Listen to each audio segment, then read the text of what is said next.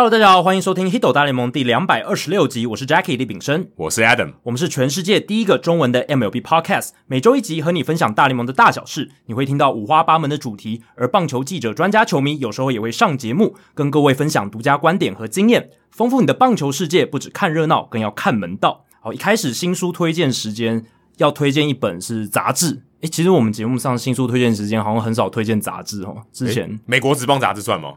但我们那个都是，但现在已经要默哀一分钟。对，已经逝世两周年了这本杂志。但我们那个时候通常都是诶赠奖活动，或者直接请正音大侠上来推荐嘛。对。那我们新书推荐时间是比较少，直接专门介绍杂志。那这一次我们要介绍的是《新火水》杂志七月号。那它整本呢，就是全部 dedicated，就是全部都致力于棒球。它的标题就叫做。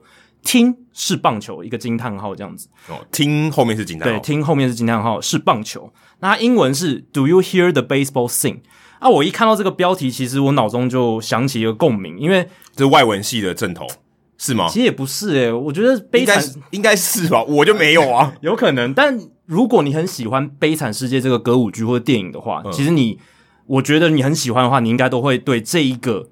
标题会有一点感觉，因为《悲惨世界》里面有一个主题曲，就叫做《Do You Hear the People Sing》。嗯，那他就是讲说，就是那个时候拿破仑战争啊，然后七月革命啊，那个时候法国爆发了这个推翻法国王朝的这个六月起义，所以这首歌就是在那个《悲惨世界》这个戏剧里面，一个曲风非常激昂、悲壮的一首歌，就是当人民开始要奋起革命的时候。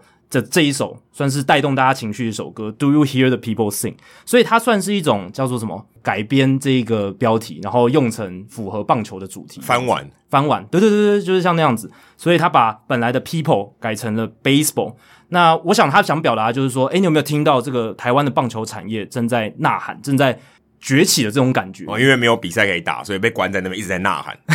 我觉得他是想呈现过去一年半以来啦，不只是今年而已，哦、就是有发出声音就对了。对对对，去年尤其发声非常大声嘛，在国际上算是轰隆隆蛮响的。当然，今年就是因为台湾疫情的关系比较可惜，但是还是我们目前职棒产业还是算很怎么讲蓬勃在发展当中，我自己这样觉得。所以这这本杂志就是想把算是。这个歌就是台湾的这些棒球的文化现象做一个整理，这样子，嗯、所以它里面讲了很多东西，也就是包括应援团的文化、台湾棒球历史、转播人员的专访、访问我们的前辈蔡明礼先生、杨正典，还有曾公，然后球迷的心声，他球迷的心声这个专题就是访问我我们啦，嗯、对，所以会推荐这本杂志，主要有一个原因也是因为我们有在里面出现这样子。那呃，负责这个专题的。呃，李奇伟编辑，他是算客座编辑，那他也有访问我们，我们那次聊了好像三个小时，对不对？等下有有那么久吗？应该有吧？哦、我记得我记得八点聊到十点多啊，我那这样两个多小时啊，两个多小时。我记得我节目在最后访问完以后，我说这个访问比我们节目还短。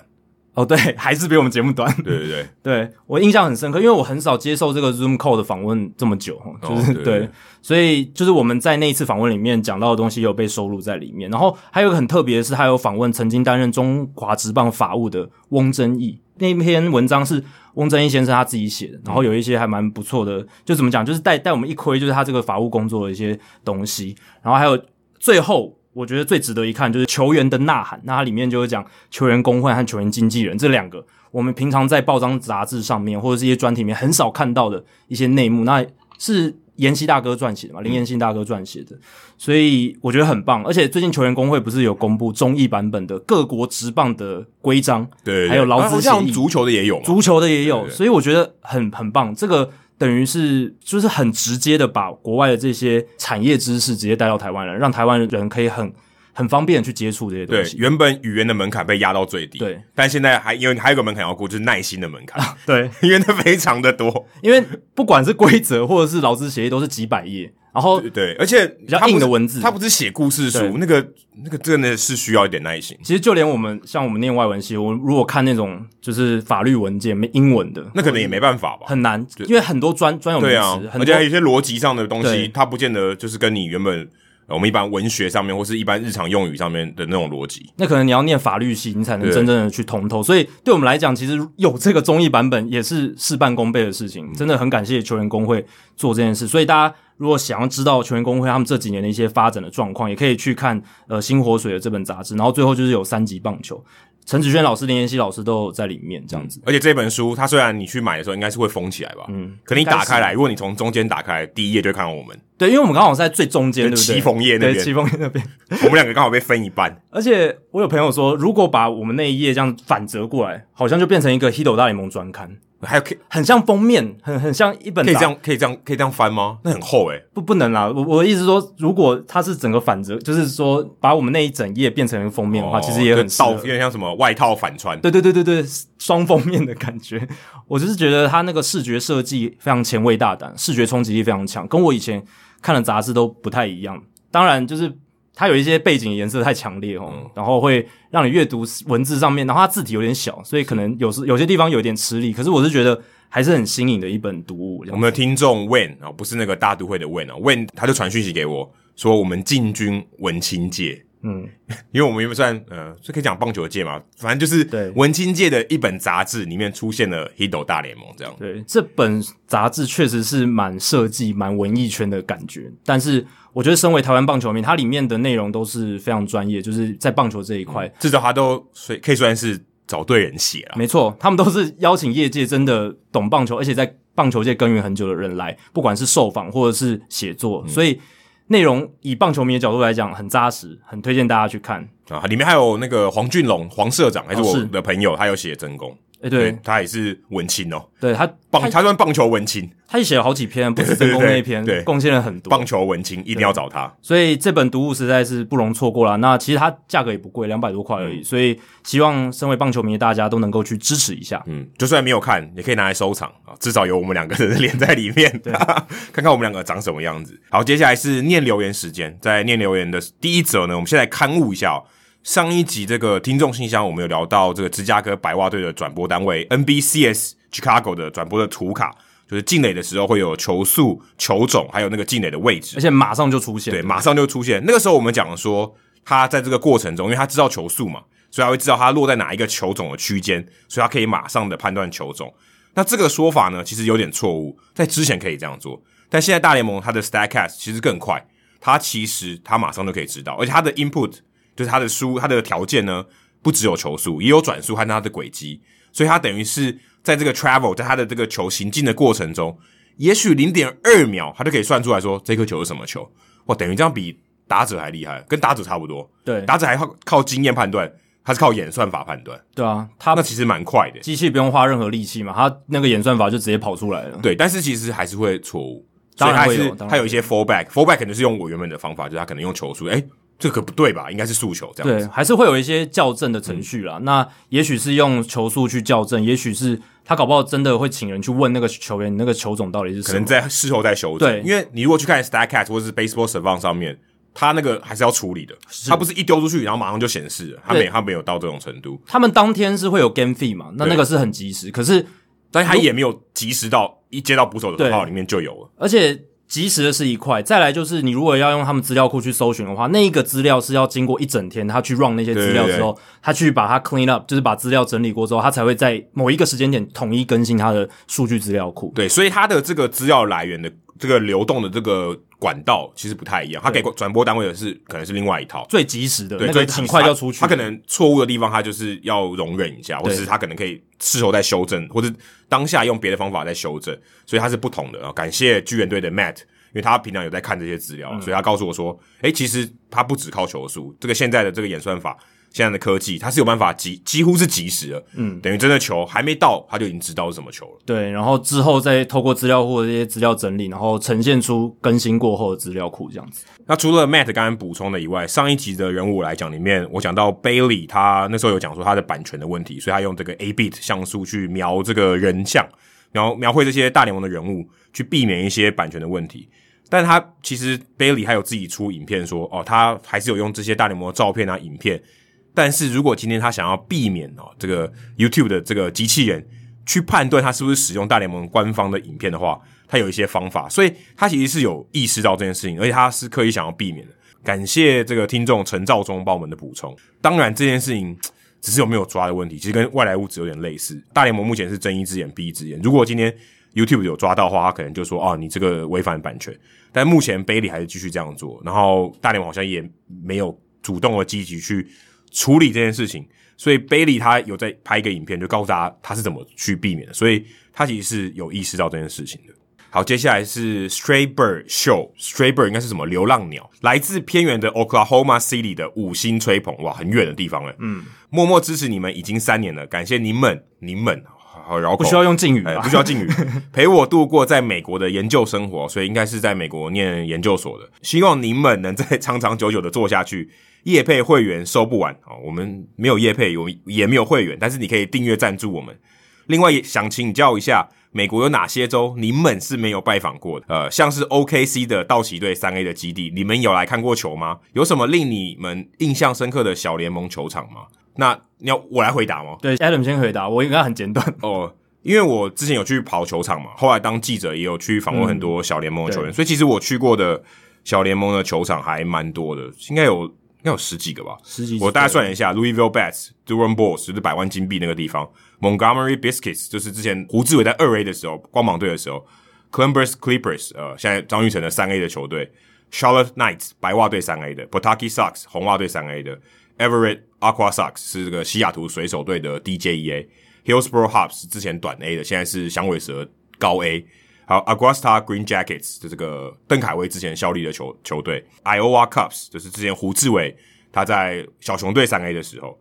那 Ken County Cougars 呃之前林凯威的球队，Nashville Sounds 黄伟杰，Richmond Flying Squirrels 呃飞天松鼠队，张进德之前在那一队，还有 Akron Rubber Ducks 橡胶鸭队之前朱莉也在那一队，所以。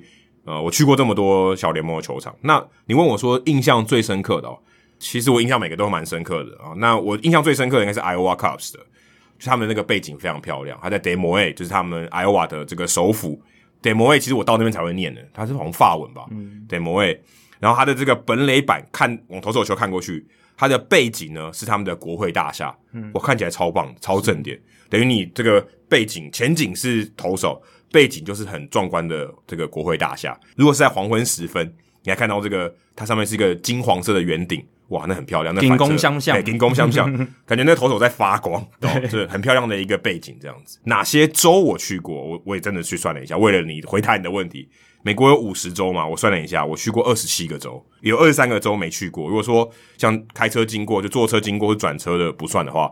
我有去过二十七州，需要全部念出来吗？应该不用吧？应该不用啊。但是像什么阿拉斯加、阿肯萨斯、达拉维尔，然后 Idaho、嗯、夏夏威夷我也没去过，Kansas 我也没去过，嗯、因为 Kansas City 其实在 Missouri，所以它不是在 Kansas。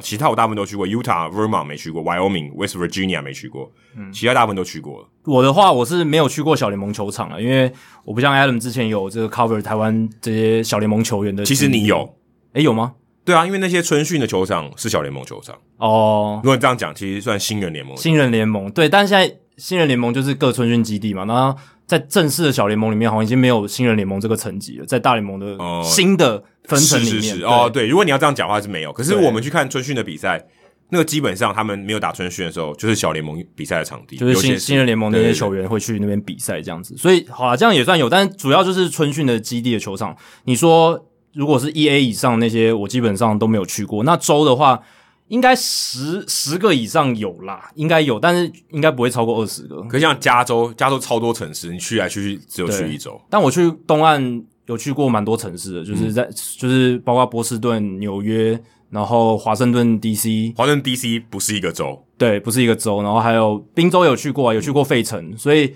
那那几个地方，然后东南部也有也有去嘛，所以应该应该有十个左右，但是我没有仔细去算。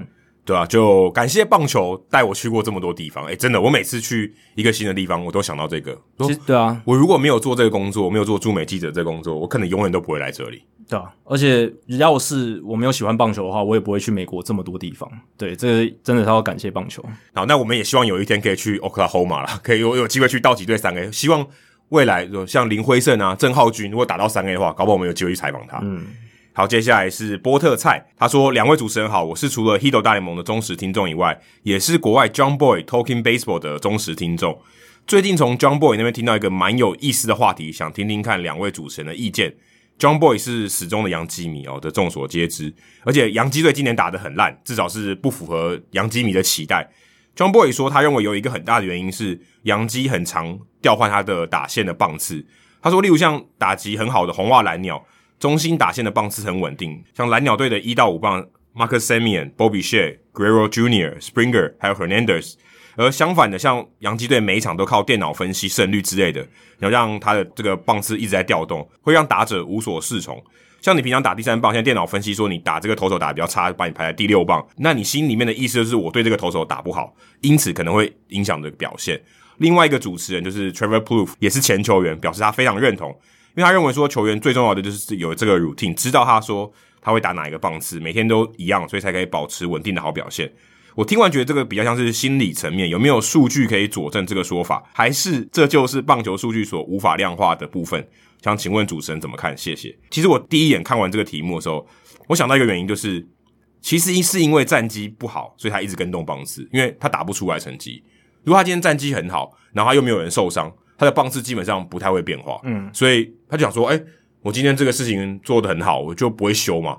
那如果今天嗯觉得不太对，打线不太顺，我就调整一下。所以我觉得反有点倒过来，应该是他，因为他就一直打不出成绩，所以他才一直换。对，这个其实主要就两个原因啊，就是就是你刚刚讲的一个就是战绩不好，然后他们想要去做一些改变，然后来试图扭转比较颓势。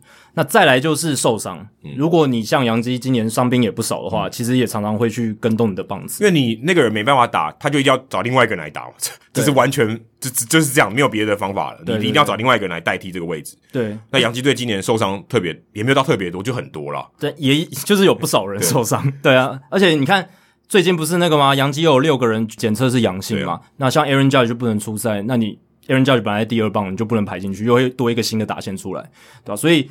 有时候真的是一些意外的状况造成的。那我看了一下 Baseball Reference 的资料，在我们今天录音之前，七月十八号之前，洋基队打了九十场，有八十五种棒次的排法，其实蛮多的、欸，是蛮多的。对，等于说有八十五种九一到九棒的这个棒次，最多的也不过三场，就是一样的这个棒次只有三场，然后超过两场的，就是呃，除了一场以外的，只有四个组合，非常非常少。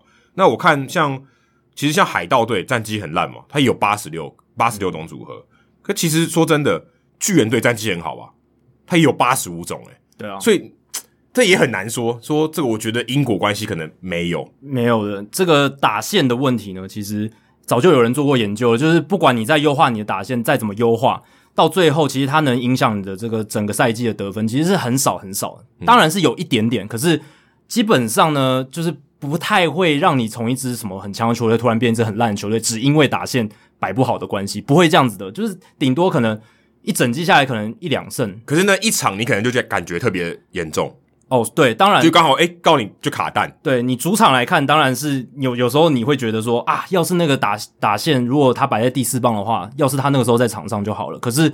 长期下来看，其实数据上对那个影响是不大。而且波特菜有提到，杨基每场靠电脑分析胜率，然后频繁调动棒次。其实杨基不只是唯一一支在用这样子方式去排打线的啊。其实你说像蓝鸟，他们其实也有数据分析团队啊，只是因为那五个球员，你提到那五个球员都很健康。Semien 对，Bichette、Guerrero、Springer、Hernandez，他们都是很健康。Springer 没有。对啦，但是他是他们主力的球星嘛，嗯、对不对？就是他回来之后，他一定是摆在一个固定的棒次，只要他没有受伤的话。所以这几个都是明星球员，那当然是又有健康出赛，就当然摆在一个固定的棒次，这是蛮合理的一件事。而且你的主力球员都健康，你战绩通常不会太差。哦，对、啊，对，除非对啊，通常是这样嘛，除非你的主力球员就是比人家低一个档次，可是基本上没有。而且我觉得洋基队还有一个问题，就是他打线主力打线都右打，嗯、所以你能坐标很少啊。呃，你就是这么一直换啊，你就是一直顺序在换来换去，你左右打，你你不太能固定嘛。对啊。如果今天呃 platoon 的时候，投左投手上来，我怕右打者，然后所以我知道知道我一个固定的一个模式，但他没有啊。对。他的左打就 Odor 跟 Garner，所以他能调动的东西他很少，所以他能调动的东西就是棒次而已。对。可是你反过来想，他能够调动的这个左右打比较少，代表说好像他们应该会比较稳定。呃，对不对？对，可是我今天说，哎，我今我今天假设光芒队，我的这个棒次的位置，一垒手就是派 Yandy Diaz，然后如果今天是呃、啊、右投手上来，我就派崔志万，那至少很稳定嘛，就是我至少知道派谁。如果他有一个固定的组合的话，就只有两个打线嘛。如果照理论来推的话，或是就是几个。那对，那杨杰的状况是，我觉得最大的问题是他们打者的这个状况很不稳定，所以就会一直去做调整。你像光芒队去年他们是打进世界大赛的球队，他们去年就很有名啊，六十场比赛用了五十九条打线，啊、只有一条打线是重复，而且他们甚至还出现了大联盟史上第一个全纯左打的打线。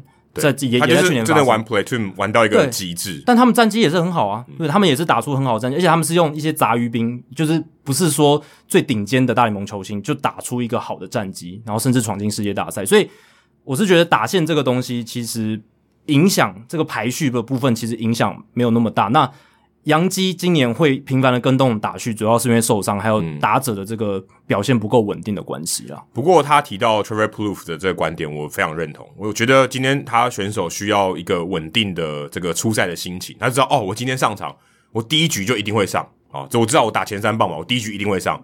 他有这种心态，他至少他比较安心一点。那你每天告诉我，哎，我今天可能第一局上，明天我可能是四五六磅哦，那我不见得会上。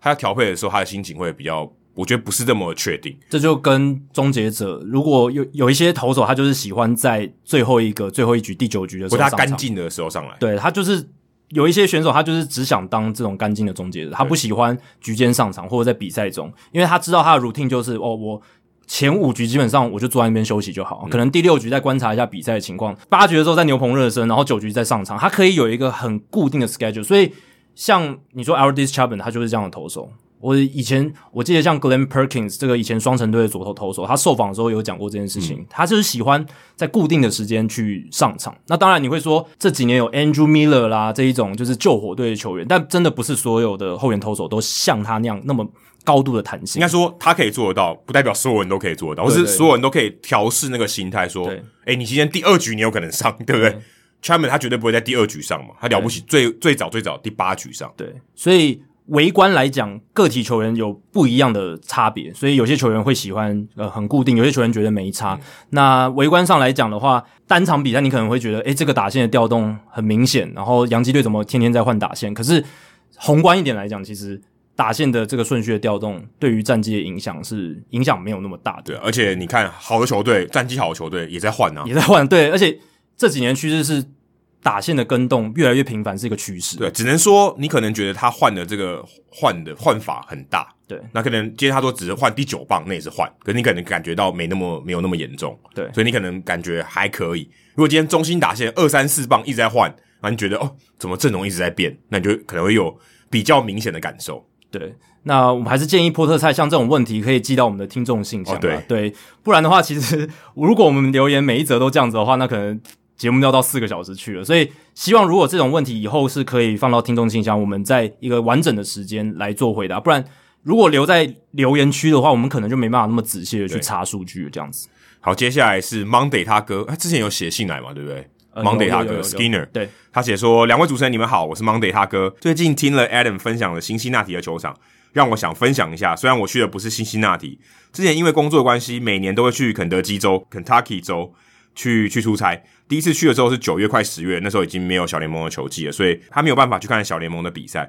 但是有从旁边的 Highway 就开高速公路的时候经过，远看是一个很漂亮的球场啊。建议你如果去新西那提的朋友，也可以开车去 Kentucky 州，去 Louisville 参观 Louisville Slugger 的球棒博物馆。很刚好，他在留言的隔一天，我就刚好讲这个棒球伊甸园第十六集，就是讲 Louisville Slugger 这个这个博物馆。那他还说，八年前有去过 Civic Field，他坐在右外野。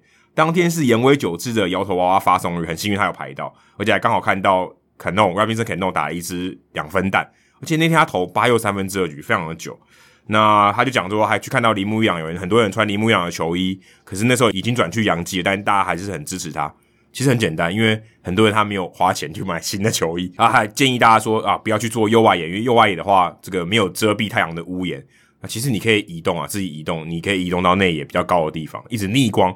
他觉得做左外野会比较好。谢谢 Adam 分享这么多球场，希望节目有一天能变成实境的导览节目。感谢你们的用心，谢谢。哇，实境导演节目这个难度蛮高的。对，这个难度有点高，不过还是谢谢 Skinner 的鼓励啦。嗯、对啊，这些鼓励对我们来讲都是非常重要的。然后也希望我们能持续把这种更多大联盟的一些回忆哦，或者一些第一手的感觉带给大家，这样子。没有不可能。搞不好真的有机会。没错。好，这一集大家如果看标题知道，我们这一集有重量级的来宾，就是曾公曾文成先生啊。但是我们一开始呢，其实还是要聊其他的话题。那首先，我们先用冷知识来做一个开场好了。Vladimir Guerrero Jr. 他生涯首度入选明星赛，就在明星赛当中开轰啊。他的爸爸 Vladimir Guerrero Senior 也有在二零零六年的明星赛中开轰，所以他们因此成为史上第三对都有在明星赛开轰的父子哦。所以今天的冷知识就是想请问大家。前两对分别是哪两对父子？哎，都有在明星赛开轰过。说真的，父子档都要入选过明星赛，这件事情本来就已经很少了。哎，对，这个已经很少了，已经难度非常高。因为明星赛能入选的人很多是重复的人。哎，对，对你这个二十年来也就那几百人入选嘛，对啊，还不到几百人，一百多，可能一两百人而已。嗯，所以你这个历史看下来，搞不好也可能一千人入选，搞不好没有。对啊，很很反正很少了。对。我只有我之前做过这个大联盟父子档的这个全垒打总计的那个数量，哦，对，那个图集，大家可以去看一下，看你能不能找到答案这样。因为我随便猜可以吗？哦，可以啊，可以啊。Bobby Bonds, Barry Bonds，好，棒子父子，还有另一对 Griffey Junior, Griffey Junior, Griffey Senior 跟 Griffey Junior，这是最明显的嘛，对吧？就最无脑的猜法，最无脑的猜法。这这两队是生涯全垒打数，我记得是第一名跟。诶，第一名跟第二名应该第一名跟第二名，对，这是最无脑的吧？第一名跟第二名，对，这是最无脑的。然后后面还有 Cecil Fielder 父子啊，他们有参加过明星赛啊，两个应该都有，哦、对吧、啊？后面还有那个阿路父子哦，Moises 阿路，那 Boone 呢？Bret Boone，Bret Boone 也有吧？Bob Boone，对，就他们他们 Aaron Boone 不知道有没有入选过明星赛？Aaron Boone 好像没确定，但他的哥哥 Bret Boone 一定有，因为他在水手队的时候打得很好啊。他的爸爸也有嘛，是知名的球员，嗯，他爸可能更有名，对啊。所以其实这一些父子档都是有可能的，大家可以猜一下，只要有入选明星赛都有机会，不一定是棒子或者是 Griffey 他们这种打全垒打打最多的球员才，而且 Griffey Senior 他其实不是全垒打型的球员，大家要记得，对吧？哦，跟邦兹父子不太一样，所以给大家制造一点悬疑感啊，大家可以思考一下，我们在节目最后的时候跟大家分享。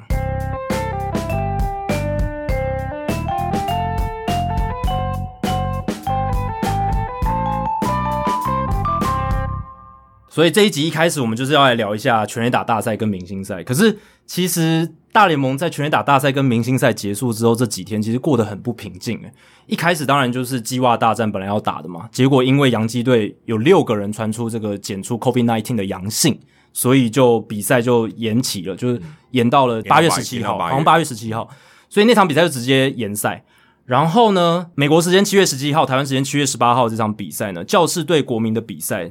在华盛顿地区进行嘛，结果六局下传出这个场外传出枪响，有三到四人受伤哦，导致比赛暂停。那这场比赛他们预计是延到明天下午会恢复打完。只是这个是我第一次听到有因为这个枪击案导致大联盟比赛暂停，然后延到隔天补赛的一个情况。也算是下雨，枪林弹雨，但只有好像他只有几声枪响而已。对，几声，但是其实场内的球迷吓都吓死了。嗯、对，而且。我好像看到报道里面写说，Fernando Tatis Jr. 那个时候他们教室的球员六局下嘛，上场要守备，还没开始比赛哦，就是上场要守备了。然后结果 Tatis 听到那个声音，第一时间还就是就跑走了，因为其实有点可怕。在球场上听到枪响，你会以为是在场内，然后对着场上的球员射，因为哦，就是你会你会有下意识觉得说，是不是有恐怖攻击，然后要挑选知名度高的人，然后来。作为一个威吓之类的哦，如果他是田径选手，可能就不会哦。他跑得够快啊！不是田径选手，他就听到枪响就开始跑啊。对啊，就跑得够快，根本打不到他，赶快就躲起来。但是其实，在那种那么多人的场合，听到枪响确实是蛮令人害怕。而且，当有人开始躲、开始逃窜的时候，其实周边的人都会被吓到。而且说真的，其实华盛顿 DC 在球场的附近 Navy Yards 那地区治安没不算太差。呃，他因为盖了球场以后，那边地方有整顿，就变成一个新兴的地方。原本他治安不好，原本治安不好，但是也是因为治安不好，所以才他才盖球场，在这边希望整顿一下那个地方，重振那个社区啊，对，只是让他的这个 neighborhood 会比较好一点。所以其实呃，我去过 DC 的球场非常多次，那个地方算是治安比较好的，已经好好很多了。对，所以会发生这个事情，大家应该是非常的意料之外。如果今天。Maybe 你在 Bronx，你可能如果是三十年前、二十年前，哇，那你可能外面真的有枪声，是有可能的，可以预期的。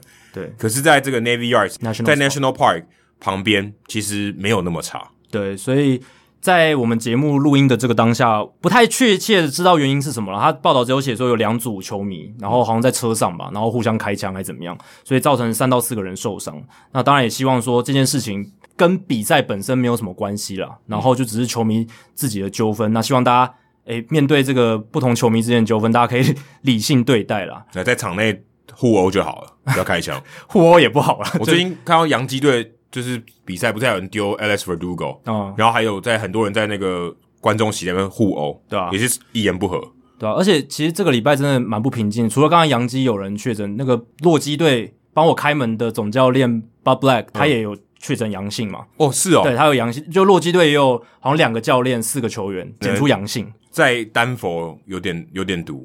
嗯，对，目前看起来这样。Aaron Judge 也有去丹佛打明星赛啊。对，这是大家当初非常忧虑的一个部分。那之所以 Judge 会被检出来，是因为他好像还没打疫苗，好像还没打完之类的，反正、就是、就没有打两剂这样子。对，因为大联盟现在只针对没有打疫苗的人，他们会去做筛检。我听到的消息是这样，所以有一些人会就被检出来了阳性。那检出来阳性之后，就是跟他有接触的人在明星赛就要去检测，那可能就是这个时候。洛基队那些人被检出来，有有可能对检出来阳性这样子，对吧、啊？而且不只是这个事情嘛，还有就是明星赛开始之前被发现那个附近的饭店有藏有大量军火，还好提早被发现，不然可能他们会利用明星周，就是丹佛那边在举办这些活动的时候发动一些攻击。可那个那个目的好像没有被证实，对，就是没有说他是。呃，针对明星赛这些群众或是甚至球员，对，要要做什么事情，但他他是没有讲。我看报道是到现在都还没有确定是是因为什么原因。对，确切原因我们都不得而知，只是发生在这个明星周系列活动举办的这个丹佛市，确实会让人觉得有一点小小的恐慌。所以这一周虽然这个全垒打大赛跟明星赛，我是觉得本身进行的蛮顺利的，但是有一些周边的事件让我们觉得。还蛮不平静的，对，而且都是蛮意料之外的，真的。那说到意料之外，其实全垒打大赛的结果，该说意料之外吗？好像也不是，可是也有一点意料之外。我自己是这样觉得吧。至少社团里面没有人猜中。对啊，所以，但你又说，诶，Pete Alonso 他那么会打全垒打大赛，他拿全垒打大赛的冠军，好像又没有那么意外。你如果看他打第一轮，你就知道他会赢了。诶，对，其实这个全垒打大赛我看下来的唯一感想就是。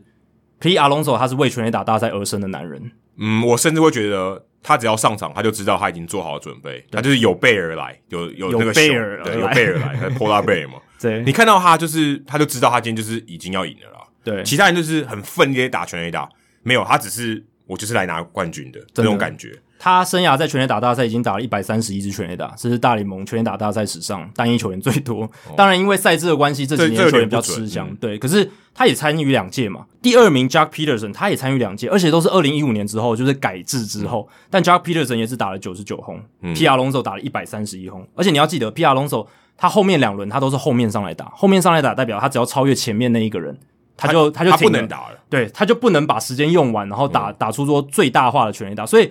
我在想啊，如果他真的那个三分钟加加时全部都打完的话，他搞不好可以打个，可能现在生涯已经累积在一百五十轰以上，就是在全垒打大赛里面。有可能，对啊，因为他感觉上他打就很轻松，当然很用力啊，是很用力，只是说他看起来比其他人都轻松，他的技巧很好，嗯、然后他心态放轻松，所以。每个挥棒哦都很流畅自然，然后而且只有他感觉没有在很紧张诶，对，而且很稳定，我觉得是稳定性，因为大般好感觉会说啊，暂停以后像 Trey Mancini 暂停的话突然换个人，嗯，他找到他的节奏，没有啊，龙手上来就是从头到尾就照他的节奏对，而且他我刚刚讲的稳定性就是说他的挥棒轨迹基本上都一样，就是不会说不小心打了一个平飞球或者滚地球，跟他的经验有关吧，就是他打过以以后他觉得哎、欸，他知道这这回事是什么，还有他的喂球投手 Dave Joss 就是大都会的板凳教练，也是鞠躬绝尾。就是他的位球非常的准确，当然我记得有一球是不是打到皮亚龙索身上？嗯、对，但是那个瑕不掩瑜啦。嗯、他大部分的球大家都看到那个热区图了嘛，就是大部分都在好球带中间上方那个，就是五号跟二号的那条线，没错，就是皮亚龙索的甜蜜点，他挥棒最适合挥全垒打的地方，几乎都在那里，很少偏移的。那阿隆索也真的是把握度非常高，他的全垒打率真的太好，只要出棒可能七八成以上都是全垒打，嗯，而且他的节奏，他不是有放音乐吗？哦，对啊。就觉得就照他的节奏，对，我觉得你讲到一个重点，就是怎么样能看得出皮亚龙索他完全放松在他的节奏里面，就是他在打的过程当中，他还摇头晃脑的，然后暂停的时候还一直跟着那个音乐摇摆，而且还会鼓动那个现场的球迷。而且有一个画面超好笑，就他在打的时候，刚好有一个小插曲，就是外野接球的小朋友好像抽筋还拉伤，反正脚受伤被抬出去。然后那个时候就是他有分割画面，是小朋友在被搀扶，嗯、就是有点悲伤的画面。然后他一个人在那边摇来摇去，对对对，就超奇怪，就超不搭。他不会说是什么样子，好像要很担心这样，没有，他就在那边还是自己在那边摇来摇去。他可能觉得有人把他搀扶出去应该没问题这样子，但是确实是有点不协调的画面。但就是因为这个 Dave Jones 投的太好，然后有一些其他的卫球投手可能投的不是那么好，然后就让这整个呃全垒打大赛有一个衍生的议题，就是说有些人觉得，诶，这个以后全垒打大赛要让卫球投手占那么大的因素嘛？因为你看到。大谷翔平他的这个卫球投手 Jason Brown，他是天使队的牛棚捕手，而且他看起来很紧张，而且他每一次每一轮开始之前，他都还要热身两球，只有他做这件事情。而且 Jason Brown 他说，最近一次他对大谷投这种。类似这种打击练习的投球，已经是三月份春训的事情，对啊，大谷不是说他都没有练 BP，都没有在室外练 BP，对，他只有在这个 cage 打击笼里面做一些这种短抛的打击练习，就是没有人喂给你啦，对，不是用这种说在场上喂给你这种这种打击方式，没错。所以，而且 Jason Brown 也很久没有对他投球，所以他们，而且他们之前也没有练习，不像是一个错误的组合，诶，就你就是不是来赢的。你就是想，你只是来想办法打全垒打。皮亚龙索说：“没有，我今天来参赛，我是来准备赢的。”而且皮亚龙索他还有跟 Dave Jones 有练习过。对啊，这大谷是完全没有，他就是真的就是有点像裸考的感觉。哎、欸，对对对，有点像裸考。皮亚龙索是研读很久，而且他有考试的经验，他已经考第二次。对啊，他的他考古题都做过了，对，都做过了。那他接下来就是把答案填上去而已。对啊，然后 Jason Brown 跟大谷就有点这种赶鸭子上架的感觉。那。当然，你也不能完全说怪这个 Jason Brown，因为大谷自己一开始确实是打了很多平飞球，但是有些人就觉得说，要不要以后用喂球机器，对不对？用喂球机器的话，可以很稳定的，因为全垒打大赛重点是打者本身跟他们打全垒打的技术。那喂球投手如果影响比赛的因素太多的话，这样是不是有点喧宾夺主的感觉？你自己觉得吗？我觉得完全没有、欸，诶你觉得没有？你觉得 OK？而且，而且说真的，喂球机器就是发球机的话，嗯、还是要有人控制吧？因为他那个节奏，他要调整吧？对，他每一个这个球与球之间要喂球的时间，就是球放下去的时间，可以做一些那。那个还是人要控制嘛，所以也不完全是自动，但至少可以呃维持住他这个进雷点的稳定性，对不对？对。可是我我觉得这全垒打大赛虽然是这个名义上是那个参加的人，但其实他们是一个双人组合。对啊，所以他们两个是一起拿冠军的，没错。而且有一个反驳论点是说，如果你用喂球机器的话，就会少了现在有很多喂球投手有一些很好的故事，像 Trey Mancini 他的喂球投手就是他以前大学队的教练，对，或是 Josh Hamilton 找他高中教练，或者他这个 Bryce Harper 找他老爸，或是 Robinson Cano 也找他老爸。对，然后我记得 Bryce Harper 最后那个打出去就是最后一球，就是二零一八年那一届打出去之后，他跟他爸相拥的那个画面，其实是还蛮感人的。对啊，等于他爸也圆梦诶。对啊，等于他爸有点像是。参加歌唱比赛，帮他当和声，嗯的那种感觉啊，最后赢了这样子。对，所以我自己觉得啦，反正这个全垒打大赛就好玩嘛，大家不用那么严肃去看。所以我自己是站在说，其实有为球投手，有一些人性的故事，这样子还是蛮 OK 的，还是蛮好的。那再来一个就是，我想要批评一下这次全垒打大赛的转播单位 ESPN。就我在看的时候，ESPN 他们在这一次的这个全垒打大赛转播没有提供及时的飞行距离。我看全垒打大赛，我最想知道就是。每一支全垒打它的飞行距离多少？嗯，因为这很重要嘛，这也关乎说这个选手能不能得到加时。可是它上面会有亮灯哦，就说哦，他现在获得加时，可是你完全不知道是哪一球。对，完全不知道哪一球，而且我就想知道他到底轰了多远，我才能感受到那种震撼力嘛。而且现在的本来这个技术已经做得到，现场的大荧幕就已经及时显示。我们刚才不是有讲那个连什么球都知道？对啊，现场大荧幕也已经及时显示它落点，就是推估飞行距离是多少。我后来发现说，他们可能是在这个观众席的这个。即时的距离追踪有点问题，不然它其实落在场内的，它显示的距离就是三百多英尺，然后它再再给你们显示，但是落到观众席里面变成全垒打球，它反而显示不出来。哦，可能 graphic 有问题，应该图图像有问题，可能有问题，因为我记得之前 ESPN 做全垒打大赛，它是有做到这个及时的距离显示的，但今年就。不知道为什么就没有，而且因为打赶时间了，所以感觉到你根本不知道球飞到哪里去。哦，对，这也是一点。所以他们最后是用分割画面嘛？那但分割画面效果其实不是很好。哎、欸，但我我我一开始看到想说哪个白痴选用分割画面，但我后来看一下，其实前几年有用过，有用过。但是但是我觉得分割画面让你觉得很痛苦，就是你两边都在动诶、欸。对，但你不用分割画面不行，因为它每一球太快了，它根本前一支全垒打还没落下，它下一棒已经挥棒，你总不能说你，或者是说，呃，因为他现在分割是可能是七三比吧，嗯、左边可能左边是这个打者比较小，打者的投就是投手跟打者，对，然后另外一个百分之七十的画面是这个场内的画面，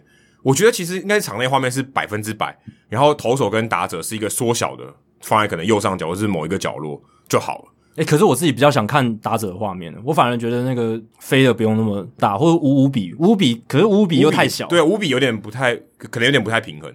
但可，可是我比较想看说球到底飞多远，对，因为打因为打者的动作很机械化，是就是打者一直在那边挥，可是可是球至少还有延伸，而且你可以看到这个球迷现场观众球迷的反应，是那个是每一球都不太一样。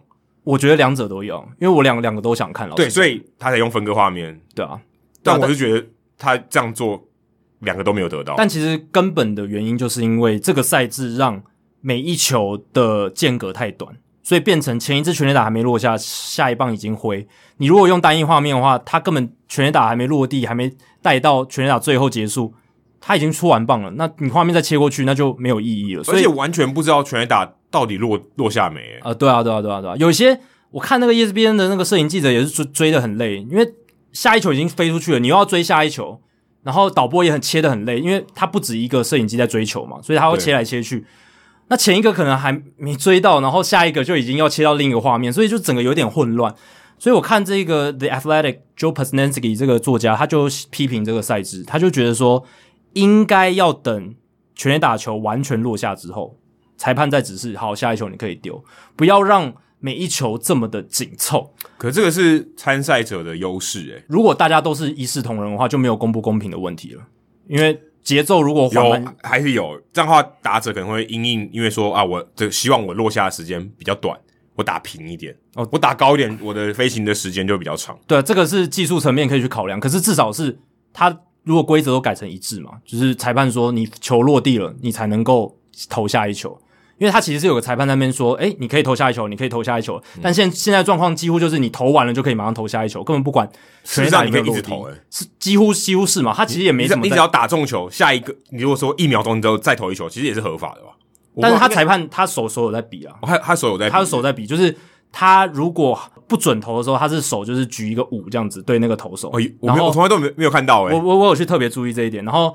他手指说，他就指着那个投手的时候，就是那个投手可以开始丢球，所以他还是有一个审核的机制。可是他就是很快，就是打完之后基本上就可以投下一球，所以就变成这个有点混乱。所以如果要改变这个情况，治本的方式就是一定要改变一下赛制，就是他这个球与球之间的间隔。可是反过来讲，也是因为这个全垒打大赛非常紧凑，这个间隔很短，让大家觉得很刺激，那个数量增加的很快，而且这也是个卖点啊，比较有疲劳感啊。就是他要在很短的时间内发挥很大的力量，像大谷不打快累瘫了吗？他第一轮就已经三分钟就已经累得快死了，因为他在等于是非常 intense，在那三分钟内还要非常用力。嗯，他如果今天是跟以前的赛制一样，就是他慢慢打球来，他觉得好再打，他可以比较喘息。我就说啊，让我喘一下，对不对？或是你多丢几颗，我就不要出棒就好。嗯，所以那个赛制还是有一些额外的这个变化，我觉得有一些其他的变数，等于说他体力也很重要。对，体力也很重要，而且也跟打者的策略有关系。嗯、你就可以明显感觉到皮亚龙索他是有在配速，他不是说每一棒都是使劲吃奶的力气全力轰。他其实他知道自己的力量，其实只要咬到球，又在 course Field 拉打的方向很容易就出去。可是大谷不是，大谷他几乎每一球你都可以看得出来，他是。使尽了全力，然后去强劲的拉打。对，而且他的那个挥棒姿势跟他在例行赛不一样，跟他面对一般正常的投手是不一样的。所以 Eduardo Perez 就是 ESPN 现场的球评，他就有说，其实大谷他不需要用这种挥棒，他其实照他平常球赛中的那一种全方位的挥击姿势就好了。因为他其实就算打反方向，球也飞得出去。对啊。但他在全垒打大赛，他只拉球。当然，诶，对他好像没有有没有左外野方向，对，几乎没有左外野的球，就是你会觉得说。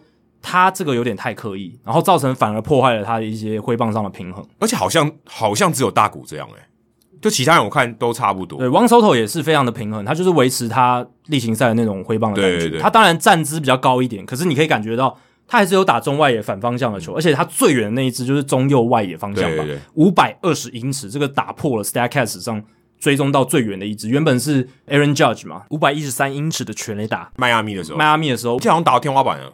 对啊，非常非常远的一支全垒打，但 Soto 这一支在这个没有加湿器的用球的 Coors Field 果然打破了这个记录，合理啦，就是有吃药的球。但不得不说，大谷还是蛮厉害的。他在这一次全垒打大赛只打了一轮嘛，就被淘汰了。可是好险，没他他多他多多打加时，对，有打加时，可是。他在这一个第一轮加赛的这整个里面，他打了六支超过五百英尺的全垒打，是就是因为他特别用力啊。对，是这整个比赛里面最多的，连皮亚龙索他打了这么多支全垒打，也没有超越大谷的这个数字。不需要每球都打那么用力，好吗？对啊，要有经验，真的。所以也很恭喜皮亚龙索啦，而且阿龙索也很棒，他。一百万美金的奖金比他今年的薪水六十七万美金还要高非常多，但他还愿意捐出十万美金，去给这些九一一的 first responders，就是第一时间的这些救难人员，然后还有还有这种就是好像是 Wounded Warriors Project，应该就是受伤军人，就是一些农民的这些单位这样子，所以也很棒。然后大谷则是把他的十五万美金的奖金参加奖金全部捐给了这个天使队的员工，哇！好想当天使队的员工哦！他给要给 Gary Cole 什么东西吗？Gary Cole 不是之前拿那个那个天使队 Bobby 不是说他给他什么东西？对对对对，就是有一些那个外来物质的事件这样子，对吧？所以这个全垒打大赛是还蛮圆满的落幕，而且收视人口比二零一九年多了一百万左右哦，所以其实成长了非常多。当然，就是隔一天的明星赛，其实我觉得也不错。我觉得没有像全垒打大赛这么刺激啦，可是。我觉得还是蛮值得留下印象的，对，就是在这一场明星赛里面有一个很大的重点，就是 Fox 他们有帮很多球员别上了麦克风，然后还有耳机这样子。他们之前实验过很多次哦，呃，我记得之前在克里夫兰二零一九年的时候，Freddie Freeman 也有别嘛，对。而且后来在一些春训、一些大联盟的不同的转播，当然 ESPN 他们也有尝试类似的东西。我记我记得例行赛也有啊，例行赛就是算数的比赛也都有别啊。对，也只有别，没有那么多。对对对，就是一场比赛可能也许一一到两个球员。对对对，而且时间不长，可能一两个 play 他他可能就不讲话了，或者就没有聊那么久。哦，不过明星赛他也是一局而已，通常都是一局，就是啊呃先下来就上去，然后别一下，然后再再再放掉这样。对对对对对。但他在他们在这 Fox 这一次在明星赛里面给非常多球员别，至少好像有四五个以上哦。嗯、就是从一开始 Xander Bogaerts，然后 Fernando Tatis Jr. 到后来 Freddie Freeman，但大部分都野手，大大大部分都野手。对，大部分野手。最后给这个 Liam Hendricks 终结者别了，结果他好像听不到 Joe Buck 的声音，就是 Fox 的主播 Joe Buck 的声音，所以他以为这个麦克风还有这个耳机是坏掉了，所以他。基本上他在投手球上就是脏话什么的，什么就直接出来。他只讲一次啊，而且那一次我原本在沙发上划手机，我觉得诶，怎么有这个声音？对，而且他原本就是他们没有在对话，他们就是那那段时间他们都没有在对，就很安静。对，Joe Buck 也 Joe Buck 也没跟他对话，所以想说我自己也想说应该是别没没有别麦，然后突然就有一个 God damn it，然后诶，怎么突然就跑出来？主要是因为 Joe Buck 一开始就问他，他就有问他问题，然后就问他说。Liam，你你听得到吗？然后 Liam 那个 Hendricks 没有回应他，所以 Joe Buck 就说好，那我们就不理你了，就就是让他投球就好，我们不会再打扰他。那他应该要把他 mute 掉吧？对啊，照理来说可以啊，但转播单位没有那么做啊，所以有一些人觉得说，为什么 Fox 不把那个那个 feed 关掉，就是球员那个耳机耳麦的声音关掉，也没有关，所以把那个 Liam Hendricks 他骂脏话的声音收进去。但我觉得虽然这个结果是大家不想看到，可是我觉得效果蛮好的。我觉得也蛮好的啊，而且就大就大家知道说哦。这真的会发生这样，就是一个很情，就是很真实的一个情绪。其他的我觉得就很棒，像 Fernando Tatis Jr.，然后 Freddie Freeman 的访问是最好的，因为 Freeman 他的反应都很好。诶他在一垒啊，一垒我觉得一垒手是比较合适的，对，或者是外野手也比较 OK 一点。对，像 Chris Bryant 在左外野的时候吧，嗯、就访问也蛮好的，他也回应的很好。只是 Xander Bogaerts 跟 Fernando Tatis Jr. 他们在打席，就是球快要投过来之前被问什么。球种什么的，就我觉得有点尴尬。Joe Buck 问 Bogart 说：“接下来什么球？Fastball？” 就好像不是。对，然后还有就是塔蒂只有被问类似的问题。我觉得尴尬的点是在说，球员他要面对一个一百五十几公里、快要一百六十公里的球过来了，然后你那个时候突然问他：“哎、欸，你觉得下下一球是什么球？”就有这有点扮演他自己脑中的那个声音、内心的声音，但是现在变具象化。对，但你可以听得出来，球员其实不想回答他，一定的啊。对啊，就是，而且他觉得。大家应该非常非常专注，他要很专注啊，即便那个时候是一个不算数的比赛。对啊，他根本不想分心啊。但是那个时候就被问这个问题，所以他们最后回答都是很小声，就是 fastball，fastball，、嗯、就是用那种想讲不要理我，不要理我，对我现在忙，对这种感觉，对，就是 我只是想要把这个球看好这样子，但是被问了这个问题，他又要回答，所以有一点点还是有一点尴尬的地方。不过整体来讲，我觉得 Joe Buck 跟 John Smoltz 就是那场比赛的球评做的还算不错啦，他们的访谈也还整体来说都还算 OK，所以整个明星赛的过程，我是觉得是让我享受的。不过可能很多听众大家在台湾看是听这个台湾的转播，所以可能会没有听到。所以可能要看 MLB TV 才会知道我们在讲什么。哦，对对对，所以这个这个内容可能大家要再去补习一下。不过这场明星赛还蛮国际化的哦，胜利投手是日本人大谷翔平，救援成功是澳洲人 Liam Hendricks，然后 MVP 是多米尼加人肖格雷诺，所以还蛮不错。而且 Vladimir Guerrero Jr. 打了一支超大号的全垒打，然后他跟这个 Tatis 好像有一些互动，对不对？因为那个时候 Joe Buck 那个时候刚好 Tatis Jr. 在别嘛，对对对对，他有 Joe Buck 就说跟他讲话，跟他讲话，跟他讲话，但好像小葛雷诺好像没有理他。我就就跟他打个招呼，但没有讲话。但那个小格雷诺有对这个 Max Scherzer 打了一个强袭球嘛？哦，对，对，对。然后他们有他有上去跟他拥抱一下，小格雷诺有跟 Scherzer 拥抱一下，也是一个呃蛮经典的画面。只是我后来看报道说，今年的明星赛虽然收视人口有增加，但是整体的收视率反而是下降。当然，每一次有这个新闻出现，大家就说啊，大联盟明星赛又变难看啦，或者是要想什么办法可以刺激这个收视率啊什么的。但我只是觉得。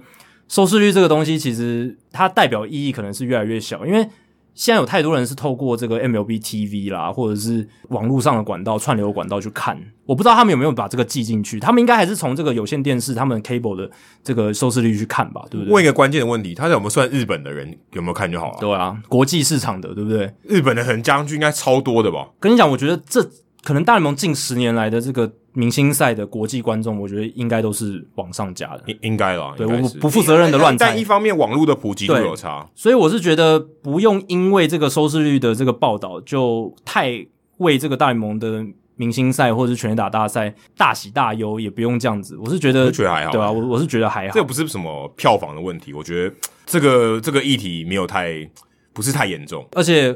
我自己的感觉是，大联盟明星赛比起其他职业运动，尤其是 NBA，已经好非常多了。没有 NBA 最近也是比较认真打，NBA 最后是有算时间的。是，可是整体来讲，跟棒球比起来还是差蛮多。我觉得，是是是就是因为没有，我觉得运动性质不一样，对啊，对啊，差。因为 NBA 碰撞比较多，所以那个打起来还是跟一般例行赛差非常多。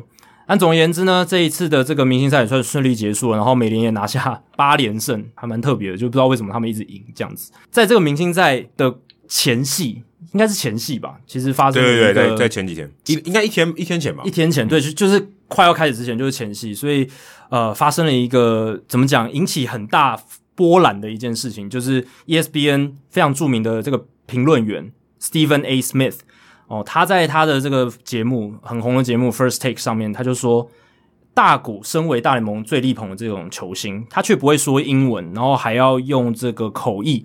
这种情况，他觉得大谷是在伤害棒球。这样，他甚至觉得他不配了，就他不适合做 Number One，对啊，而且他用伤害，他说会伤害棒球运动，我就觉得这个发言真的不太不太合理了。所以这一个发言出去，马上哦就有很大的批评声浪。所以 Stephen A. Smith 他在当天那个节目是早上播嘛，他下午就发影片去回应了。而且你如果有去看影片的话，他第一时间的这个影片其实是。在为自己的言论做辩护，他是说，我是觉得大谷他当然很有影响力，然后呃也国际市场也非常喜欢他，但是他是说针对美国本土的市场，如果你今天球星他是一个会讲英文的人的话，英文流利的话，不是更好吗？什么的，所以他说强调自己是针对美国本土市场，然后没有要冒犯大谷的意思。诶，但是这个。第一时间，他的这个为自己的言论护航，又引来更多的批评的声浪。而且他很明显是在挑人啊，因为他也有提到 Mike Trout 跟 Bryce Harper，如果是他们，就没这个问题。嗯，所以你就是在挑大谷嘛。那而且你是因为大谷的语言种族去批评他不适合做看板球星，我觉得这完全没道理。第一个，有什么资格可以做看板球星？就你打得好吗？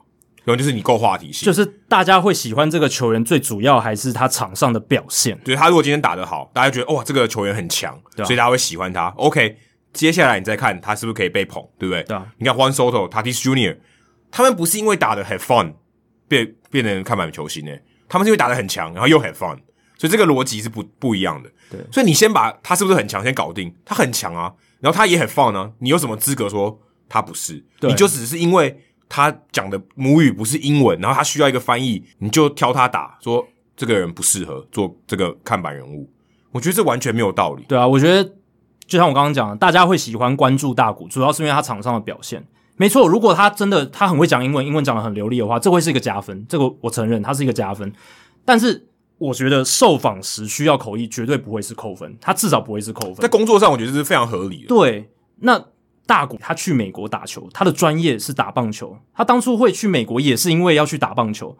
会不会英文，能不能说，或是要不要用口译，这是他自己的个人选择，他有他自己的动机跟考量，不应该受到任何的责难。而且某种程度上，你可以讲他在访问的时候用口译是一种他尊重专业的表现。嗯，我觉得我就是有部分的球迷或者有部分的人，他可能不太理解说，呃，口译的重要性是什么，或者是对翻译这个这个职业不了解。你说大谷对他场下他可以跟他的队友对话，就像铃木一朗一样，那他为什么访问的时候不自己讲？那而且用口译是不是用别人的嘴巴讲你的话，是不是会有误会什么？有些人会这样觉得，但其实用口译，他是能更精准的表达一些复杂的意思。那这些球员，他当然从小在日本长大，他的语言能力没有到最流利的一个状况。那他为了让自己的意思不被误会，他用口译，这个是一个尊重专业而且非常合理的一件事情。诶，呃，不过我必须说，也不是说他不用就不尊重专业，但是。他这样做，他话也是希望他可以保护他自己啊，避免他如果说出一些他觉得是这样用，可是事实上也许会造成误会的一些词汇。但整体事件，我觉得我我反而觉得翻译有没有用翻译这件事情不是重点。我觉得 Smith 他在挑这件事情的时候，我觉得他刻意去挑大股，第一方面当然是因为他是现在很很重要的话题，而且他在他的评论的时候，他有讲到说，他觉得他不是这个种族歧视者，为什么呢？因为我是黑人，我知道被歧视的感觉是什么。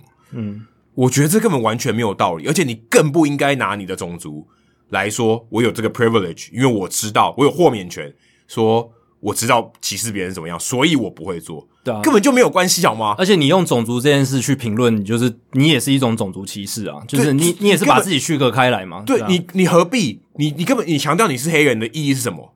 你完全没有任何意义。你这个摆明了就是种族歧视啊。这几年美国的这个 Black Lives Matter 的这个社会运动，其实它强调就是说，不应该用异样的眼光，或是用一些社会他既有了一些成见来看待一个肤色不一样的人，一个人种不一样的人。那今天 SAS 就是 Stephen Smith，他他在评论大谷的时候，他也是把这个种族又区隔开来了嘛，他没有一视同仁嘛，他就是把大谷当成一个不属于我这个种族，或者说。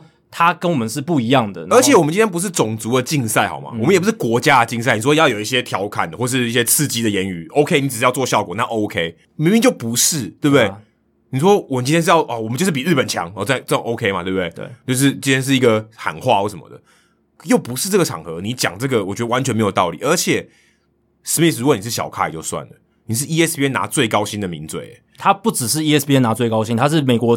运动媒体史上第一名，对，应该是全世界最高薪，一千两百万美金的拿拿领薪水的人，应该是最高薪的。对啊，你讲话要负责的好不好？哎、欸，你今天你如果你是小咖，这边讲发表一些激烈言言论也就算了，你讲的话是有人听的。啊、虽然你平常都是以这些激烈言论为生的这个球评，可是你今天这个已经摆明你就是种族歧视者，你这个，然后 ESPN 也没有算是给他一个 punishment，完全没有，嗯。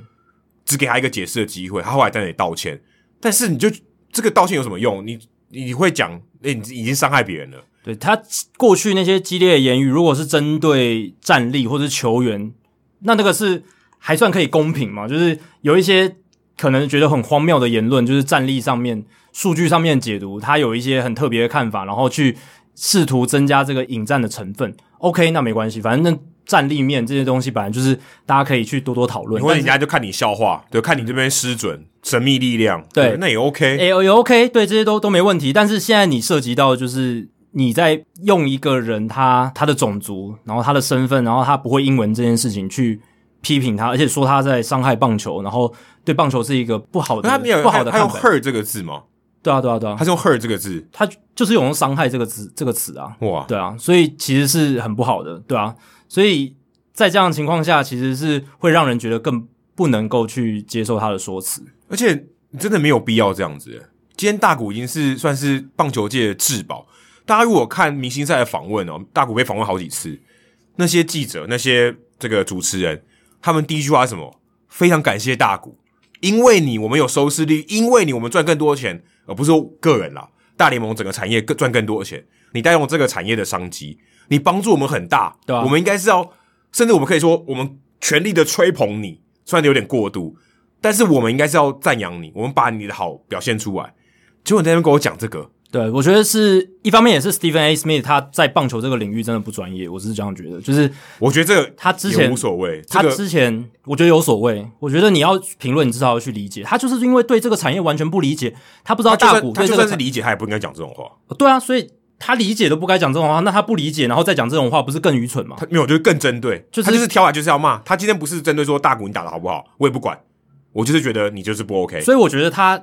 应该要先做功课吧，他之前应该要去了解大谷在棒球界的影响是什么。他就是摆明，他就是不管，他就是要骂，他管你打的好不好，他管你是不是二刀流，他不管，他从头到尾他就是不管，他就是要蹭这个流量，然后发表一个种族言论的歧视，就管他的，他就是我就是要蹭流量，我就是要大家关注我讲这些失，甚至我不觉得他是失言，他是故意的。对，所以我觉得他应该要怎么样？我不是说他在做什么事情，我是说他应该要去做功课，他应该要改变这样子的言行嘛，对不对？他不应该说这个话吧？而且 ESPN 其他的同事 Passon Jeff Passon 也有上 The First Take 去教训他，就是隔天对啊，他隔天就有上去去跟他讲，就是 Jeff Passon 他在节目里面就是讲说大谷他在棒球界，尤其是美国职棒界，他代表文化意义是什么？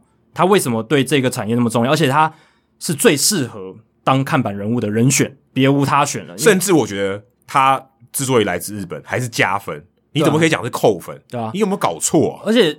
就是我刚刚讲没做功课的部分，还包括他没看到说大谷他在场下那些跟球员的互动，他在球场外的影响力，年轻球迷会喜欢大谷，都是因为那些事情，而且很多年轻球迷都喜欢大谷，这个是棒球界更需要的东西。但是我觉得他缺乏这些脉络，所以他只是单纯的就看到一个人，哦，大联盟在力捧他，然后他还需要一个翻译，然后不能够自己讲英文，他就直接下去批评，然后。当然某，某方面可能他就是要蹭蹭热度，然后他要提高这个引战的成分。但我是觉得，如果他今天能够去了解这些脉络，就是 Jeff Passan 他在节目里面提到，而且 Jeff Passan 也说他小孩喜欢，非常喜欢大谷，他不会因为他不会说英文，或者说他要用口译这件事情就不喜欢他，他还是很喜欢他，是因为他打得好。如果 Stephen Asme 他能够去了解这些事情的话，他应该也不会说出这么完全没有敏感度的话，因为。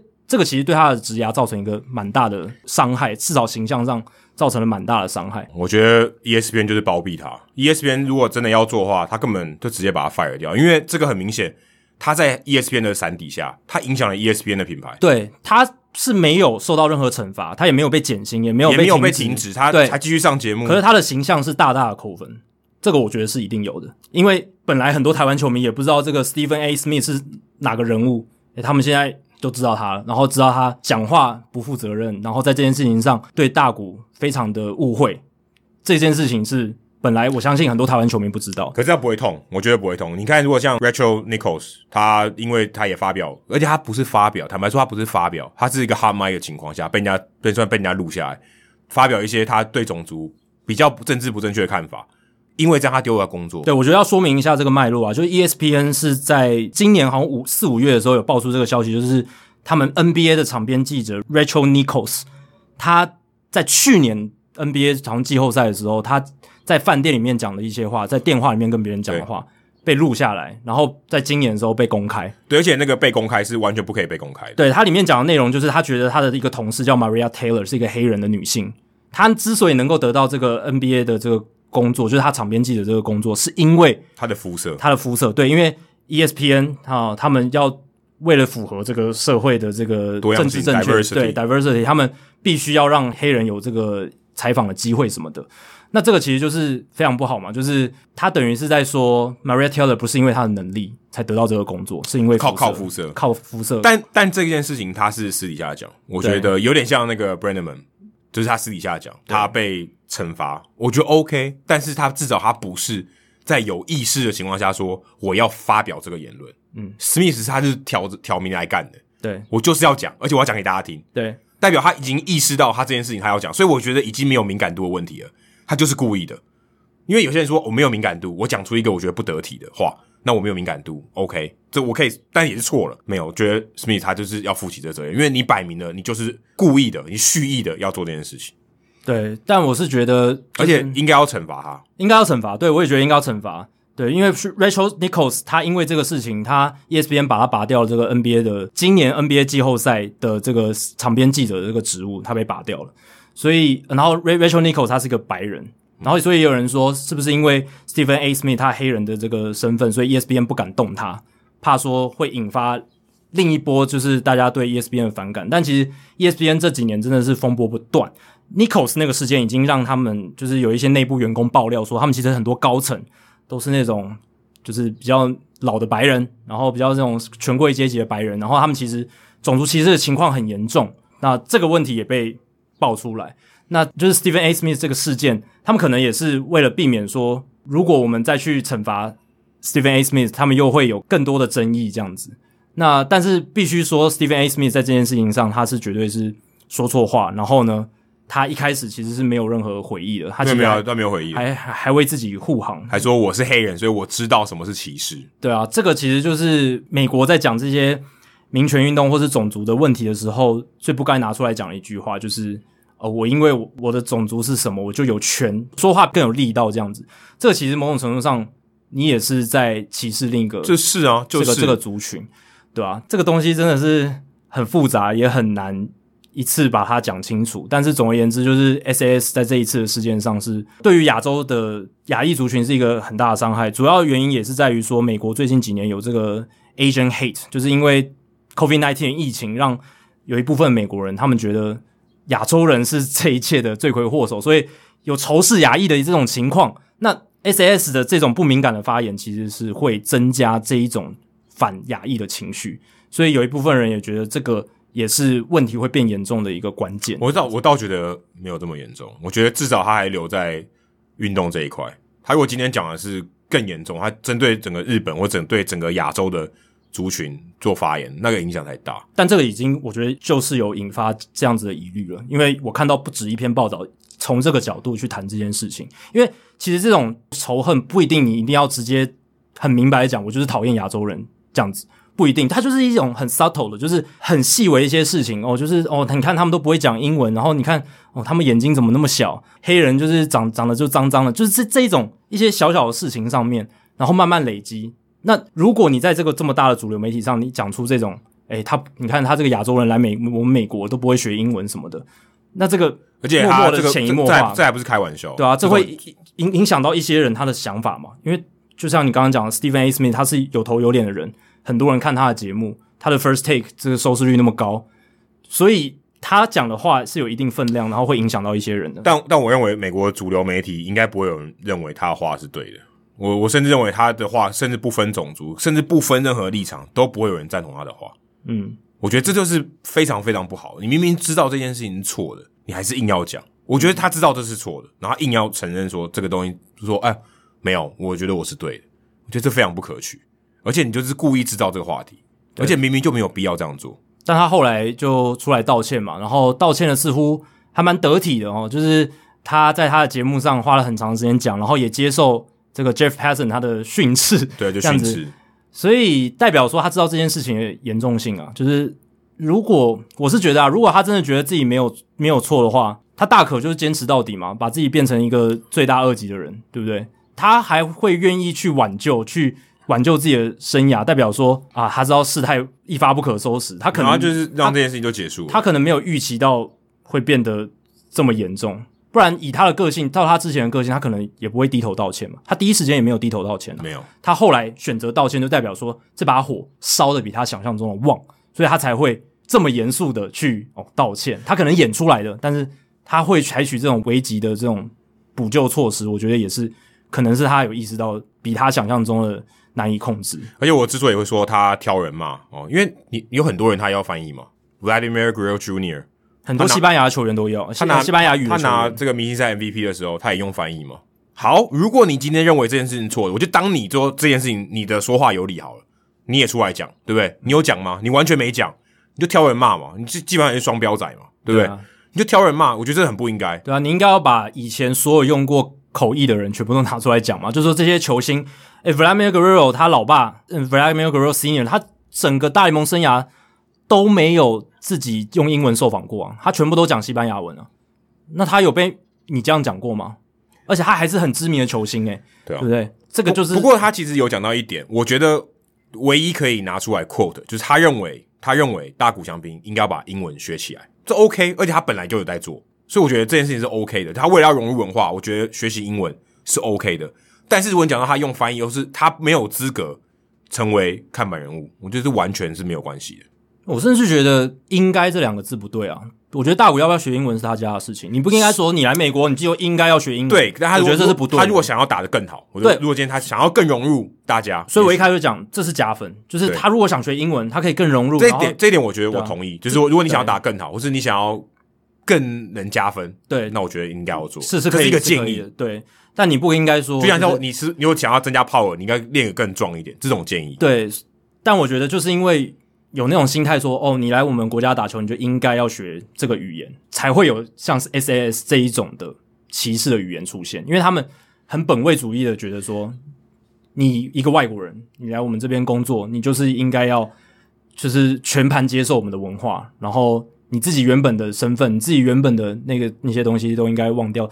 当然，我讲有点夸张，可是他的那个概念大概就是这样子，就是你要说我们的语言。如果我是大谷，然后我可以反击，或者我选择反击的话，我就说：那你去给我学日文，看你来学日文啊！你今天要访问我，对不对？你给我讲日文，对啊。你我你讲英文，我不我不受访，对啊。我拒访，你是不是应该学学日文，你才有办法跟我沟通？因为我你是不是应该学啊？我是日本人啊，你那那你应该用日文跟我对话吧？你应该要。如果今天我是大谷，就说这样，你学，那你学学日文给我看看。对，结束，将心比心啦，对啊，真是将心比心。你到异国的时候，你到其他国家工作的时候，难免都会遇到一些语言隔阂、文化冲击的状况，客观存在的障碍。OK，但如果你没办法克服，而且你假假如表现那么好，你说你如果今天你打的很烂，你说因为我语言不通，所以我打的很烂，那他可能可以说你应该把语言学好，对不对？对啊，他又不是打的那么好，你应该他已经赢得你的尊敬了才对。而且重点就是。我们现在讲的是棒球运动，重点还是在于他打球好不好。那他因为打球才会引起这么大的关注跟人气，这才是应该要讨论的重点。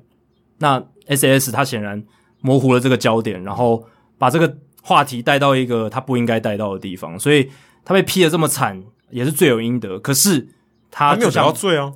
我这我完全看不出来，我现在到现在讲话这一句话，我都还有点怒气。我觉得他的罪就在于说他形象重创，但是实质的惩罚是没有，这个是让人觉得有点没办法接受。因为 ESPN 在这方面显然有一点有一点双标啦，对，就是在对这个 Rachel Nichols 还有 SAS 这两个人上面，不知道是不是因为肤色，还是他们觉得这两件事情的严重程度不一样。如果今天不同的处置，如果江教练就说，如果今天他是哈麦被录下来，像 Brennaman 或像 Nichols。他是不是事情更大条？对啊，就反而不是，他是公开的讲，反而事情比较小条，有有这样子的感觉啊。然后再因为他的肤色的关系，好像 ESPN 在处置上就比较手软。那这个就不太我，我不是觉得他肤色，他他地位就是比较高。他在他 ESPN 就觉得他是金鸡母，很多人爱看他。嗯，他不敢动，他不敢动他，因为他薪水最高，他影响力最大。我觉得他就不敢动，要不然我一定动。对啊，但有一说就是因为 Nichols 白人的身份的关系，ESPN 觉得这样处置他。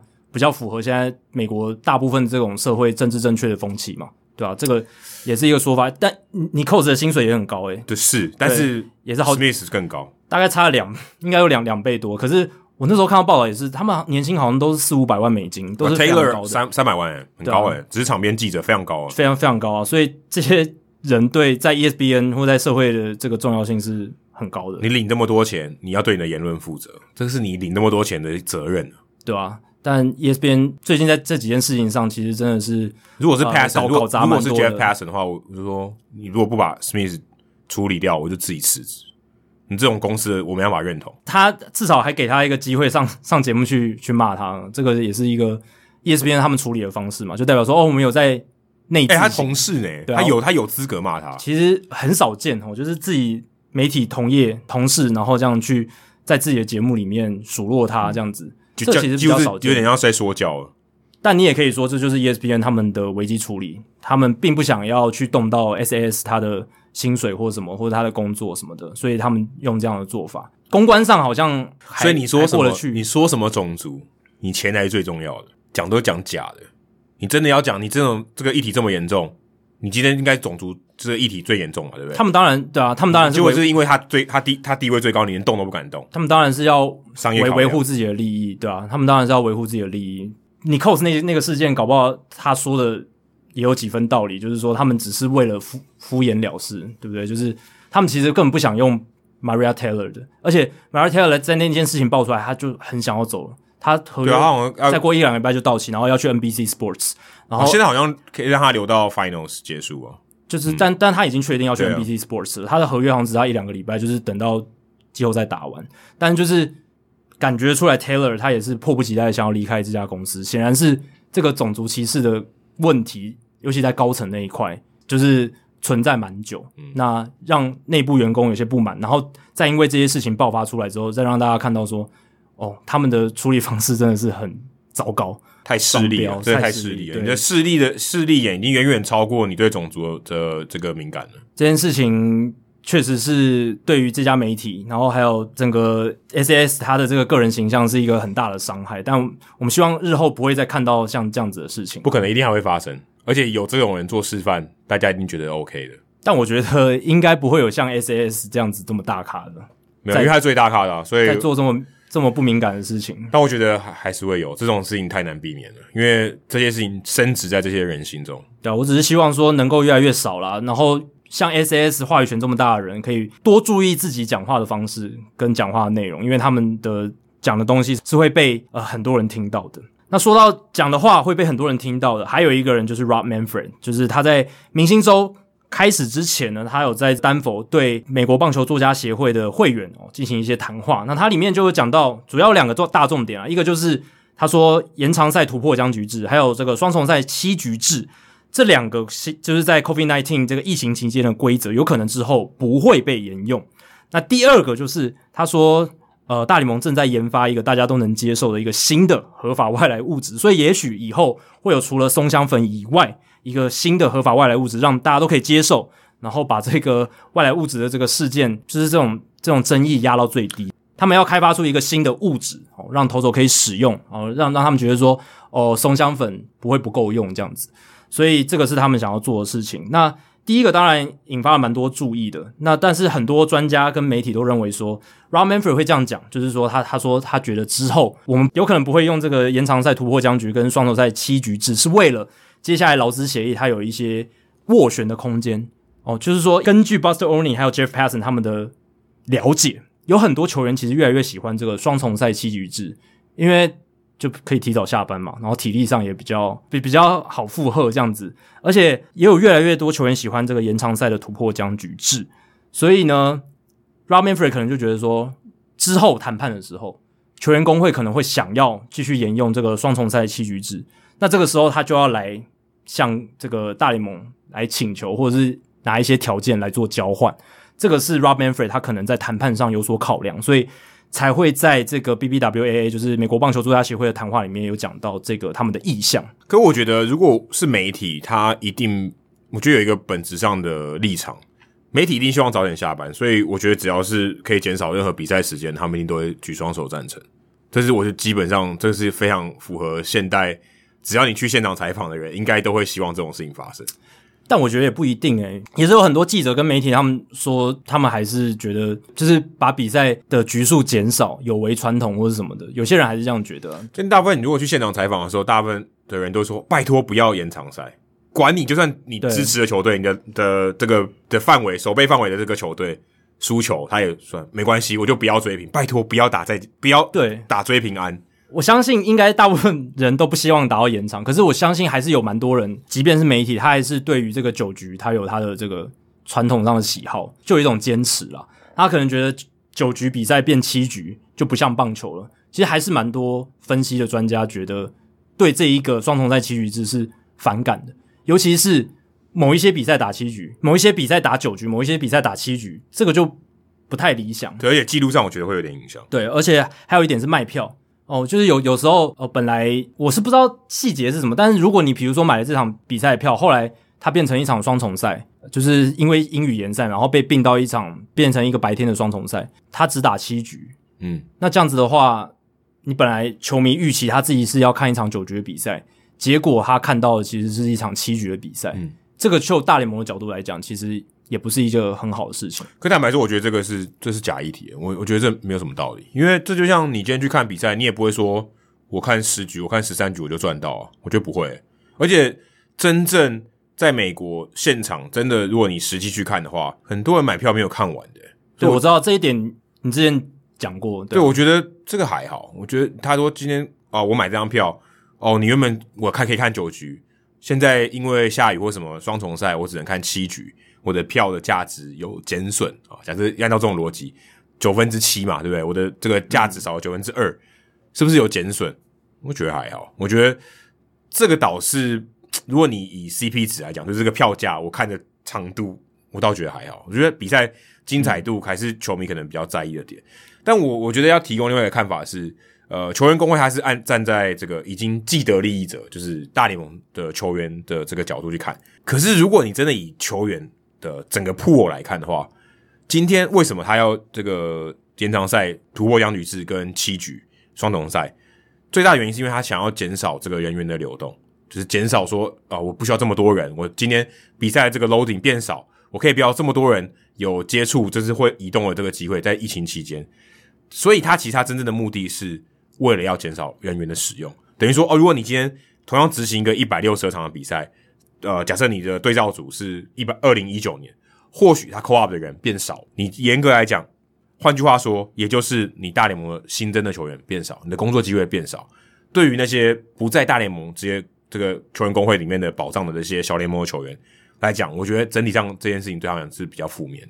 他等于上大联盟的机会变少，嗯，因为我可能需要额外的球员的机会变少了嘛，嗯，我今天能上到大联盟的机会也就降低。虽然这个呃是很微小的，但是还是有差，因为他本来这个做这件事情的本意就是减少球员的消耗，减少球员上班的时间，减少球员需要跟动的这个机会。就像就像你自己讲的，就是这个其实因为延长赛跟双重赛其实本来就数量不是那么多啦，所以实质上的影响是比较小。但回到刚才那个球票问题，我自己就是会觉得九局跟七局对我来讲有差的人，对，你不能说没有这种人，一定有，我就是一个。但我我就是觉得，可是你今天去看电影，你也不会在意说这三小时还是两小时哦，而且它基本上还是一场完整的电影。哦，当然啊，当然啊，但是我球赛也是完整的啊，我觉得不一样，因为。你原本跟我讲打九局的比赛，然后突然变七局，这不一样。你如果今天本来你跟我讲说这个电影是两个小时，结果一个半小时就结束，那我当然不爽，对不对？就是导演版会剪剪辑过这样。对啊，就是跟我重点不是在于长度的长短，九局七局 OK。你如果全部都是七局的比赛，好，那我看一场七局比赛 OK。但今天的状况是，本来承诺是一场九局的比赛，后来变七局，这个会造成。我猜他的票面上绝对没有写这件事情，没有写，没有没有特别注明。对啊，如果你今天英语，然后说。五局打完，他也不赔你钱啊，完全不赔。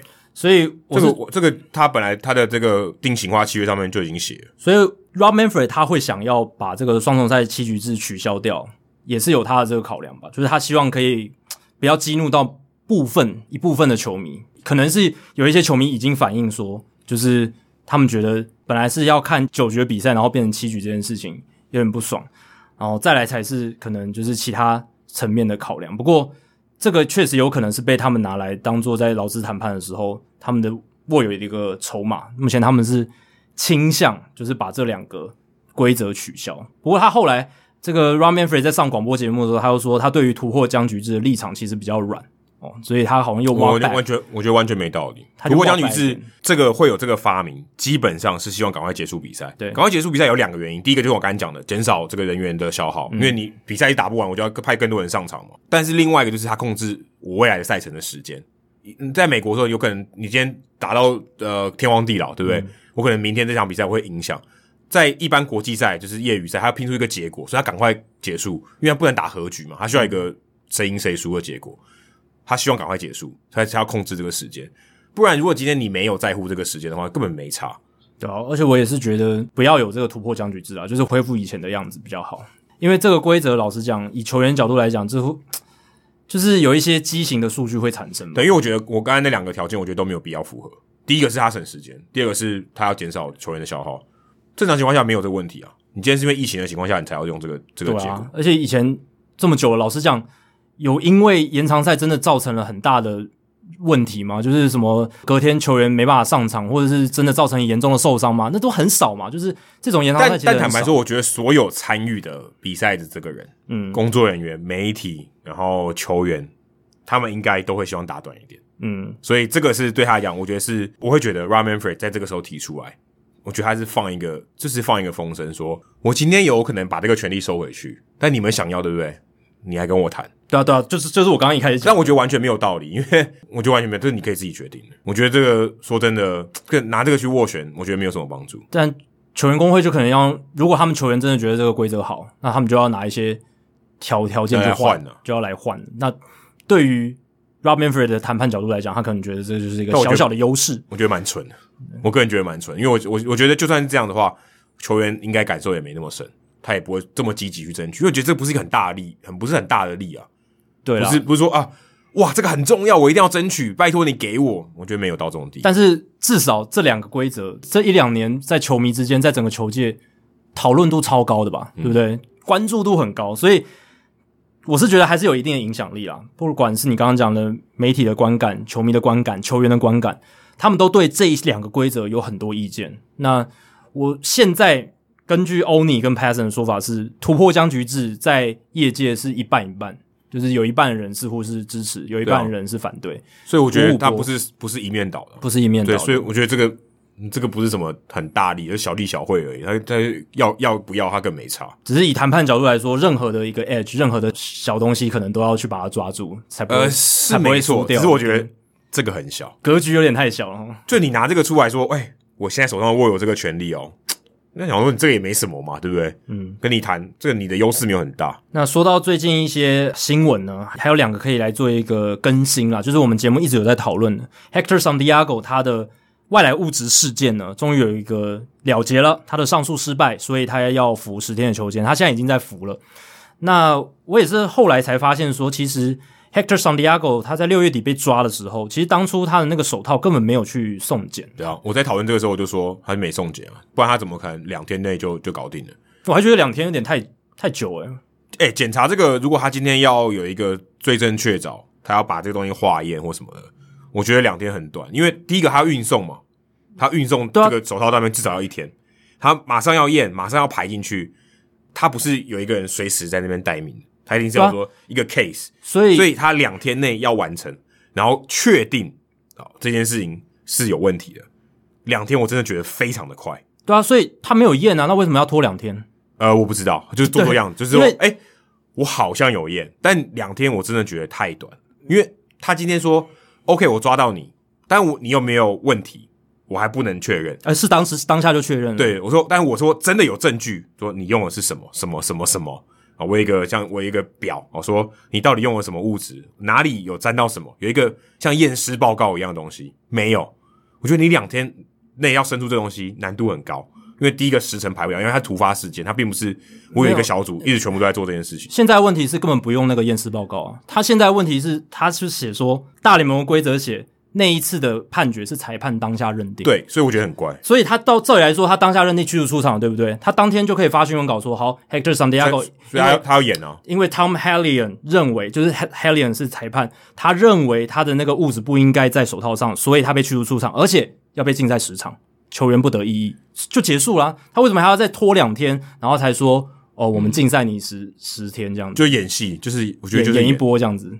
对啊，就是。哎、欸，我有在处理。我想告诉大家真相是什么？你根本没去查，对啊，所以这件事情也让我知道说，原来大联盟的裁判现在是有权，只要他主观认定这个就是违法，就违法了，他也不用去检验呢，他就也不用去检验说这个到底真正的成分是什么。他当下觉得球员的这个手套上面这个物质是违法的，他就可以直接除了驱逐出场之外，也可以判罚这个禁赛。对，可是你不觉得这很不合理吗？我觉得不合理啊！我觉得你至少要有一个验尸报告啊，就像你刚刚讲，要有一个罪证确凿，要有一个给我一个交代吧。你我，我死的不明不白。因为你任何如果就我就把你驱逐出场，就是我爽嘛。就像你你骂我，我觉得不爽，我心情不会送，我就把你赶出去，这 OK。这你要主观原理，我觉得很 OK。可是你今天要处人家竞赛，第一个就是验尿嘛，就是你要、嗯、你有这个药检的问题，不然就是你家暴嘛，你都有在等调查报告嘛，有一个水落石出嘛。你这个没有，你怎么可以？你哎，竞赛时场，虽然 Santiago 不是什么大号的人物。但也很严重，好吗？对啊，所以你你也应该有一个水落石出。所以这代表说这个规则的条文，我觉得有一点问题，因为就是裁判权力太大了，他是他们现在权力太大，就是他可以直接认定竞赛这件事情，甚至不用去化验或什么的。那这也是当初我为什么说球员工会他们为什么不出声，这可能是球员工会他们自己要承担的结果，因为他们当初没有去跟大联盟谈判，就让大联盟自行决定了这些外来物质加强执法的事情。所以大联盟就说：“好啊，你既然要你都不出声，对不对？那我就我就强行的去做这些事情。那我在规则的设定上，我就设定给裁判更大的权利。所以现在看起来就变成说，球员好像没有发声的管道，就算他申诉了也没有用，因为大联盟就说我规则里面就写裁判有权可以直接判禁赛。嗯、对，所以这个我是觉得有点瞎的。不过我觉得现在目前看起来也没有在抓哈。对，要找到下一个这个诶怎么讲？不能讲受害者。”就是呃，使用作弊的外来物质的人，看起来要等非常的久，所以大联盟裁判看起来他们自己也不太想要去使用这个权利。对，呃，对，有点像说他这个刀哦，他用不下去。我今天这个刀要挥，对不对？我就把你头砍下来，嗯、我还不能说砍你一个，砍你刀一刀，还不能砍一半。说我今天就是你就是罪大恶极，我能判就是罪大恶极。这十场真的很多，我觉得这 裁判可能也会退缩，说哦好。没有的话，就尽量不要用，或者我就口头说好，我看到了，哦，你下次不要用。嗯，我现在也不抓这样子。所以现在遇到的状况就是真的，因为像说今天酒驾，说只要一抓到酒驾就直接死刑。对，警察敢抓吗？对，那个涉及的这种。因果实在太大了，对呃，都有点不对称了，不对称，就是不符合那个比例原则。而且而且说真的，你根本就不知道有没有，到现在我们都此时此刻我都不知道圣地亚哥到底有没有用。对，因为就是 Tom Henley 他自己认定的，应该说他违反了规则没有错，他的确手套上有有东西，OK，但他是什么东西，没有人告诉我。对，他说是紫花粉加汗，但我不知道是不是啊？你有没有你有没有报告？这个就是裁判 sole judgment，他那个里面写的就是这样，就是裁判主观认定是就是了，所以。这个很不合理，我觉得至少真的要化验一下，然后给给大众、给球员、给球团一个解释。诶，不然水手队很衰，他莫名其妙十天少了一个左投，他也没办法去再申诉了，就这样子了。嗯，这个而且老实讲，而且他还少，他是那个洞还留着，对啊，还不能补一个。而且水手队现在理论上来讲是有竞争力的，他们还是胜率在五成以上的，那这个其实是有蛮大影响的。反而 Trevor Bauer 没事。呃，对，Trevor Bauer，你跟 San Diego 来比，Trevor Bauer 到目前为止啊，到目前为止就是行政停职延长到七月二十七嘛，然后延长两次嘛，对不对？已经两次了，然后七月二十三会有个听证会，那个很关键，应该会有一些新的进度出来。所以目前 Trevor Bauer 他的状况是，我听 Jeff Passan 的报道，他请了很多业界。大咖那种公关专家、公关公司、法务专家，整个律师团什么来帮他处理这件事情，合理，因为他的薪水非常多，他为了挽救他的薪水，他成本一定要丢下去。而且这个也代表说，这次危机看起来是 Trevor Bauer 他真的觉得很严重，而且要倾所有的资源来争取自己的清白跟名声。这个可以显露出来。呃，清白我是觉得应该没有，他就是他只是不要输而已。他的声，他的这个声誉已经就是这样子了。对啊，就他只能说，可是我在法律上我没有输，我没有败诉，但我他的人格或是他的这个师德方面，我觉得已经输掉了。对，我说的清白就是法律上了，就是至少他没有罪，他他他想争取的是这个，但是因为没有罪的话，也许他合约不能被强制中断。对，他至少还可以有些法律途径把自己该有的一些权益他拿到，至少让我投完这个比赛。如果你有罪的话，基本上那个道奇队是可以整个终直接终止合约，而且他就他就不用付你钱，就不用付钱了，后面还有很多薪水，对吧、啊？所以。这个是也可以看得出，这次危机对鲍尔真的是非常非常大，所以他才会倾这么多的资源去做这件事情。而且他都没有出来说话，我觉得应该没什么，应该没什么悬念。嗯，他就是这样，这个事情就是跟传闻十之八九很接近的。对，没有后续就没有再出来去反驳或者什么，他可能就是就直接在法院去做处理。而且他的队友或道奇队或是他的经纪人也都没有任何人出来发表任何言论。当然我，我我懂。你在这个法律的这个过程中，在这个在诉讼的这个过程中，你是不应该发表任何东西。但你稍微提及或是说真的带个风向什么的，我觉得也相当合情合理。但也没有，就是没有人为他背书啦。这样简单白讲白一点就这样，一片静悄悄。对，那道奇队也不敢做任何事情。然后道奇队唯一有做的事情就是把他的摇头娃娃日取消。OK，但但这已经不言自明很多很多事情了。道奇在这一切就是比较被动的在处理，可是。他们的一切的行为，就是他们想要把这件事情，就是全部交给大联盟官方。他们这边就是大联盟该说什么就说什么，然后我们这边就是把跟鲍尔现在有关的东西先先切割这样子。他们现在的做法就是这样。可能听证会应该不是大联盟嘛，应该是当地地方法院嘛。是啊，是啊，是啊，是啊。所以大联盟现在某种程度上也是被动。但大大联盟他们自己也有调查，他们有自己的单位在做调查，但感觉超慢。哦，这个这个通常都会花一段时间。你看，连 Marcell Ozuna 都还没调查好，这个他都已经是现行犯直接逮捕了，到现在他们对于 Marcell Ozuna 的调查也还没出来。Trade Trevor Bauer 结果，如果今天按照这种剧情发展下去，按照大联盟的潜力来说，通常都是会先有刑事的结果，才会有大联盟自己的调查。对，所以照理来讲，道奇队应该会比大联盟更早有动作。就如果今天他说 OK，你就是这个性侵犯或是这个强暴犯，道奇就直接把他砍了，因为这个东西就是已经对啊。如果有刑事的话，他直接就要就要就有动作。如果没有的话，他搞不好也砍，只是他要付薪水，就还是形象上的一个防火墙，一个切割。因为他如果没有刑事的罪的话。他基本上他的合约可以继续走，对啊，但如果我觉得如果没有刑事的罪，我觉得道奇还是会听大联盟后续家暴的那个怎么处理，因为他们不是好久嘛，他们就蛮好久，对啊，就就还有一阵子啊。但我觉得道奇就是这样啊，他们就是比较被动啊。他们事件一开始的时候，所以如果今天他也没有主动去，就是让那个鲍尔停赛啊。所以如果今天他没罪，假在法律上没罪，嗯，他可以回来投球吗？理论上是可以吧？对，我都实物上，对啊，理论上我当然知道可以，实物上道奇都会让他回来投球吗？我觉得会等大联盟官方的那个。家暴竞赛，那可能已经这一年打完了，欸，对啊，搞不好他们会让他回来，也也说不定啊。如果真的无罪，如果是道奇队，他如果让他回来，一定被骂翻，哦，因为形象上已经重创。所以我觉得唯一的结果，Trevor Bauer 不会在道奇队再投球了。只唯一有差别的是，道奇队有没有付他薪水而已。嗯，我觉得他一定不会再穿上道奇队球衣，这是我的看法。我觉得他不会，因为如果道奇队还让他继续投，就算他清白的好了，我觉得也不会让他上场投球。对啊，其实现在想一想，我也觉得不会让他再上场投了。以道奇队的角度来讲，而且之前已经有潜力了，就是休斯顿太空人让 Roberto Osuna 这个家暴的确认案例回去投球。那其实业界对于这件事情的看法是很负面的，而且后果都出来了，大家也看到了。对，然后他们还让他回去当终结者嘛，嗯、对啊，然后后面当然是大家就把这个太空人队前一个管理阶层的那一个整个团队贴了一个嗯非常糟糕的标签，嗯、所以道奇队应该是会避免这样子不必要的公关危机了，除非他们也很笨了。对。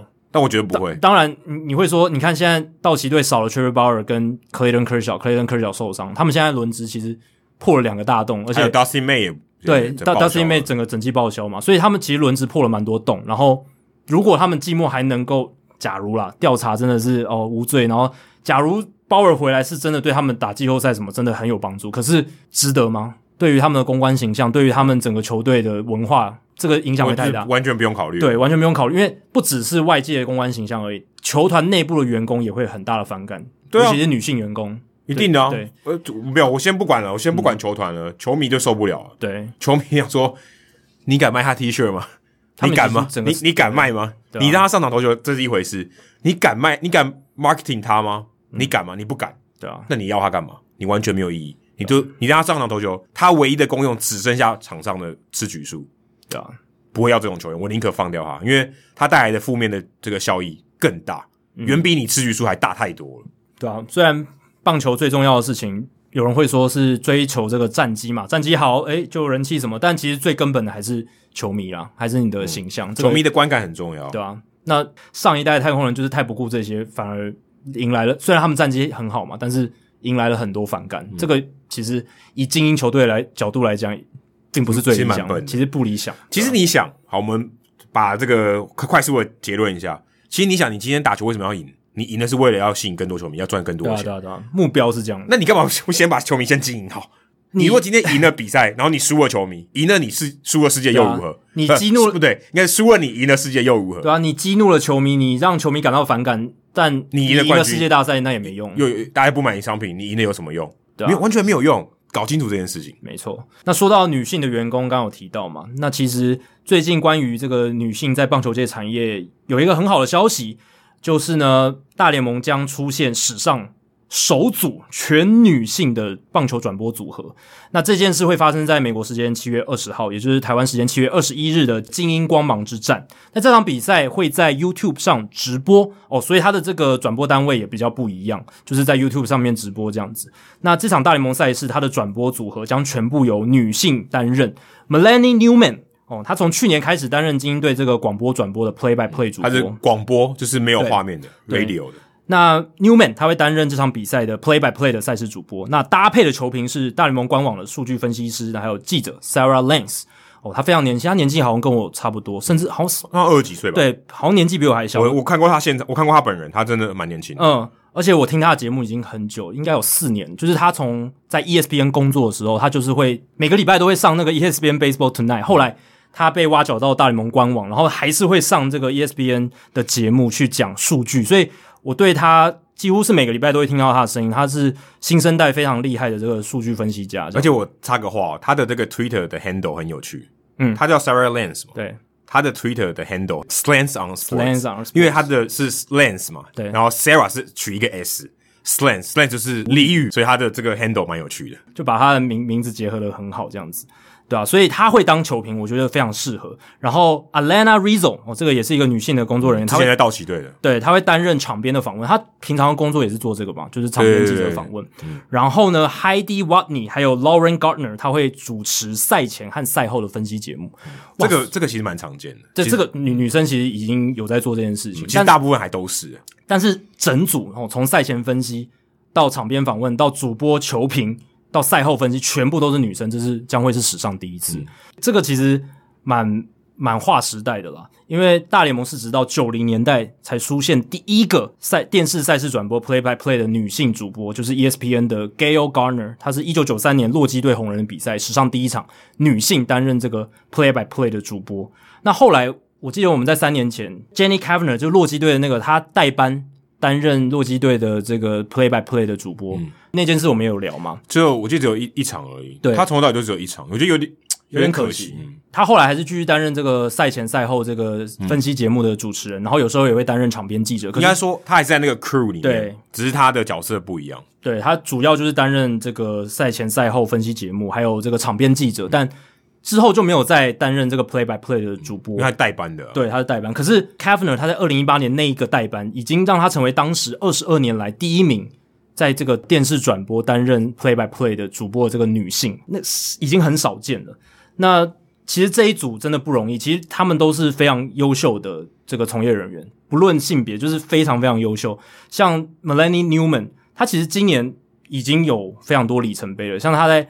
六月二十二号，运动家做客游击兵那场比赛，那场也是一个 YouTube 的直播赛事。嗯、对，那那场比赛呢，Newman 他就担任了 Play by Play 的主播，嗯、而且那是一场全国转播，就是网在网络上嘛，这、呃、是全国转播，全全全世界，或你要说全宇宙也可以。对，全宇宙转播的这个，只要你有网络，对大联盟赛事。那那个时候，Newman 已经成为史上第二个这样子的 Play by Play 的女性，嗯、在这个全国转播的赛事里面，前一位要追溯到一九九四到一九九五年的 Susan Waldman。那 Waldman 后来他就是一直都在洋基的广播担任这个球评嘛，跟 John Sterling 做搭配。对他后来就没有做 play by play，他是做球评。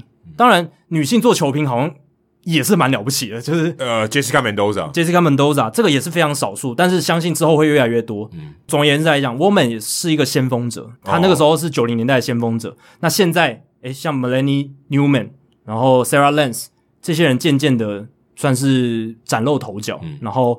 把握机会，表现的很好，获得这次机会。不过，我觉得这个有就是呃，大联盟刻意的，就是他他他要有一个话题性。但刻意的话，你不没有不够格也不行嘛。当然，所以这些人他一定是他专业水准一定都够，只是之前没有办法同时间啊同一个地方把这些人全部凑起来。有当过球评的，也有当过 play by play 的，然后 post game pre game 的这些都有。可是没有一次全部大家集合在一起的。这个对。嗯，我会觉得它比较是一个象征性的意义。你说这个东西要维持很久，目前看起来我短期之内，至少在一年内，我就觉得不太可能会变成常态。因为说真的，女性的从业人员也没那么多，比例上就是没有那么多，所以实物上是有点难的。对，就像你讲的，我觉得他把这些人全部凑成一组是有一点刻意啦。但我觉得做一种宣誓也蛮好的，嗯、因为这一两年其实大联盟的这个女性从业人员增加，然后引发了很多新闻。嗯非常好，吴佩琴，吴佩琴，然后 Jessica Mendoza，然后之前 Naken Alyssa Naken，更早一点 Seagull 这一些人，嗯、他们在这几年其实加入了这个大联盟的产业。还有 Bianca Smith，对 Bianca Smith 红袜队的，在小联盟担任教练，所以还有那个嘛，洋基队的打击教练 Bakovich、嗯、这一些，其实越来越多。那在这样子的势头上面，媒体转播单位这一块，他们做这样子一个宣誓，把这些人凑成一组，写下历史的一页，我觉得是一件蛮不错的事情。嗯，不过我看了一下历史哦，其实大联盟是北美四大运动里面最后一个发生这件事情的人。嗯、NFL 之前早就有了，然后 NHL 在多伦多在法语台有出现过，NBA 今年三月也有全女性的组合，所以大联盟其实是最后一名。嗯，如果你真的要跟北美职业运动来比，所以某某种程度上也是可能也是想要。不想输哦，所以我们赶快赶上这个趋势。嗯，对，所以也有点这样子的感觉，但有总比没有好嘛，总比这么后知后觉，隔了两三年才在那边亡羊补牢来的好。所以我，但亡羊补牢，我觉得好像也没有那么严重。但我觉得这是他就是希望可以立下一个里程碑，说 OK 这样做可以。比方说都没有人做到过，这样。跟台湾比起来，台湾厉害多了。台湾早期就有康小玲，从初年就有。了 詹庆龄，然后就是。这个女性的 play by play，嗯，她跟曾公伟搭搭配过嘛，嗯，哎，你看这个台湾现在走得很前面呢，对啊，而且台湾的接受度应该也还不错，很其实蛮好的，对。可是说真的，我之前有跟这个庆玲姐有聊过这个，她就说，其实真的你要说女性的主播，我们讲 play by play 的主播的话，她还是有一些硬伤，因为女性的音频就是比较高，如果她今天表达很兴奋的这个情绪的时候，可能会。这个音频太高，因为你声音音量拉到一定程度的时候，你的音频会变高，可能听起来会比较刺耳一点。嗯、所以这个是男性本来有一点的优势，先天上的优势了。但女性其实这个她是可以克服的，嗯、如果是她后天的训练，她注意到这件事情的话，或许她可以听起来不要那么刺耳。对，而且我觉得，甚至我觉得，我不是说全部都女性不好，而是我觉得你有男女的搭配，这个其实更和谐。我觉得你是啊是啊是啊对更更和谐，你可以有更多不同的对话，诶，你会有一些变化。如果今天你你可能跟女球迷也一起看球，诶，也许大家有不同的观点，比较能刺激。如果都两个男生在那聊多元性啦，诶，啊、他他聊的东西都都男生男生会感兴趣的东西，那可能没有那么有趣。对啊，这个变化比较少。对，但全部都女性，当然是没有尝试过，所以大家也不知道会蹦出什么新滋味。对啊，就是就像我们刚刚聊，就是它是一个。有点像宣誓意味的，有点刻意的操作啦。当然不是说不好，就是试试看嘛。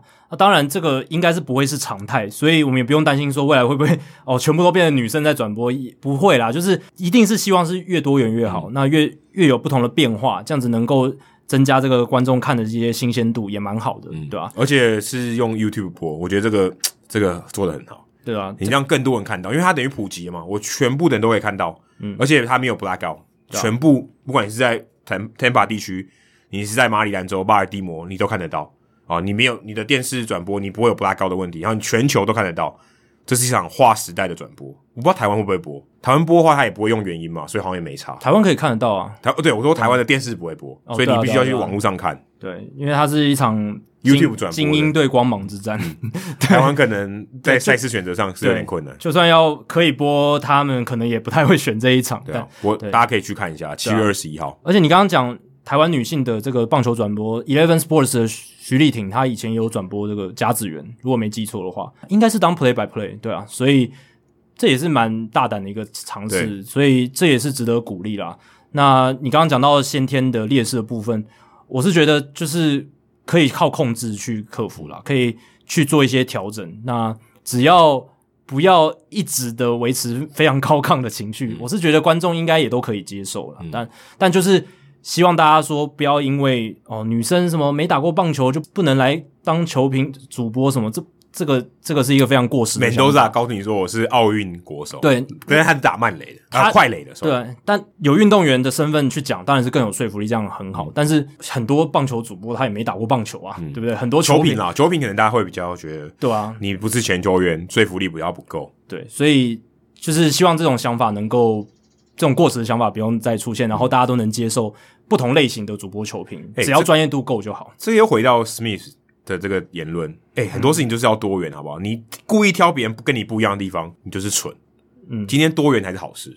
你应该感谢大谷翔平来自日本，对吧、啊？而且 要不是有多元性，这些社会风气的改变，黑人这几年的声音也不会被那么显著的听到嘛，对不对？他们自己。也经历过这些事情，为什么不能更有同理心的来看这件事？他还说我是黑人，己所不欲，勿施于人。对啊，就是我想到还是很气。对于亚洲人或者是拉丁美裔，他们在美国某种程度上也是持续的在遭受这一些歧视的影响。那如果大家都能够排斥掉这些成见，然后一视同仁，都是美国人的话。就就不会有这些问题了嘛，对吧？都是地球人，对，所以这一段路还是有很长一段路要走了。因为像有 Stephen A. Smith 这样的人讲这种话，就代表说我们还有很长一段路要走。但至少看到现在整个社会风气，还有整个运动产业对他这样子发言的反弹力道，就代表说整个社会已经有进步不少了啦。你可以看到，你往后看的话，你你是看到有差别的。可是如果你站在原地看的话，你觉得好像没什么进展，你会愤怒。所以。还是要记得说，这一路走来，我们经历了非常多，嗯、所以然后要继续的进步，这样子。好，接下来我们就要进行这个大来宾时间。那这一集就是邀请到曾公嘛。那这一集其实我们是刻意安排的，因为第两百二十六集二二六哦，刚好就请曾公来谈他的新书《六十岁的我也能完成二二六超级铁人三项》哦，所以非常刚好。那曾公这一集里面，除了他介绍他的新书以外呢，其实也跟我们分享了非常多。他在这一阵子对于美国职棒的见闻，然后还有就是他回国中华职棒担任球评，然后一些想法、小故事的分享，所以这一集的访谈内容也非常精彩。那大家请继续听下去喽。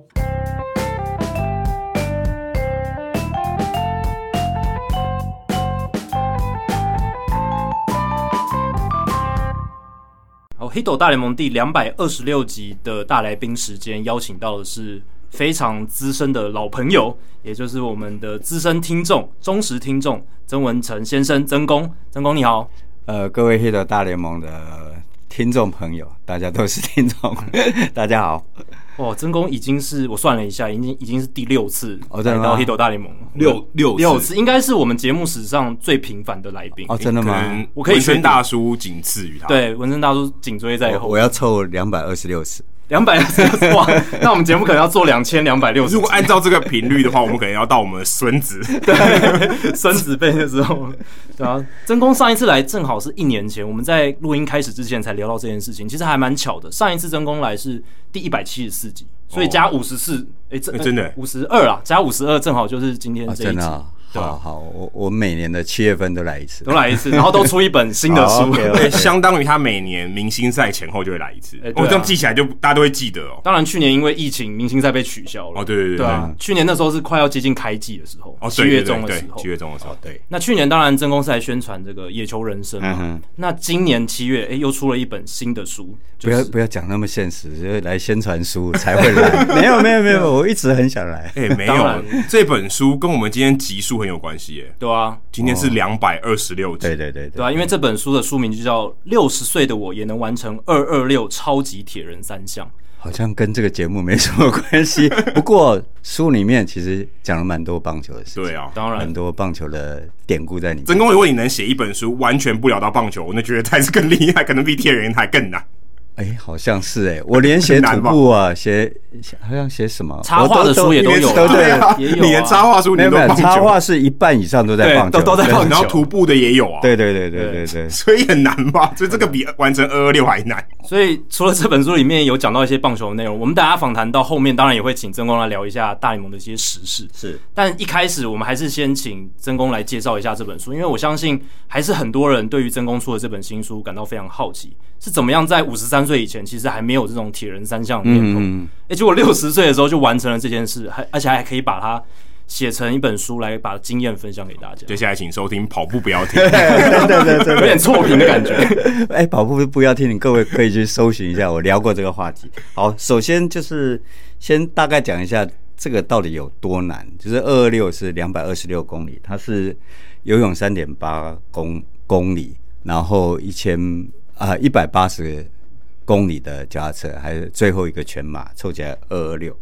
那主要还是在于难是难在于你你的身体的状况。那你要挑战一整天，我们从早上六点下水，在台东活水湖，然后最后完完赛的时候是晚上十点二十几分，所以你一整天都没有休息。然后我第一次跟人家讲说啊，二二六是这三项。然后有个朋友问我说，那要分几天完成？我说没有，一天你要从一天从早上十点 呃六点下水到结束。那基本上过去我一直觉得这个很难，非常难。那我第一次完成五一标准三铁的时候，我都觉得哦，那时候我五十几岁，我说我太了不起，我居然能够把这三项完成。到最后二二六的时候，我就觉得。我我充满了无比的信心。那在过程当中，呃，书里面有讲我怎么准备，然后过去我的访谈的球员，然后我的一些经验谈，然后最后告诉我们，跟我们等下聊的话题也有关系，就说我们不要限制自己。然后里面讲 Charlie Morton 的故事，就说大家都觉得三十好几的。投手啊，你就维持九一九二够了啦。嗯，哦，你也不用再去拼什么速度。但是他不是，他觉得我可以。嗯，那我也是这个观念，我觉得我可以。所以我们通常都会用呃年龄啊，你的能力去限制你的想象。那我刚刚讲就是说，跟我们等一下话题有有关系，是我们不能限制我的想象说。拜托，你上大联盟就不容易，你还要又要投手，你要要打击，怎么可能？但是我觉得就是有一个人，他从小就觉得我的我的我不要限制我的想象，我知道我可以，然后我可以去又投又打，我可以投一百迈，然后我挥出去的速度也超过一百迈，所以我觉得这这本书其实是激励大家，就是说你先不要说，哎，我不可能。所以完成这一次之后，我觉得最大的收获是我充满了信心。那任何事情我都觉得说，哎、欸，好像难，但是我不会说啊，这不可能啊。嗯，哦，对对，我觉得是最大的意义。所以真功下一次要挑战大联盟的投手球吗？呃，一定会的，但是因为我在等他说 怎么可能？但是因为。挑战的时候是上面是完全没有观众，没有对手，嗯、我就站上去投投看。精神上跟到，但是可能实质上有一些目标终究是没办法达成。可是你精神上如果能够朝向那个目标前进的话，其实也是一种胜利法。欸、对对对对，去台假设去台湾日开球应该有机会吧？就在大联盟投手球上投球，我们扣一下那个韦恩先生。对啊，这个应该是不会到那么难完成的吧？感觉有、啊，感觉我们这边帮真功许愿，至少中指我有投过了，哦对，就像补过哎、欸，啊，你投补都有哎、欸，对对对对，补也补过。就像曾公现在这个年纪，可能二二六没办法变成世界第一，对的速度可能没办法变世界第一，可是他至少能够达到挑战成功这件事情。他是国手哎，对啊，还是国手。哎，题外话，我差点有可能有机会世界第一，只是因为疫情关系，因为。我这一次是跑进了这个前三。那事实上，我在书里面讲说，台湾也只有我们六十岁组的，只有三个人敢报名，所以我们三个人都完赛，所以三个都前三名，所以都有去斯诺华克比试锦赛的资这个资格。但因为疫情的关系，我觉得呃还是安全一点，所以就没有。跑步的人叫国手还叫国脚？呃。我们我们又要游泳，也要用到手，对啊，然后又要骑脚踏车。因为踢足球的人叫国脚，国脚对，比较会联想到足球啦。我们应该国手吧？国手，国手。可是你跑步有没有用手？应该就是统称这种运动员，国铁，国铁，国铁，国铁，我跟台铁有点类似。应该是什么国家铁路局？对对对，国家铁路局国铁，就是那么耐操的感觉，是，对吧？所以真的是很不容易啦。因为我自己本来不知道二二六是什么，然后去查才发现，哇，是两百二十六公里，不是二二六六，对吧？我原本以为是二十二点六公里，结果不是，是两百二十六公里。二十二点六公里，我等下到楼下我就可以开始跑了。跑就 等等一下就下楼就可以。二六点二十二点六，真功回去就差不多。对对对，呃，我我我本来是今天想要骑脚踏车过来，我有算过，就是我看 Google，呃，来回刚好二十二，哦，就是单一十一十一，来回二十二。对啊，两百二十六公里其实都可以从台北开到嘉义了吧？呃，彰化那边。书里面我是说你这样想就好了，我们先从游过一个日月潭。日月潭其实不到三点八公里，是，然后再从日月潭上岸之后，你都不能停，开始骑脚踏车，大概骑到新竹，新竹之后，再把脚踏车放下来，换跑鞋，开跑到桃园，差不多，差不多。两百二十六公里，所以这是而且二二六的概念，而且是一口气，哎，对啊，你基本上就是要在一天内完成，我一年要完成，我都有困难。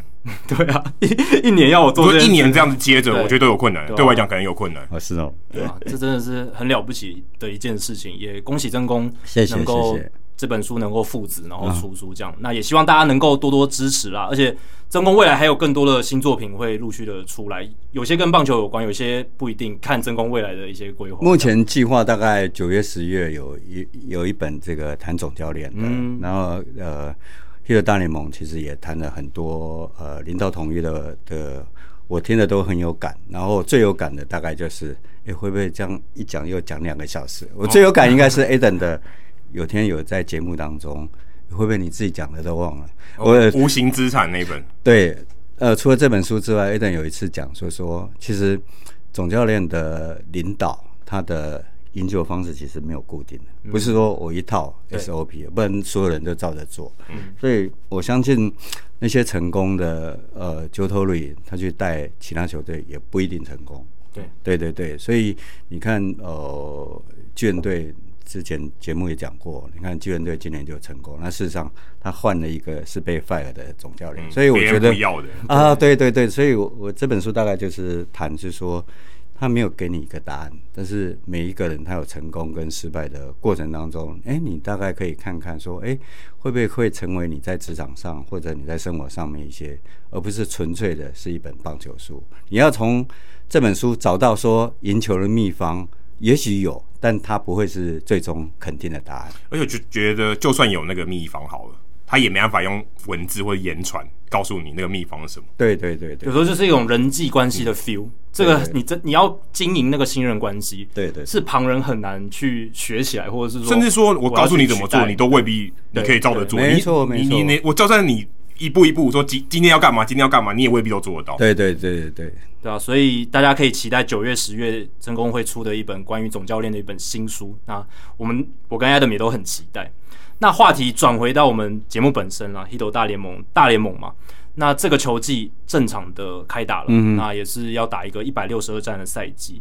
那上半季也在我们录音的这个时间点，差不多都已经打完了。那所有球员也都是有这个半季的成绩这样子。那真宫其实这个球季非常关注，也是非常关注大联盟。嗯、那我们想问的是，哎、欸，真宫，你觉得这个上半季，二零二一年赛季的上半季有没有哪一些？令你最印象深刻的事件，或者什么球员之类的话题？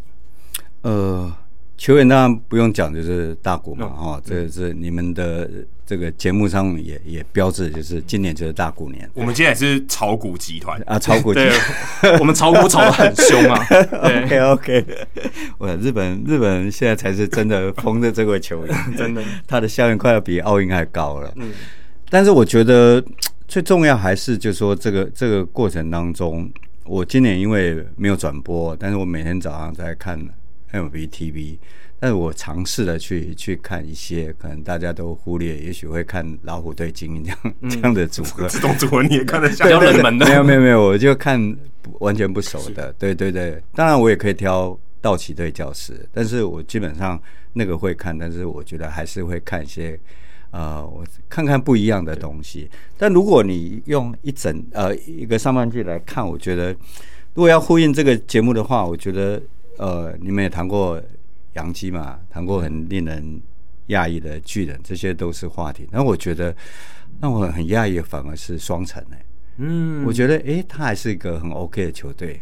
那我觉得哎打击也还都还好，得分球员打，但是投手会会这样子，我觉得。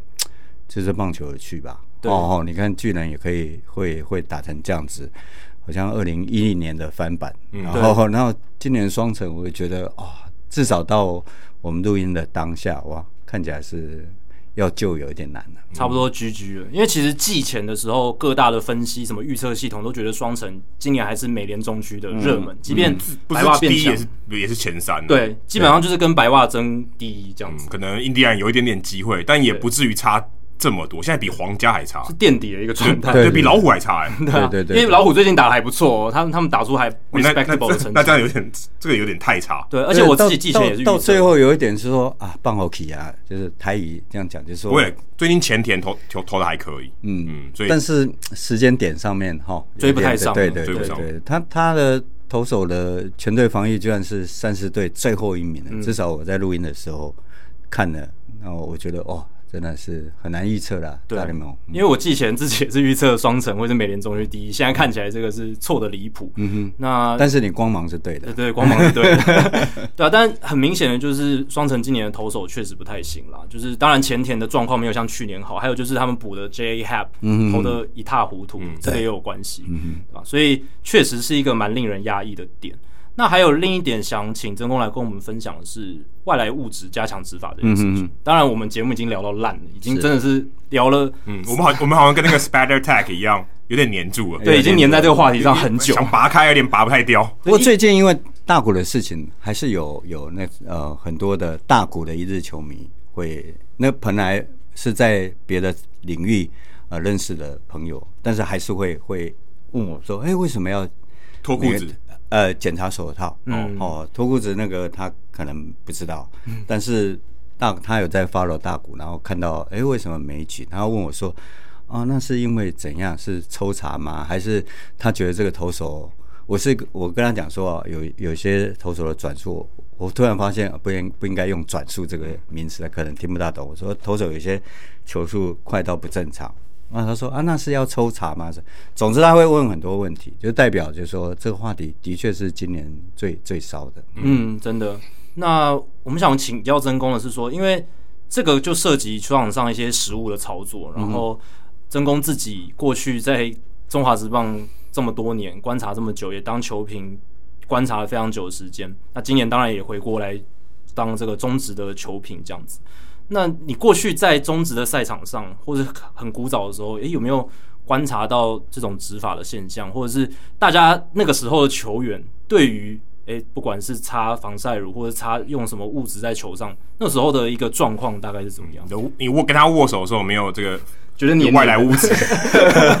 对啊，哎、欸，这倒没有哎、欸，因为。呃，就像你们呃很多次的讨论，就是说规则一直放在那边，就是说呃对于外来物质，那你你你去让它产生不规则的变化，然后让不管你的目的是什么，反正你就是想要压制打折这件事情，其实规则上很清楚，但是从来至少在我还在中职那段时间，其实没有这样现象。第一个就是。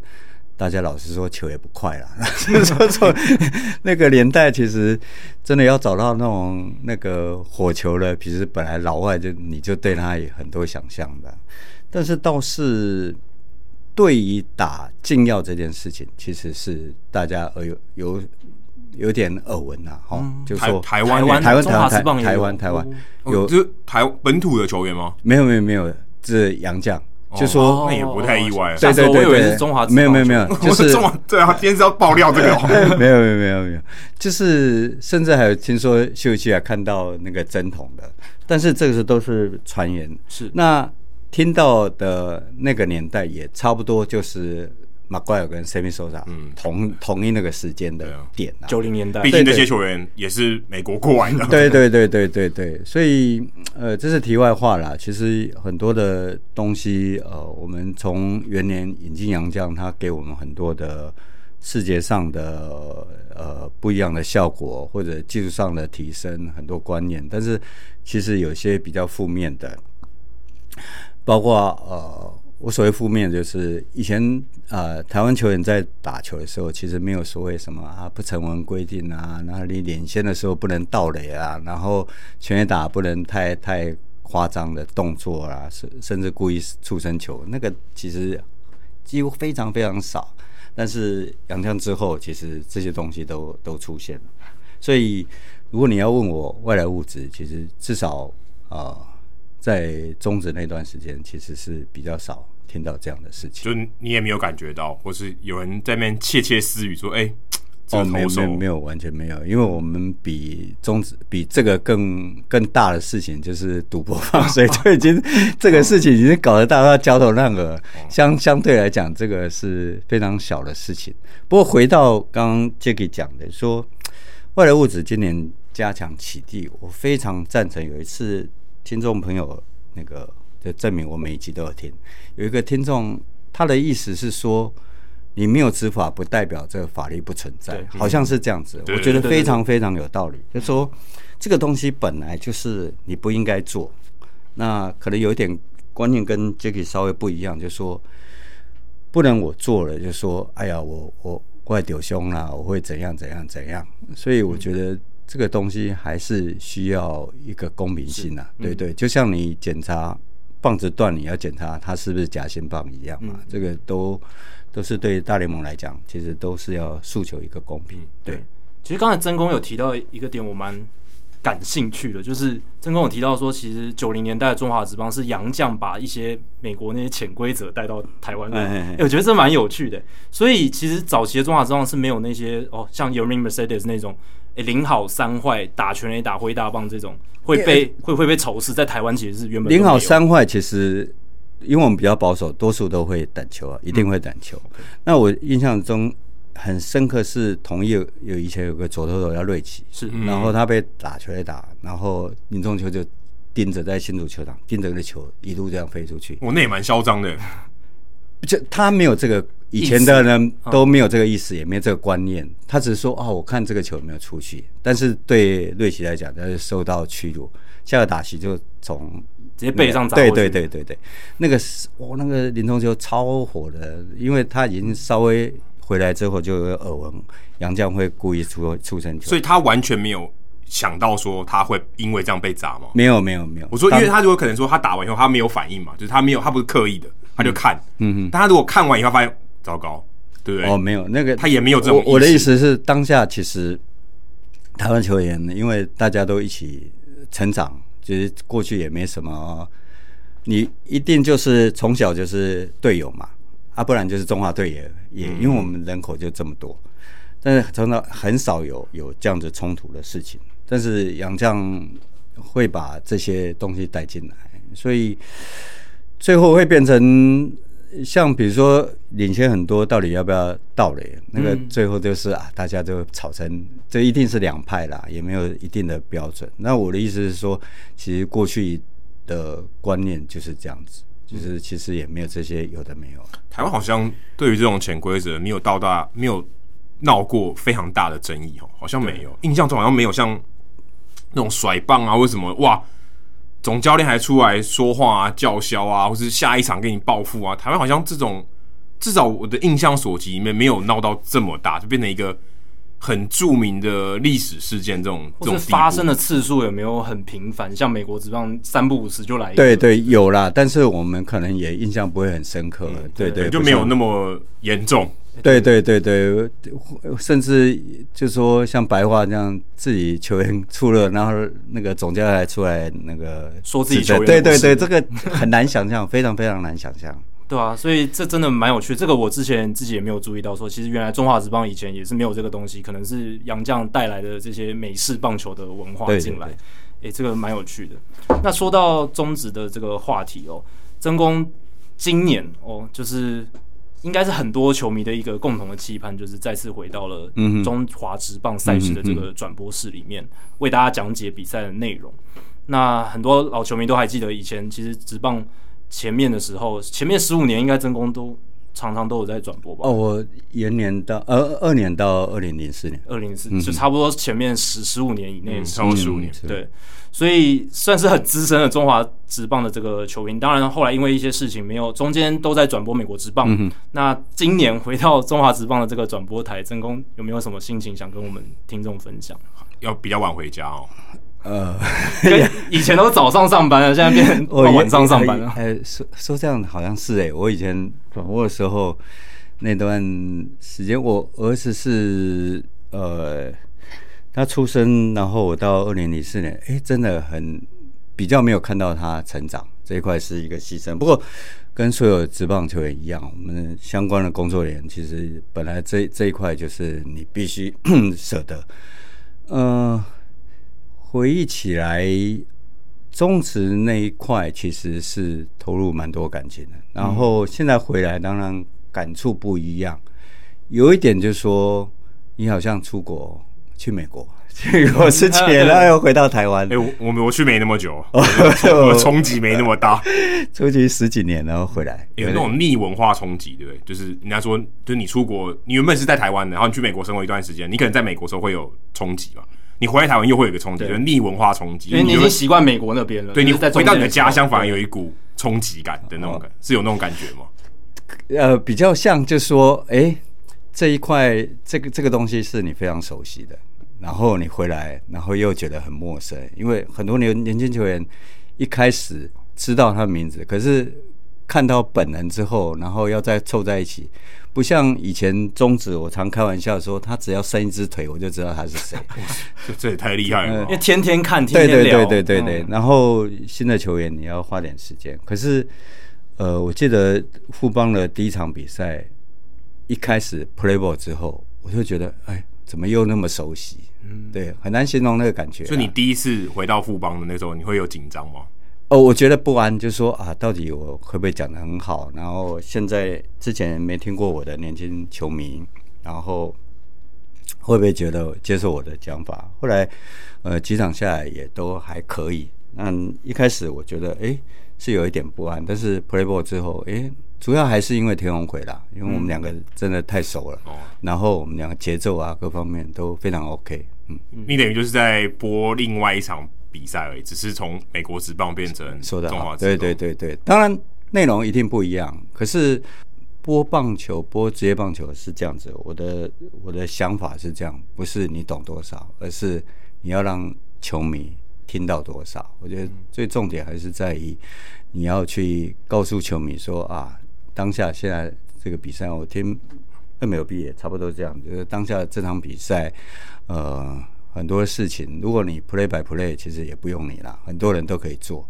所以我觉得我的想法应该是这样。是，嗯、那正宫，你在这一次回到中华职棒的转播，你赛前还是会下去跟总教练啊，或者一些对，那是我，对对那是我最珍惜的时间。没有，我觉得这个这个说法不太对，应该是总教练跑来找真。哦，没有没有没有，千万不要这样说。这个这个这个主动跟被动的是不一样的。没错，今天正公波是洪一中跑过来，哎、今天善待我一下。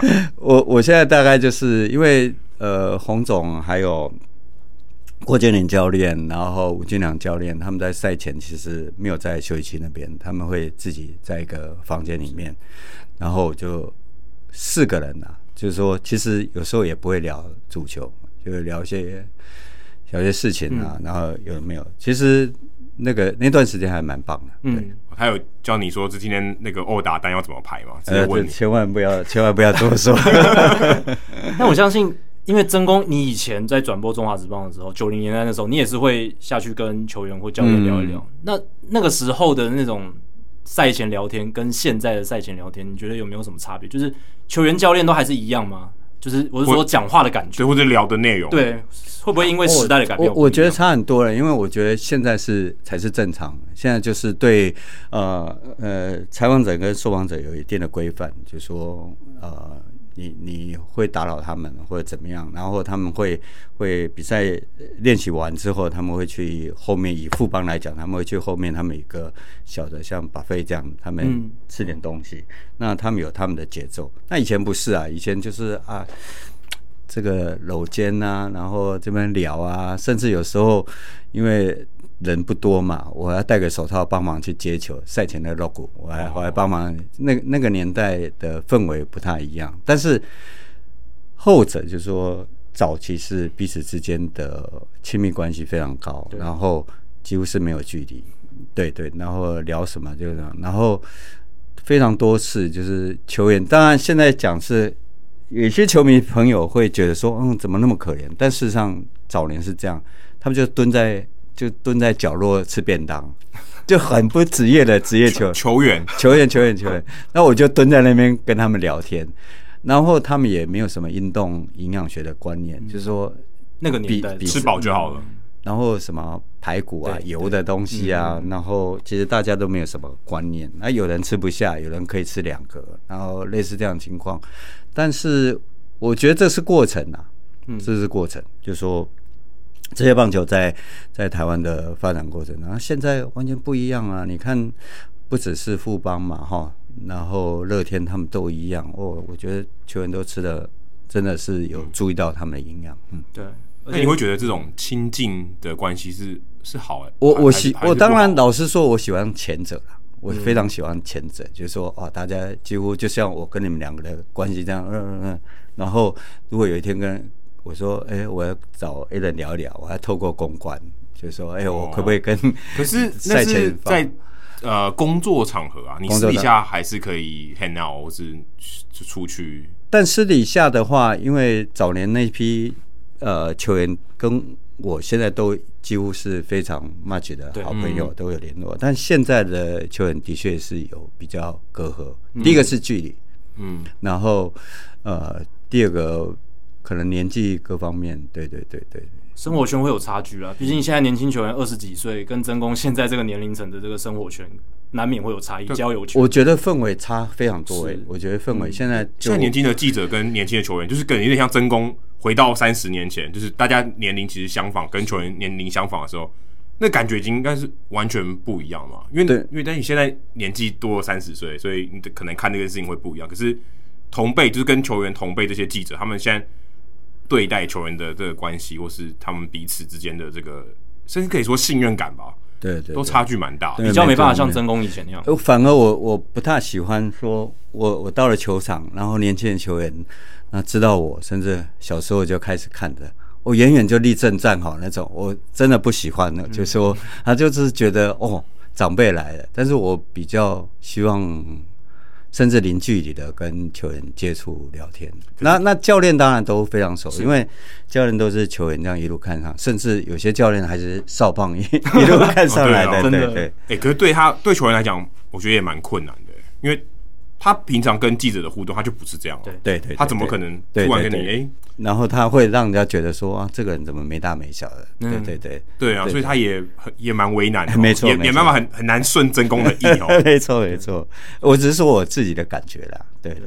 所以听起来是不同年代有不同的好处跟坏处啦。对，那现在的状况就是算是比较专业化的分工，然后这个记者跟球员之间的界限虽然比较明确一点，可是也就不会有一些什么呃私底下的什么一些事情，可能可能就会比较。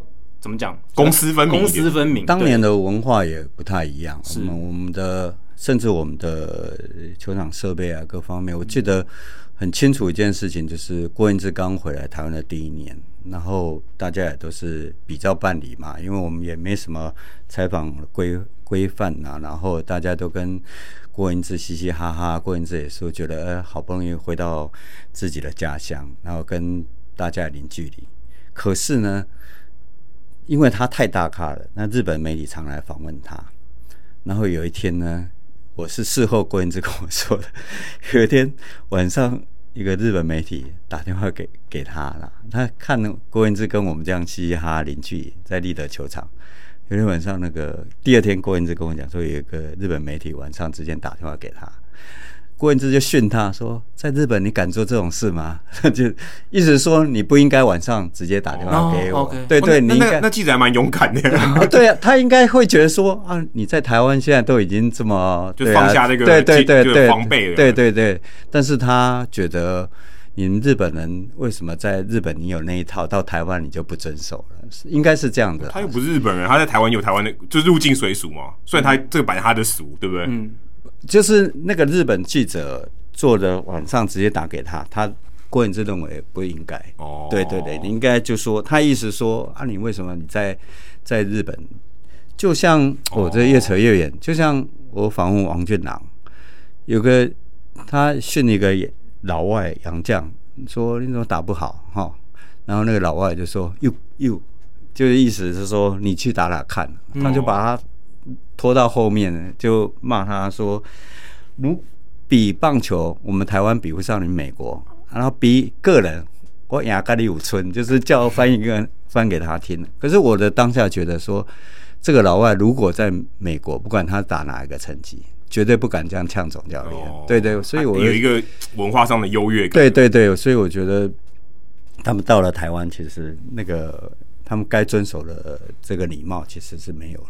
是。”所以拍谁扯越扯越远，不会，我觉得我跟梁光斌已经快一样了。哦，不会，等下我们讲的话题越扯越远，等下我们就会讲到关于礼貌。真的真的啊，所以呃也很喜欢听真公回忆一些以前的小故事。刚刚是这个台北市立棒球场赞助播出，对，插入一段台北市立棒球场，我们要赶赶快先赶快那个广告一下，说第二季快来啊！对对对对，所以也是暖身啦，为下一季暖身这样子。那我们再拉回这个大联盟哦，就是真宫也是看过这么多中职，也看过这么多大联盟的比赛。然后以前九零年代，你也是非常的密切关注铃木一朗。我们第六十一集也是请真宫来聊铃木一朗。嗯、哼然后也写过他的书什么的。九零、哦、年代哦，大家是在日本的时候就在关注。对对，是真真。如果说要有一个朗神的专家，可能真宫也是首屈一是张友金啊。当然，我扣着扣一下张友金。真宫可能是铃木一朗活着的时候唯一解剖过他的人。哦，是是是是是。那本书就叫解剖铃木一朗，对，但大家没死。对。那现在，哎、欸，日本又出来了一位横空出世的大谷翔平。嗯、哇，不知道。真宫当然前几年大谷翔平他也是在二零一八年也有二刀流，可是很快就受伤。嗯哼，一八一九手臂都受伤，然后只有打击。但今年他是整个彻底的释放，然后二刀流非常的强，非常的厉害。那我们节目也聊了几次，但我们想听听看真宫你自己看这个新时代的超级的日本球星，然后也也许可以回忆一下你之前看铃木一朗那时候的热潮，再看现在大谷，可以做一些比较之类的。那。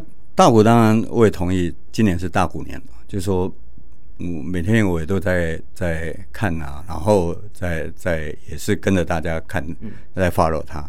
但是我的朋友们也常很热心的去传说，哦，他最近全打的影片啊什么的。你下次可以计数，说你是第五十个传给我大股，今天传给我大股。没有，我更狠，我都回回给大家说。他没有打全的打的时候，再告诉你。对，这个这个厉害，这个厉害。我的意思是说，他有一点就是说，好到我们的超我们想象。就跟刚刚啊节目刚开始我讲的，就是说不要限制你的想象。但我今天在看大鼓的时候，在早上看这个，呃，不是昨天在看大鼓的时候，我就跟我太太说：“你看哦，因为。”他到水手的时候，有跟伊朗的合照啊什么我说：“你看哦，铃木一朗当初他就是符合美国人，不管铃木一朗打的多好，最后超过三千万，但他符合亚洲球员，美国人对亚洲球员想象，瘦瘦的啊，跑很快呀、啊，嗯、但是灵巧这样子，技巧型的、啊。对，但是大国他不是投球呃打击技压你们。”他跟老外站起来就大一只，而且他是用，我觉得他是用美国人的那一套在打大联盟。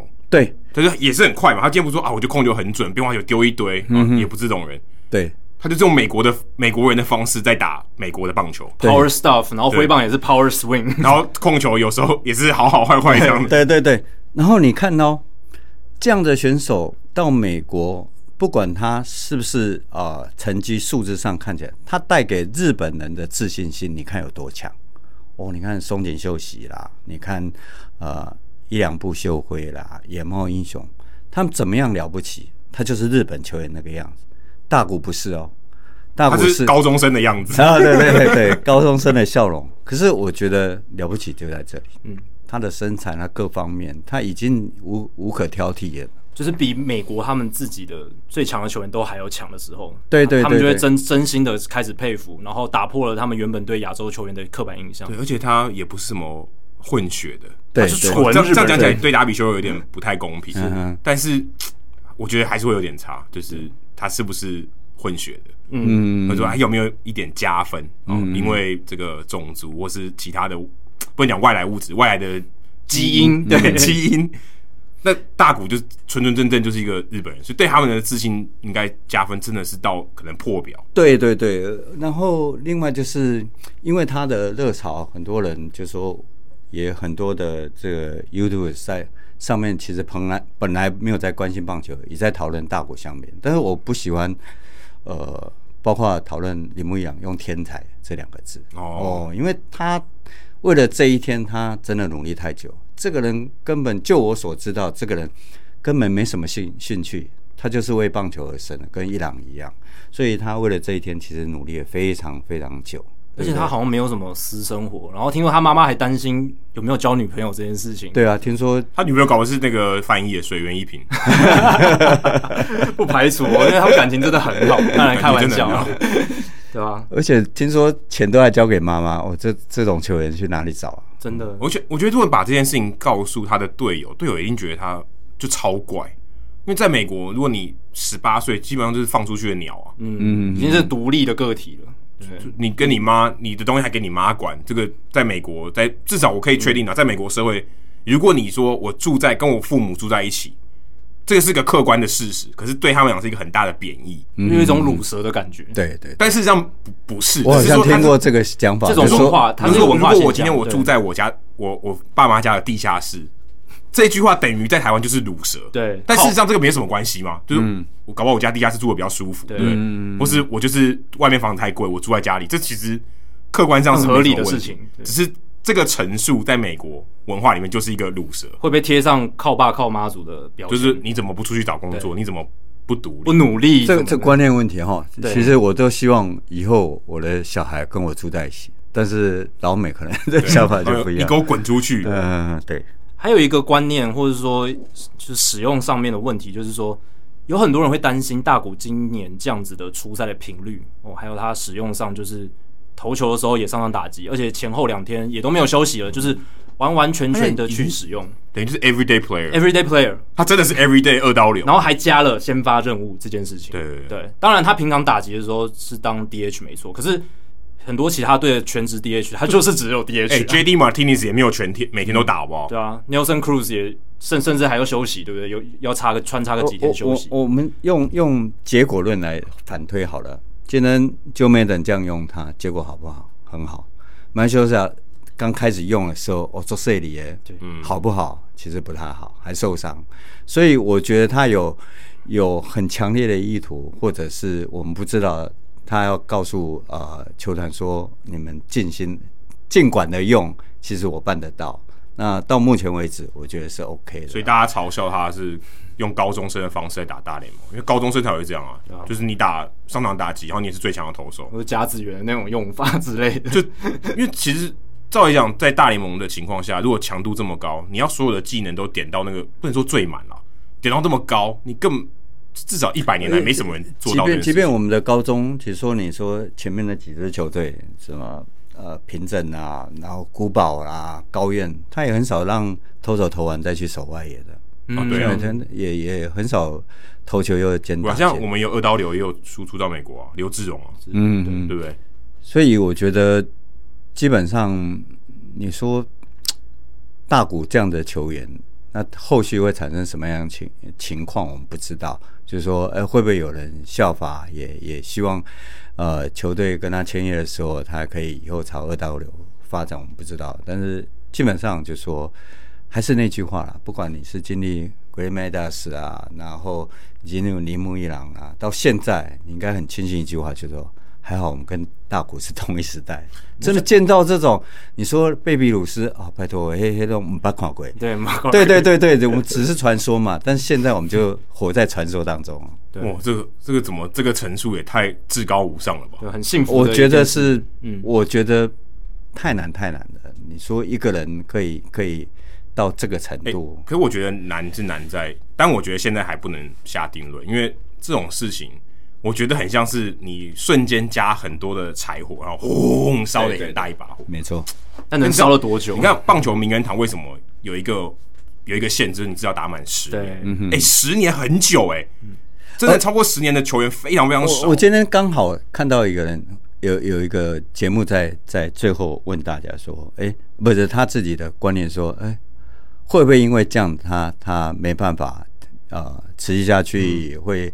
会 burn out 就是燃烧殆尽，对对对，或者他老了就没办法二刀流。那我觉得其实不管怎么样，我们至少见证到二零二一年的大谷翔平。我觉得至少曾经拥有做到过这件事情。光是这这一年他发挥的这样子，我觉得就已经太不可思议了，对不对？我才打半年，你就说不可思议？他打完整年不疯掉了？而且就是让我们充满想象，是如果他专攻一项，然后会是怎么样？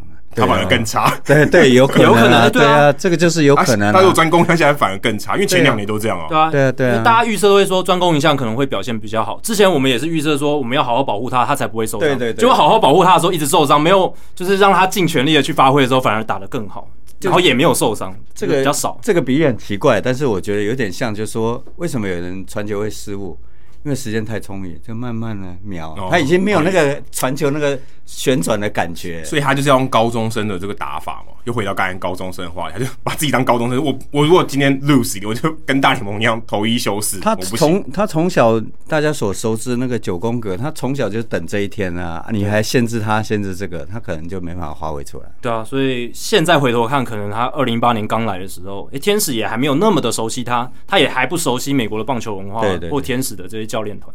所以一些磨合的状况底下，好像反而没办法施展出来。是啊，而且说的，我要帮天使球团说个话，玉米没有这样的潜力啊。对啊，对，我要怎么用啊？我我你这个说明书是真的还是假的？我都不知道，嗯、我也没遇过同样的类似的东西。对，一台有没有的东西啊？这样的球员。也是像以我们的 label 来讲，一台蓝宝坚尼给我们开，我们也不知道，哎、欸，我们要慢慢吹一下，还是要啪就出去了？因为我没用过啊，对，对啊，开都没开过，就是使用说明书，我们连摸都不大敢摸它，万一敲到会抖，会刮伤怎么办的？对，所以现在回想起来，可能二零一八年的天使在使用大鼓的时候，也是皮皮错啊，也是真的不太知道该怎么办。那当然还是很谨慎的去处理，他自己可能也皮皮抓，对啊，因为他来也需要适应嘛，对啊，对。这也很正常。春训也没有打好，所以他自己也对。也回想起来，二零一八年他春训对真的还蛮差的，对那个球完全投不进去，非常就是就是一个高中生样子。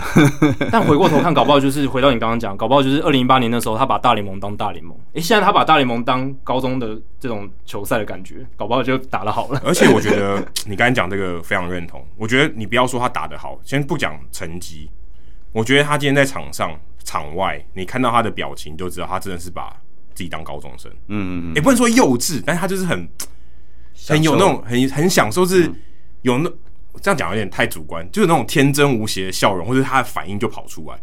如果今天一个人很紧张，他很把这个当一回事，他很紧张，那些笑容他不会出现。或者大联盟的氛围，因为日本其实是非常长幼有序的国家，哦，然后日子也是比较限制比较多，相对于美国，我觉得。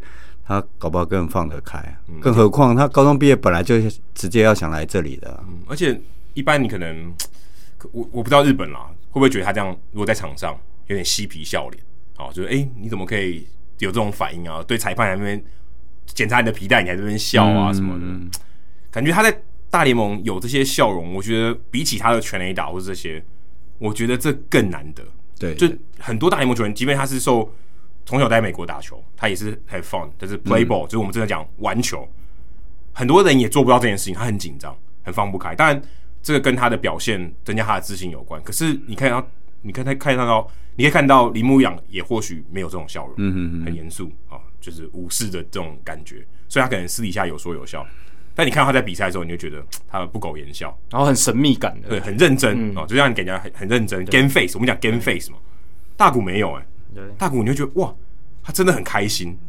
对啊，他连上一次我看那个他差点扎到那个运动家那个谁啊，就是那个那个那个冲突，uh, Tanner, 对、uh, 那个那个冲突，他也是控制得很好。对，嗯，对啊，我是觉得大谷他是真的把这个中西文化，以为不中西啊，是日西东西，对东洋西洋文化融合的很好。因为你刚刚说，哎、欸，他现在比较。外显自己的性格，会笑，然后面对一些场上事件会有反应，这些都很好。我觉得反应是自然的，对，自然的，不是假，不是假笑哦。这可能是大家对诶西洋文化的一种体现的印象。那但是他还是会对裁判诶敬礼，这是我们亚洲球员常常会有一个动作。然后对于投手，如果他需要暂停一下，他也会举手致意一下。还帮人家捡棒子，捡棒子帮球童捡棒啊！有些断棒还呃，这我捡起来就就不不能苟同。我这个我觉得，如果我是教练，我会骂他。或者是在这个垒垒垒就垒肩之间捡，可见就是习惯了，发自内心。他他也没有想多，啊就是把它捡起来。这应该就是他在日本打棒球的时候养成的一种习惯，养成一种耳濡耳濡目染的文化这样子。所以他不是九宫格里面讲说，如果你要运气好，就是要有礼貌。我觉得他是从小就是，我们刚不是要讲有礼貌吗？对对对对，从小他养成的啦，对吧、啊？所以大谷这样子的好的表现，还有他好的这种场上场下的这些行为，其实都为他带来非常非常好的形象。嗯哼，那我今天其实有看到一则新闻，呃。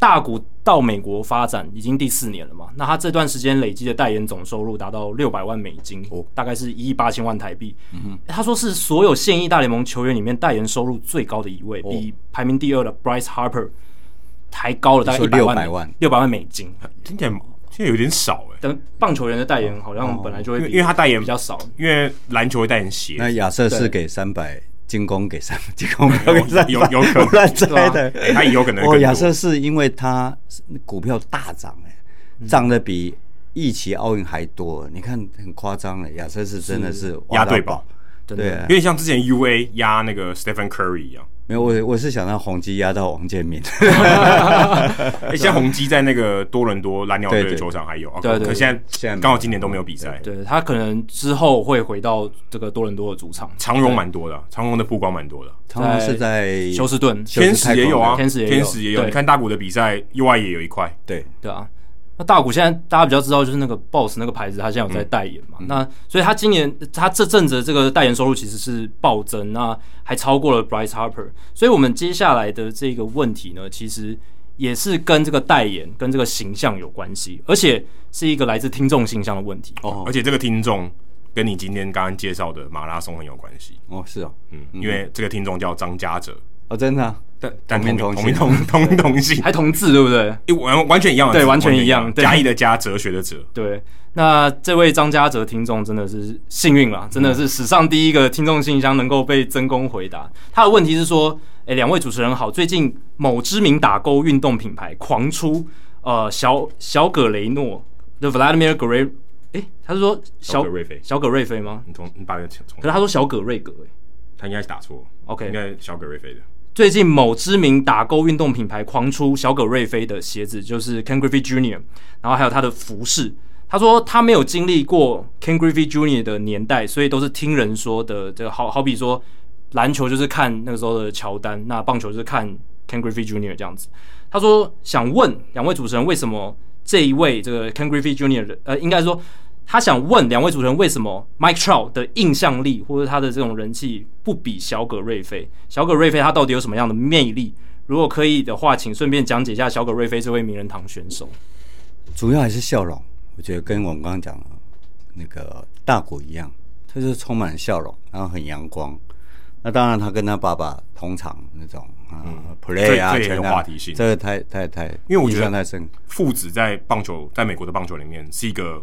Magic word，嗯，然后有你知道，一般你在美国那种印象哦，爸爸跟他的儿子出，这他们两个人会做的活动就叫做传接球。小时候传接球，对对对，这是一个刻板印象，现在可能不是，但是那父子关系真的很重要。他就是一个很完美的形象。那我不晓得还能不能 Google 得到。以前我们在呃早年看到一个海报，是小葛瑞菲在挥棒完成那个动作。然后他停止，然后他把手背从他头，他手头没有转身，没有没有离开，摆动太大，然后每一个细节都分析的，用那个标签分析说这个动作怎样怎样怎样，他就是一个完美，非常非常完美的一个动作。然后另外就是可能形象吧，我就说形象，然后甚至后来为了回家乡打球还降价，嗯。这些包括他带给西雅图呃球迷的一切，我想都是非常非常完美。那我非常幸运，就是有本呃在新庄球场看到过他本人，因为就是刚刚讲那个勾勾牌，他有来过台湾，有，我说我不知道，跟野茂英雄同时，所以他退役退役的时候，呃，查一下现役哦，哦现役有，因为你的你的印象中他有没有发胖？发胖就退役？没有没有没有没有现役现役。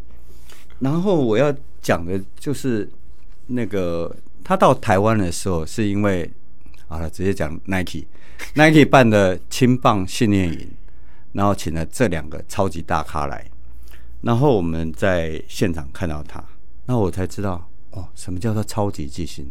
旁边围了一群人，我不晓得大家有没有看过那种超摇滚巨星的阵仗，他就是，就 Rock Star，就是旁边保全。那种就是你看过没有歧视的意思啊，但是就是那种黑人很壮的彪形大汉站在他旁边，Prince Fielder 这个概念，哦，比他更精瘦更瘦，然后可能还有亲朋好友，然后对对对，就是一群人。然后我想说，哦，原来一个人成功要养这么多人，我真的这样子觉得，哎，就是超级巨星。嗯，那野茂就是很安静，然后野茂，题外话，野茂那时候。好像跟经纪公司还怎样，就是说不签名，到台湾不签名。我记得这一件事情。好了，然后我们在，我是因为那时候还在职棒杂志专访他，我印象真的很深刻，在那个新庄那时候还没有贵宾室，前头就有点对不起这种超级巨星。但是聊天的过程当中，他很讶异，就说他跟野茂透过翻译聊天，就说。啊，为什么他要花这么多的时间从国小、国高、国中、高中就为了打棒球？哦，所以这个就是跟我们刚刚讲的又又又不太一样。他说啊，为什么要花这么多时间？那我当然会追着问说啊，那你你之前说我什么球都打啊，篮球什么什么？我想这就是观念问题。嗯，还有我印象深刻就是说，后来他们下去指导台湾的青棒球员，你知道他指导谁？那一年有曹景辉，曹景辉搞不好自己都不记得。沈奕杰，然后呃林英杰，台湾有史那个郭宏志到底有没有？也没什么印象。就是九零年代末期跟二十一世纪初，应该是空前绝后最棒的一批。对，青棒有被这个传奇巨星摸过，然后都都后来都然后上大联盟。那时候那个。野茂还跟随随随身翻译那个李淑芳小姐说：“啊，台湾球员都这么好吗？”他们真的非常惊讶，说：“怎么青棒球员可以好成这样子？”这是我印象比较深刻。但是小葛瑞菲到台湾，我觉得他的亲切随和，我印象很深刻。那他的成绩，我想这个网络上都查得到，的确是。当代攻守俱佳的球员，而且我小时候没有看大联盟的时候，我就知道有一个广告，很多人在那边拿着那个木那个波塞的那个看板，然后他说要打到哪里，他就 打到哪里，Healy here，Healy here，然后就打到那边。这个广告印我印印象非常深刻。对，这个广告在 YouTube 上现在也找得到，大家可以去画质很差。九零年代的画质，当然小葛瑞菲还有一个就是他把这种潮流流行文化带到大联盟，帽子反戴啊，对那些，对对对，真的，哎、欸，很可惜他的名人堂的那个那个匾额上面他没有反戴他的帽子，我觉得这个事情真的说不过去。但是他在他名人堂的演讲的时候，他有。在中间的时候就把帽子反戴过来，嗯、然后获得了非常非常大的掌声，嗯、那也是他的一个标志性的一个符号。如果他他同样的的呃他的这样子的形象到了现代，放在现代大联盟，我觉得真的会帮大联盟拉拉抬非常多的人气啊。那个棒子就交给大谷了，你看起来 Mike Trout 是掉这个棒子，嗯、我觉得你看大谷现在已经就是超越了，就像我以前没有看大联盟，我就知道小葛瑞飞。小狗会飞，小葛瑞飞。对对对对，我没有看，就现在很多人没有看大联盟，他根本没有在关心。你现在连那种一般的新闻台也会报大谷翔平今天又开轰，对，嗯嗯嗯，哎，这个真的就是 Beyond the Baseball，你已经真的超越棒球，已经真的是一个可以说时代的人物。虽然他现在才打半季，我们这样吹捧他有点太多，但是我。已经有那种预感，就是他就是下一个小葛瑞菲，他已经达到这个高度了。对啊，他他，但是他要维持，对啊，对对。可是他已经达到，就是一个不容易的事情。我我觉得他即便是半季好了，即便我们不是主投啊，但是我们说即便是半季，我觉得都已经非常，已经已经是未来不太可能有人达成这样的。哇！明星赛前轰三十几轰，我真的对啊，而且还当投手，对，打一两打还比较稀奇，这到底是怎么一回事？这个因为布阵的关系，布阵可能现在到观众席才接得到。对啊，这个等于就是，如果我们台湾即使你不看棒球，他等于不看棒球的人也知道我们有郭泰妍跟陈金峰，他就是郭泰妍加陈金峰再乘以十哎。对啊，我觉得他相当于已经是现在棒球界的 Michael Jordan 最知名的人物，对，应该是对啊。因为在九零年代，除了小狗瑞菲是一般人知道，九八年的时候，马怪尔跟 Sosa 那个台湾那个时候连一般媒体也会报嘛。对对，那个就是全世界棒坛那个时候最关注的事情。不过棒球残酷就是这样子的，他即便是棒球 Michael Jordan，但是没办法带球队拿冠军的。篮球是有有一些机会啊，如果一个人超强的话，但大谷也未必一辈子都待在天使队啊。对，至少现在看起来，但小鬼瑞菲真的没有拿冠军。对啊，现在看起来天使队跟跟当年的水手有点像了，就是扶不起来的感觉。对，当年水手队也有小鬼瑞菲跟铃木一朗。当然后期了哈，有对啊，但他们他们没有巅峰期的时候没有重叠，对，没有重叠，没有重叠，因为小葛瑞菲离开，然后伊朗就来，但是九零年代水手至少还是有打进一次季后赛，然后一九九五年的时候，水手还有伦丁江森过，但三个人没有，没有，对，没有三个人凑在一起，巅峰就很强。而且我觉得还有一个很大的差别，我觉得他们两个之所以有时代的意义，刚刚我们讲了很多重复，他们两个相似的地方，我觉得还有一个。之所以他们时代意义会很强的原因，是因为小鬼瑞菲是黑人，嗯，这个我觉得时代意义很强。然后大谷翔平是日本人，今天如果是一个美国人做到这件事情，我觉得或许他的成就已经到达一个极限。可是他们有一个地方他没办法突破，就是他有一种神秘感，或者说他有代表一群人，有代表非棒球以外的那一群人，对，主流棒球以外，对，例如说大家为什么我们会关心大谷翔平，不是因为他真的很好。不不不完全是他很好，有一部分是因为他是日本人，对，嗯，他来自亚洲，这个这个很可怕哇！你这个这个效益就像姚明一样，嗯，小鬼瑞菲，我觉得当时在这个黑人的族群里面也是一个很大的，可以说是精神象征，不是对，有点就像你刚才讲，他带有带有一种潮流文化，他把一个黑人这种性格反映在他的服饰上面，对，那我觉得这个就是一个超越棒球，已经到达文化的这个。境界的一个影响力，而且棒球那个时候原本给人的印象就是啊，非常的正统的一个运动，然后打打东西要很规矩，打棒球要很规矩，然后不准笑，不准笑，然后有一套打球。对，但小葛瑞菲算是冲击了那个文化。那现在大谷也是某种程度上冲击了一个大联盟文化，他等于是代表了整个亚洲市场，然后日本人这样子打出美国人以为只有可能原本以为只有他们的球员能够打出的成绩。所以这真的是很冲击，而且用美国人的方式哦，对对对啊！如果你用日本人的方式，就像你用铃木一朗，没有要贬低铃木一朗的意思，但是铃木一朗是用一种大家比较传统认为日本人，你速度很快，你很灵巧，你安打很多，OK，It's not American way，对不对？对，我们就是要大只，我们就要速度快，球速快，哇，大谷全部都做到。对，但我觉得伊朗跟大谷一个共通点就是，他们都做到了。以前从从来没有人想象过能发生的事情。嗯，铃木一朗他打破了大联盟单季的安打记录，而且那个时代跟这个时代真的差距太大。其实我觉得那个两百六十二，他两百五十七嘛，对，那个数字跟两百六十二虽然只差五，可是那个是很巨大的，超大，是很巨大的，而且时代完全不一样。而且你你如果你看球看大联盟看够久的话，你看他们多少日本野手。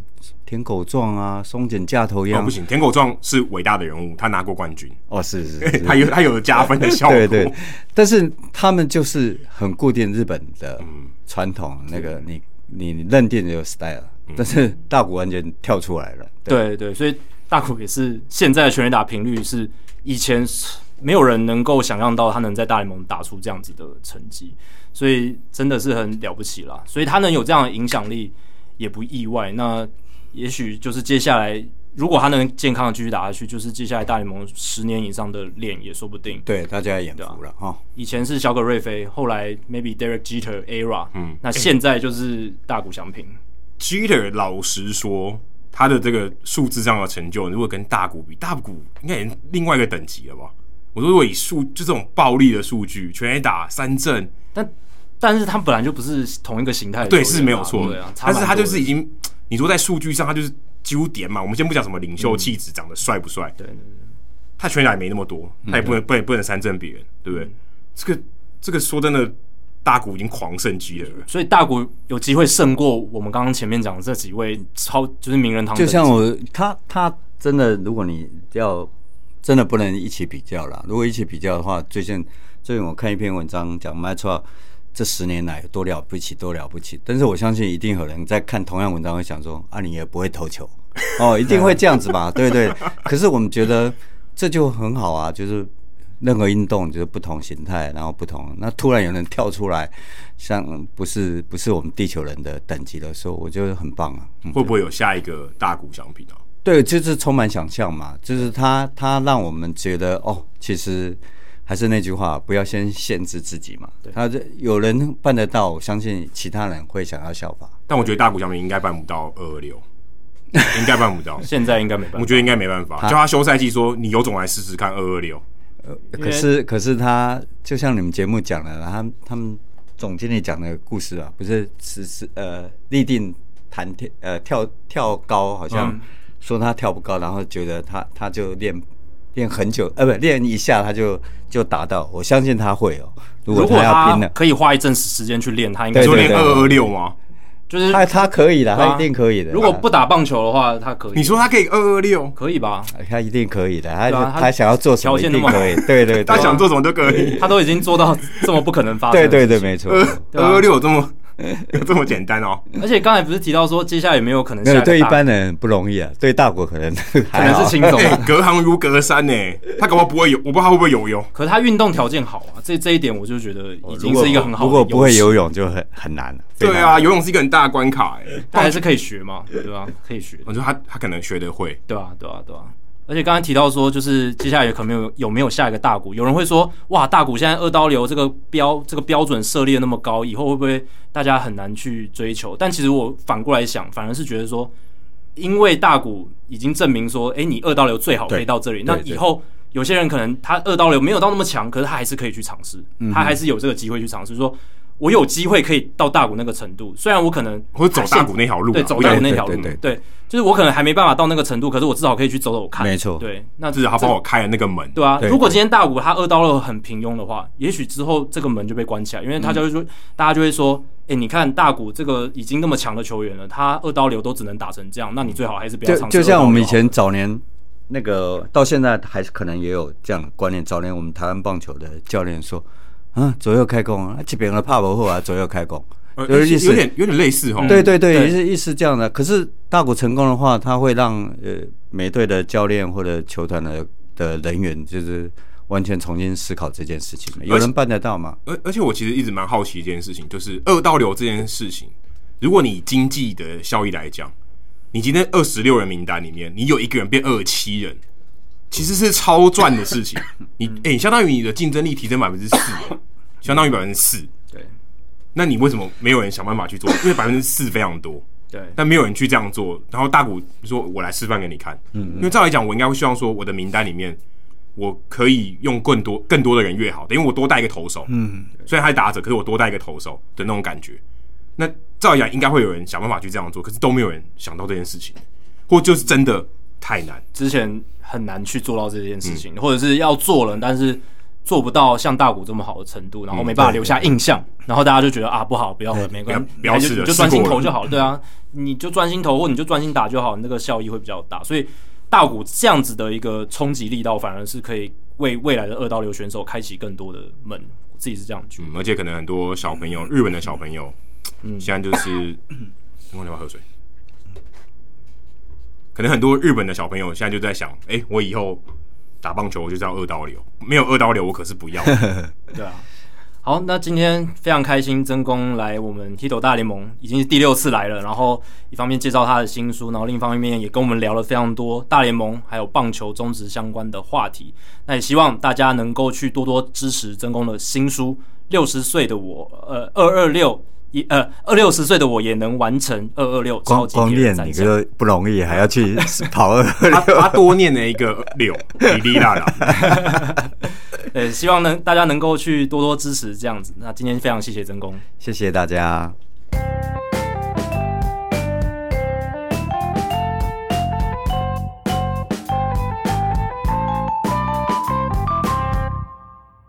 好，谢谢曾公接受我们这次的访问，然后我们收获也非常多啦。那希望下次很快还有机会再邀请到曾公来上《Hito 大联盟》，十月又要出书了，应该可以。对，马上又 应该很快就会有机会了。好，那接下来就来解答本周的冷知识的答案。那刚才的问题是，Vladimir Guerrero Jr. 还有 Senior 都曾经在这个明星赛打过全垒打了，是史上第三队。那前面两队分别是谁呢？哦，其实答案很无聊，就是 Adam。猜的那两个，所以我超无脑的，我用猜的都猜得到，就是邦兹父子跟小葛雷诺父子啦。那其实他们入选明星赛的几率一定比较大嘛？对他们，甚至可 Barry Bonds 不知道是百分之百，但但但非常高啦，所以他们要打全垒打只是迟早的事情。对，次数都非常多，那都有打出全垒打，也不让人意外啦。那 Barry Bonds 他是在一九九八跟二零零二的明星赛都有挥出全垒打，Bobby Bonds 是在一九七三年。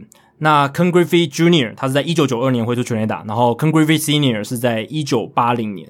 不知道有没有机会看到怎么父子在同一场明星赛都开轰？这可能不太可能发生哦。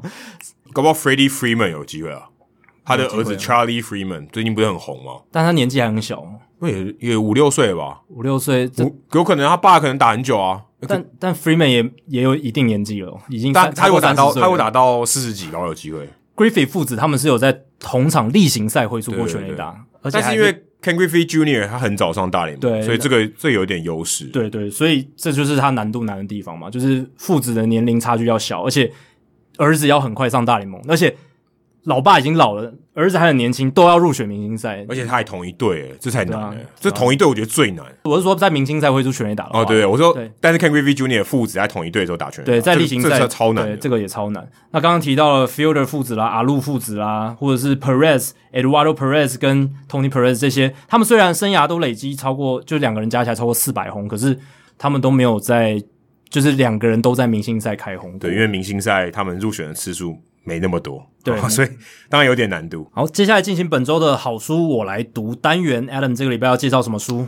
我们今天也聊了很多大股奖品，而且这本书也是我刻意留到这一集来来来分享的哦。他这本书名叫做《You Gotta Have Wa》，我记得我们好像之前聊过这本书哦，《You Gotta Have Wa》好像有提到，好像有提到，因为有一个听众他问说，这个日本棒球的发展啊、嗯，其实那时候有提到，就《You Gotta Have Wa》这本书。哇是 W A，可是它应该不是英文嘛？它是日文。嗯，哇是指这个 harmony，就是日本人家讲说和谐啊，要和谐一下，就是维持这个气氛，维持这个日本的这个文化的传统。所以 you gotta have 哇。那这个作者呢是 Rob Whiting，Robert Whiting，Whiting 先生呢，他以前在日本驻扎过，他以前是美国的空军，后来做记者，但他很喜欢日本文化，所以他对于日本文化有很多的研究。他曾经也写过书聊这个美国黑帮在怎么在日本的操作。他之前也出过一本关于铃木一朗的书，啊，《The Meaning of Ichiro》是在二两千零四年的时候出版。那《You Gotta Have Wa》这本书其实非常老，一九八九年就写了出版的，所以比 Jackie 还要老。对，将近三十三十对三十二年三十二年哦。对，那他在二零零九年他有再版。他这本书讲的是什么呢？啊，其实我没有看完，我他总共有十二章，我只看完八章。这本书在讲什么？这本书在讲这些洋将到日本啊，在美国的洋将、拉丁美洲的洋将，他们到了日本所遇到的文化冲击，就这件事情啊，非常非常的多。那我有问文森大叔，诶，你有没有看过这本书？他说这本书呢是大联盟亚洲球探的行前圣经。就如果大家这些美国人老美啊到日本，他们要怎么样讨生活，怎么样跟日本人打交道，一定要看这本书。你看，一九八九年出版嘛，啊，已经是跨时代的巨作。二零零九年，他又重新再再再版更新里面的一些资料。那其实大家如果听到这里，会不会觉得好像，诶，跟你有看过棒球电影《Mr. Baseball》棒球先生？嗯、他讲就是他到日本去打球嘛，对，就遇到了一些文化冲击。然后这本书其实 Whiting 他也是想要从一些美国人的角度去看日本，诶，美国人看日本的文化还有他们打棒球的方式有什么差别？当然哦，就像大谷翔平一样，哦，今天他来到美国，语言的是一个很大的障碍，这没有错。但他没有特别想要强调这个。而想要强调的是文化上的差异，尤其在棒球的层面上哦。今天当然生活上面有很多不一样，吃饭用叉子，日本用筷子，这有很多不一样。可是日本打棒球的方式有很大的差别，跟美国来比。那在这本书里面有一个字贯穿这本书，叫做“该景”，外人。他英文拼的是 G A I J I N，该井啊。我有特别问一下滚阳怎么发音，该井是讲外人的意思。欸、可这个外人，一般我们讲在中文里面讲外人是，诶、欸，这个人跟我们不同伙的，是外人，所以他不只是外国人的意思，不只是 foreigner 外国人的意思，更有圈外人的意思，就是，诶、欸，你就是跟我们不同一国的哦，不是，不是说 country 的不同一国，你跟我圈子就是没办法打进，你就是外人，你就跟我不不不同一挂的，就 outsider，outsider，有点像这种概念。嗯、可是你说今天一个洋将，他就是 outside，用 “gay 井来形容他，是很难融入吧？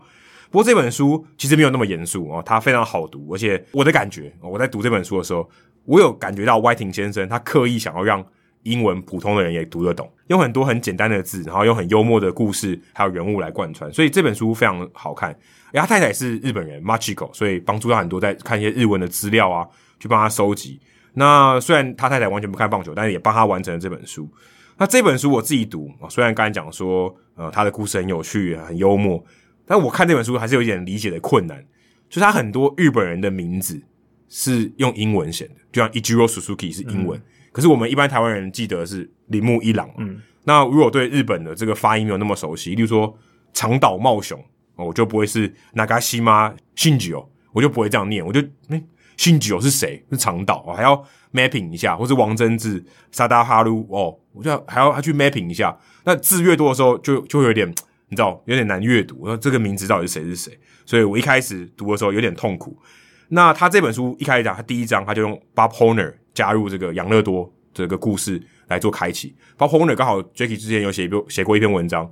他单场四轰嘛，对，非常有名的，在美国，哎、欸，也不算有名，他就算是一个很小众的知名人物，因为他好像是选秀状元嘛，对，他是一九七五年勇士队的选秀状元，然后他有单场四轰过，然后他厉害的地方是，他是所有单场四轰里面唯一一个球队输球的。哦，他后来生涯晚期也到了这个日本去找工作讨生活，他那时候加入了养乐多燕子队，哇，他打的其实不错，他那一年打出三十一轰，可他就是适应不良。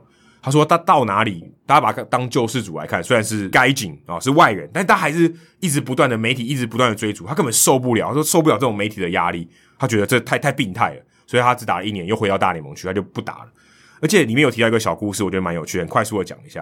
因为他效力于养乐多队嘛，然后 Whiting 他就说，以前只要养乐多队赢球，那个地方他的对手输了嘛，那个地方隔一天的养乐多的销售量就会狂掉。因为大家不想要喝养乐多，他说：“哎、欸，这个养乐多打败我们的球队，我不喝养乐多，还蛮有趣的。”那他也有提到说，很多日本早期的棒球发展，像美国明星对到日本交流，然后日本人为什么之所以早期这么认真的看待棒球，就是很想要打赢美国，有那种非常强烈的民族情感。但他们又特别喜欢 Babe Ruth，好说 Babe Ruth 是棒球之神，Babe Ruth 来到日本造成极大的轰动。那时候可能台湾都不知道有人谁是 Ruth。可是日本已经把他当神一样在拜。里面有一个小故事说，Babe Ruth 曾经美军哦想说找他来心战喊话，说日本你们投降吧。你想今天一个棒球选手能在二战的时候说日本你们投降吧，而且美国人觉得还不是开玩笑的，虽然最后最后没有做，他认为他是有这个影响力去说服日本的。后来当然是。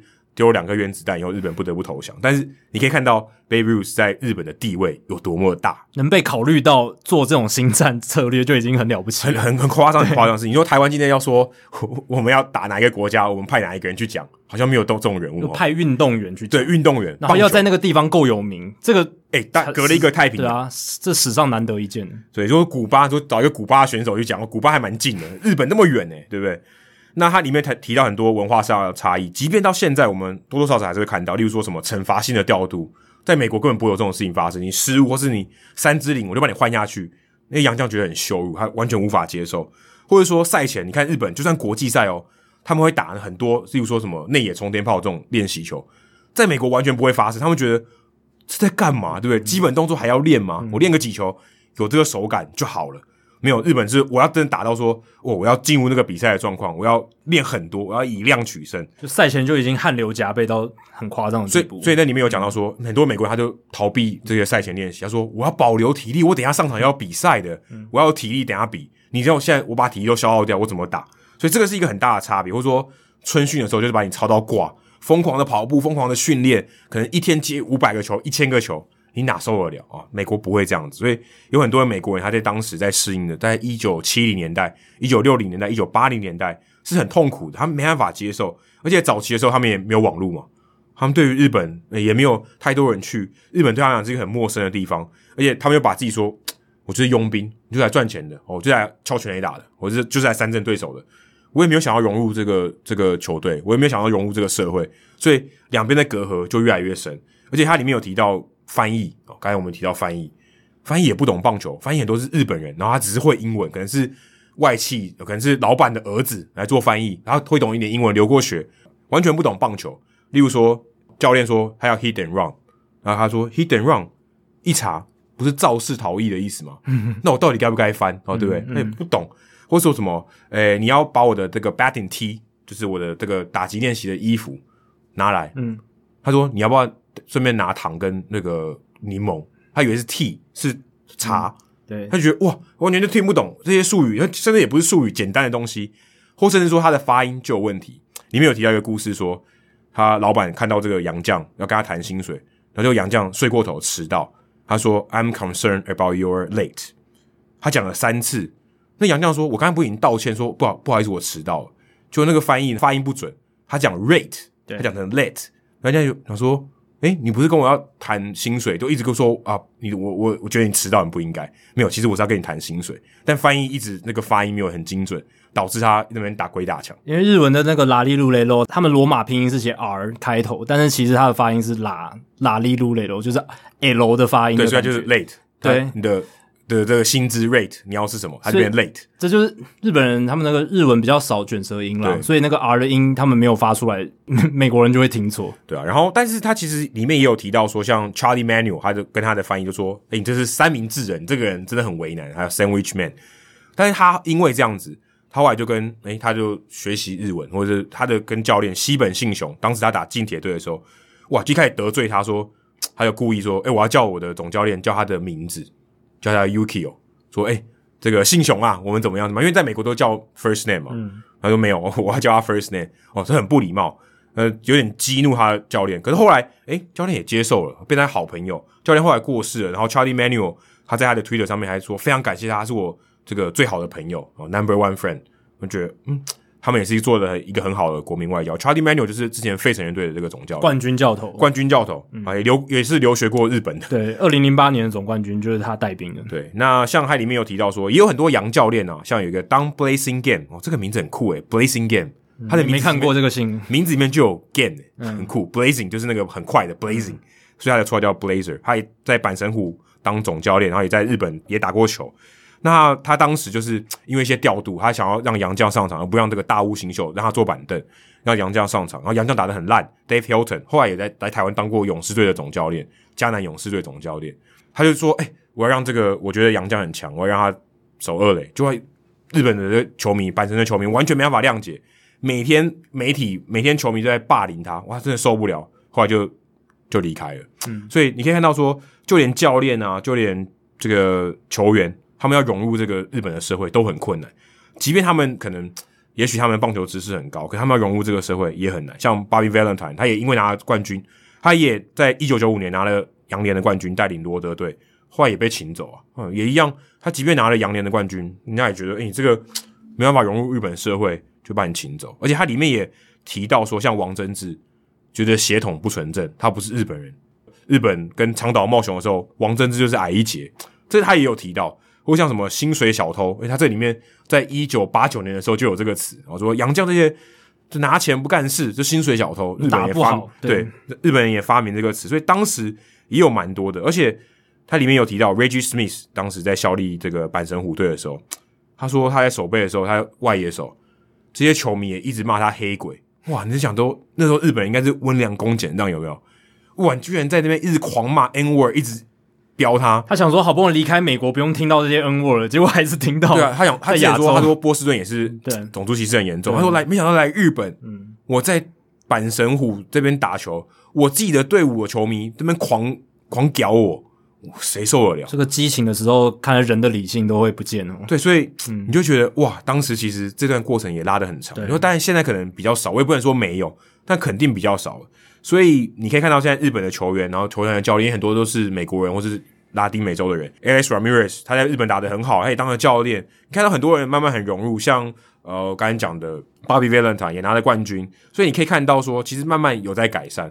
可是你你看到现在像王柏荣，他也花了一段时间适应。即便说台湾的这个民族的文化跟日本还算比较接近，他适应应该比较快。可是你多多少少也可以感觉到说，像吴念庭，他也花了很久时间适应嘛。也不是说马上到那边就有很融入这个日本的社会。其实看到前八章这本书，我有想到几个点，因为他在聊很多日本，像刚刚在快速发展的时候，有请了很多洋将，他们觉得洋将可以帮助他们战绩。中华职棒早期的时候，应该也很多这种故事，嗯，可是好像都没有被记录下来。就是洋将跟台湾的这些教练啊、跟球员啊、跟球迷啊，有没有什么样的，嗯，可以说语言上的隔阂啊，或是文化上的冲突？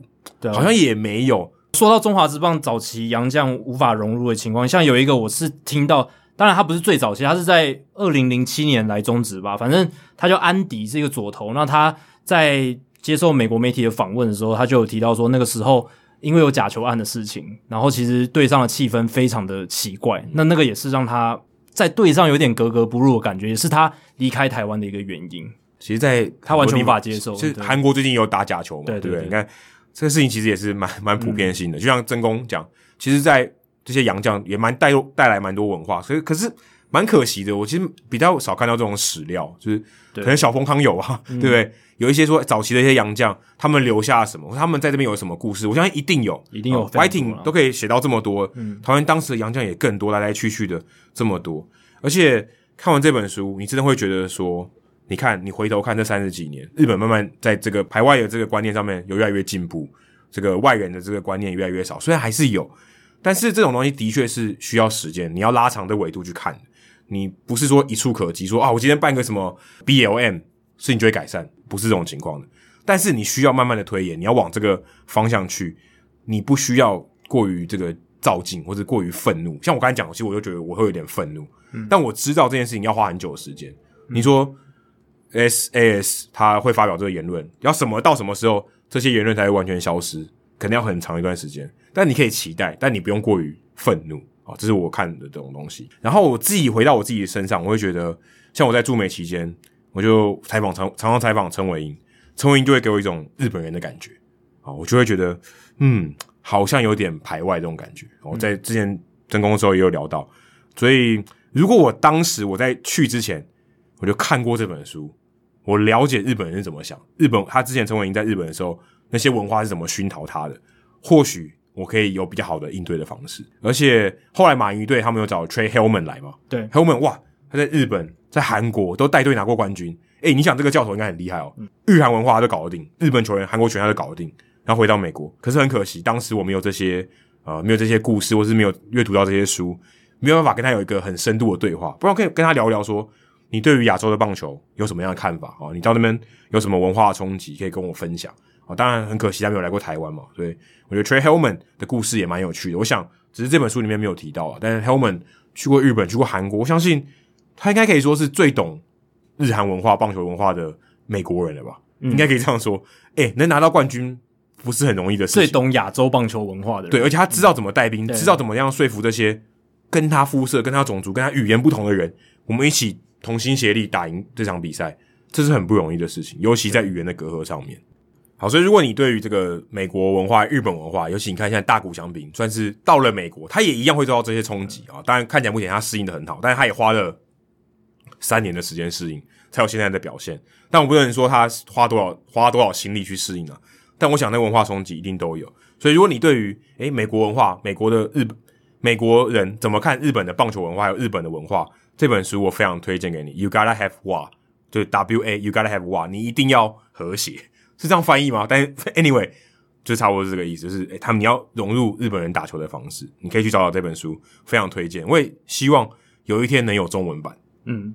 好，接下来数据单元哦，这个礼拜也有选秀哦，除了明星赛还有选秀，可是选秀我们都没有聊，因为它跟整个明星赛、明星周系列活动整个重叠在一起，这个也是被有一些人诟病了。他们是觉得说可以在明星赛之后那个空白的天来办，会比较、其实这样比较好，对，会比较不会把它这个光芒整个压下去。但总之就是今年情况就是这样嘛，跟这些活动重叠在一起，所以比较少人注意到。但今天的数据单元就来 cover 一下这个选秀的有趣的数据。那这一次选秀有一个亮点，就是有一个球员，他叫 Samuel Mendes，他在第二十轮，也就是最后一轮的时候被酿酒人队选中。那当然不是说他球技多厉害或什么，第二十轮其实都是最末段的球员了嘛。但是呢，他今年的年纪二十八岁，哦，比你还老，对，比我还老。他是一九九三年出生的，二十八岁在选秀中被选中，这个是史上最老的，以前从来没有球员到二十八岁然后才在选秀中被选中。那你就会好奇。怎么会变成这样？对啊，正常来讲，应该是你大学毕业以后就不会参加选秀了。对啊，应该美国不是讲参加，美国是备选，对对对，美国是被动被选，具有那个资格，对，具有那个资格，你就可以备选。你已经毕业，你就没那个资格了。那这就是要追溯到他的背景了。他其实是多米尼加人了。然后呢，他原本他长得很高，原本是想要打篮球，后来篮球生涯没有成功哦，所以后来他才重新开始。因为他他球速很快，他可以投到九十四到九十七英里，哦，所以他高嘛，对，这个球速很快，又有那种高压的角度，所以他就是。转而投入了棒球，那后来很晚才加入这个社区大学打棒球，所以他到今年他在念社区大学，然后这样才被选中，这样二十八岁，所以他二十几岁还二十八岁才念大学哦，应该是啊，他登记的就是在社区大学就念。我天哪，对，所以他他的队友可能小他八九七八岁，对啊，应该应该都是这样，所以真的是很老的一个老老选秀了，嗯、被选人。老大学生，真的。那还有另一个有趣的现象，就是天使队今年选秀全部都选投手，二十轮全部都选投手，史上第一次至少二十轮的选秀，然后全部都选投手的。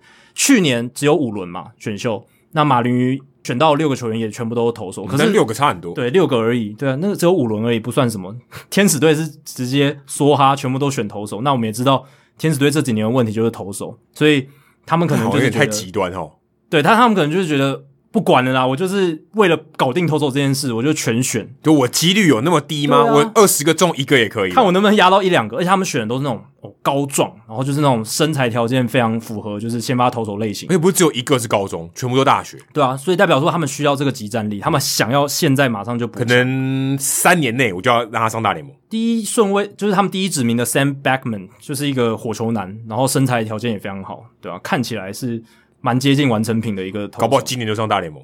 也许对啊，而且今年其实大部分很多球队都大量的选投手，克里夫兰印第安人他们也是二十轮有十九轮都选投手。天天哪，道奇队只有选十九轮，但他们十七个都是选投手，所以他们这个大部分的球队都好像都特别倚重在投手这一块，或者是他们可能例如说国际球员多米尼加，然后委内瑞拉哦这些或台或是亚洲的，他们选野手。对，他们在这些国际业余球员，他们野手已经进步了比较多了。他们或者他们觉得比较有信心，下一批的这些国际业余球员，他们是野手比较也比较多一点。对，对，所以本土的选秀就选投手为主。那刚刚说到天使嘛，天使最近有一个人很火烫，叫 David Fletcher。其实之前他这个连续安打的记录就已经存在，只是我想说，哎，二十出头场还好，还可以再累积多一点再来讲。哎，结果他现在到今天为止，从六月十三号到现在，已经连续二十六场安打了。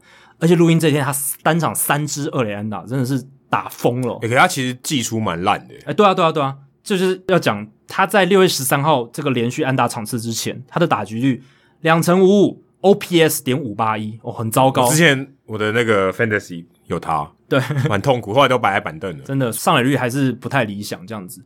那在录音这一天，从他六月十三号到录音的前一天，他累计的打击率四成四七，OPS 一点零六四。非常夸张。那他现在连续二十六场安打，其实，在天使队时已经超过名人堂球星 Rod Carew 的连续二十五场安打记录。他只要再打两场连续安打，他就可以追平天使队史的最多记录，就是一九九八年 Garrett Anderson 的二十八场连续安打记录。Anderson 有这么强哦？对啊，他其实年轻的时候在天使队打的蛮好的，虽然他后来就是全垒打不是很多，然后也渐渐老，可是他打击率非常高。他蛮像那个就是两千年初期的 Michael Brantley。呃，对，蛮像的。他也不太选球，对，对他他的其实保送选的不多，可是他是打击，就是打击技巧很好。对，又是这个左打。那大联盟史上有四十七次至少三十场的连续安打记录，三十五场的有十一次。哦，这么这么少，其实很少。所以只要 David Fletcher 能够坚持到三十场的话，他就是四十八分之一。四十七很很少诶，很少啊，一百多年了。而且这个连续安打记录是从就是从最早就开始在记录的东西。对，因为安打是一开始就有，非常重要的事情。那最近一次至少连续三十五场安打的是二零零六年的 Chase Utley。那那个时候他是从二零零六年六月二十三号到八月三号三十五场的安打。那最近一次至少连续三十场，我们把标准再降低一点，是二零一八到二零一九年的 Whit Merrifield。但大家可能已经忘记这件事了。但是他其实那时候已经三十一场连续安打，但是他是跨季的啦。你就会觉得没有那么纯，oh. 当季的一定是更纯一点嘛，因为比较难。跨季你刚才也算在这里面嘛，都算在里。四十七个也算，对对对，四十七个也算都，所以你就知道，如果是只选单季的话，那更少，单季更难，压力更大，对，对啊。那 Jimmy Rollins 他在二零零五到二零零六年有一度三十八场连续安打，那个是算是近期最长的这个连续安打记录，所以你就知道 Joe DiMaggio 的五十六场连续安打有多困难，那个是在一九四一年达成的记录，嗯、而且、这个、应该后无来人的，后无来者，啊，而且第二名。Pete Rose 在一九七八年达成了也才四十四场而已，还差了十二场，所以那个记录真的非常困难。那 David Fletcher 其实能连续安打场次那么多，某种程度上也不意外，因为他打击风格很像 Nick Magical 嘛，就是没有保送，几乎没有不选保送，然后出棒超级积极，超级积极，然后三振也很少，手眼协调非常好，什么球都能打进场内。虽然他的击球出速超烂，就是他的球都打不强，但可没有，可是这个东西是一个平衡点啊，但是他就是能找到洞钻啊，这是重点，就是。他是就是巧打，对，你不一定要打的强，诶，你打的巧也是可以上垒，所以他算是 Nick Magical 跟 Fletcher 算是现在棒坛极少数这样子的代表人物。嗯、我觉得是比较古代人的打法，诶，对，确实就是很死球年代的那种、嗯，比较古代人把球打进场内就对了。没错，那分享一个就是 David Fletcher 要追平 Joe DiMaggio 的记录是非常困难的。第一个是因为现在棒球变难了嘛，就是现在投手变得更强，嗯、整个环境更难打安打。Joe DiMaggio，你来，你来，你来，你打到五十六场，我随便。他在现在可能连续十场都很困难，很难，真的很难。对，因为而且还有一点是，现在投现在的打者面对的投手数量非常多，嗯、就是样式实在太多了。以前 Joe DiMaggio 那个年代，他们球队数少，而且。呃，同一个分区经常对到，然后面对的投手次数很频繁，然后一个投手他投一整场，对啊，投手又常常玩投这样子，所以跟现在的棒球的风貌差很多。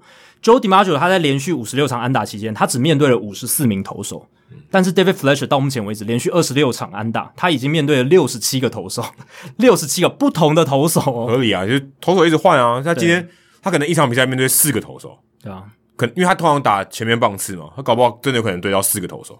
对啊，这个是常常遇到的一个情况。对现在更换后援投手那么频繁，嗯，先发投手很快就下场，所以面对更多种不同投手都要击出安打的这种情况，又更加困难。这真的超难，的因为你每面对一次同样投手，你的这个胜算高一点点，啊、越熟悉一点点。对，那说到很困难呢，其实巨人队今年也打出了就是突破队史一个很重要的困难点，就是长打。今年巨人队他们的全垒打数非常夸张，明星赛前挥了一百三十二轰。到录音这天为止，已经是一百三十五轰了。你知道他们二零一八年一整年打了几支全垒打吗？一百三十三支。所以他们今年光上半季就已经超过他们二零一八年整年的全垒打数。那他们队史单季最多的全垒打数是两百三十五支，在二零零一年达成。那一年是 Barry Bonds 单季七十三轰，一一个人就灌了，这是作弊嘛？这是作根本就作弊。一个人灌三分之一，三分之一。所以其实把 Barry Bonds 抽掉，那一年的巨人队也没多厉害。哦，对啊，对，真的。那现在巨人队是 on pace，就是在这个节奏上是可以超越那个记录的，真的假的？对啊，现在一百三十五支啊！你讲得出来巨人队任何一个大炮吗？现在没有。其实他们但 现在队上全垒打最多的是 Brandon Crawford，对，很难想象。但你不会称他为大炮，对。所以他们现在就是，诶，每个人虽然全垒打不是到顶多，但是都平均的分配，每个人都好像都变得会打全垒打。团队战力，团队战力。诶，呃，明星赛入选野手巨人队只有一个啊，就是 Crawford。哦，Posey 算有入选的，算有入选，可是他没有出赛，他没有出赛。真正有出赛的只有 Crawford，对啊，就就两个人，对啊。你看这么强的全垒打数，所以今年的巨人队算是突破了一个之前他们一直没办法突破，尤其在 Barry Bonds 退休之后，这个不见的全垒打，他们总算在今年找回来。现在 Matt 应该很开心哦，对啊，这个也是他们的成果嘛，也是一个很重要的成果。那说到这个全垒打呢，呃，还有好的打击表现。台湾时间七月十七号，就是我们录音前一天的教士对国民的比赛。这场比赛里面呢，Jake Cronenworth 他打出了这个完全打击，诶，这个只是教士队史史上第三次，诶，哦，这有点让我吓到。教士队史一九六九年开始，直到二零一五年，Matt Kemp 才出现第一次完全打击。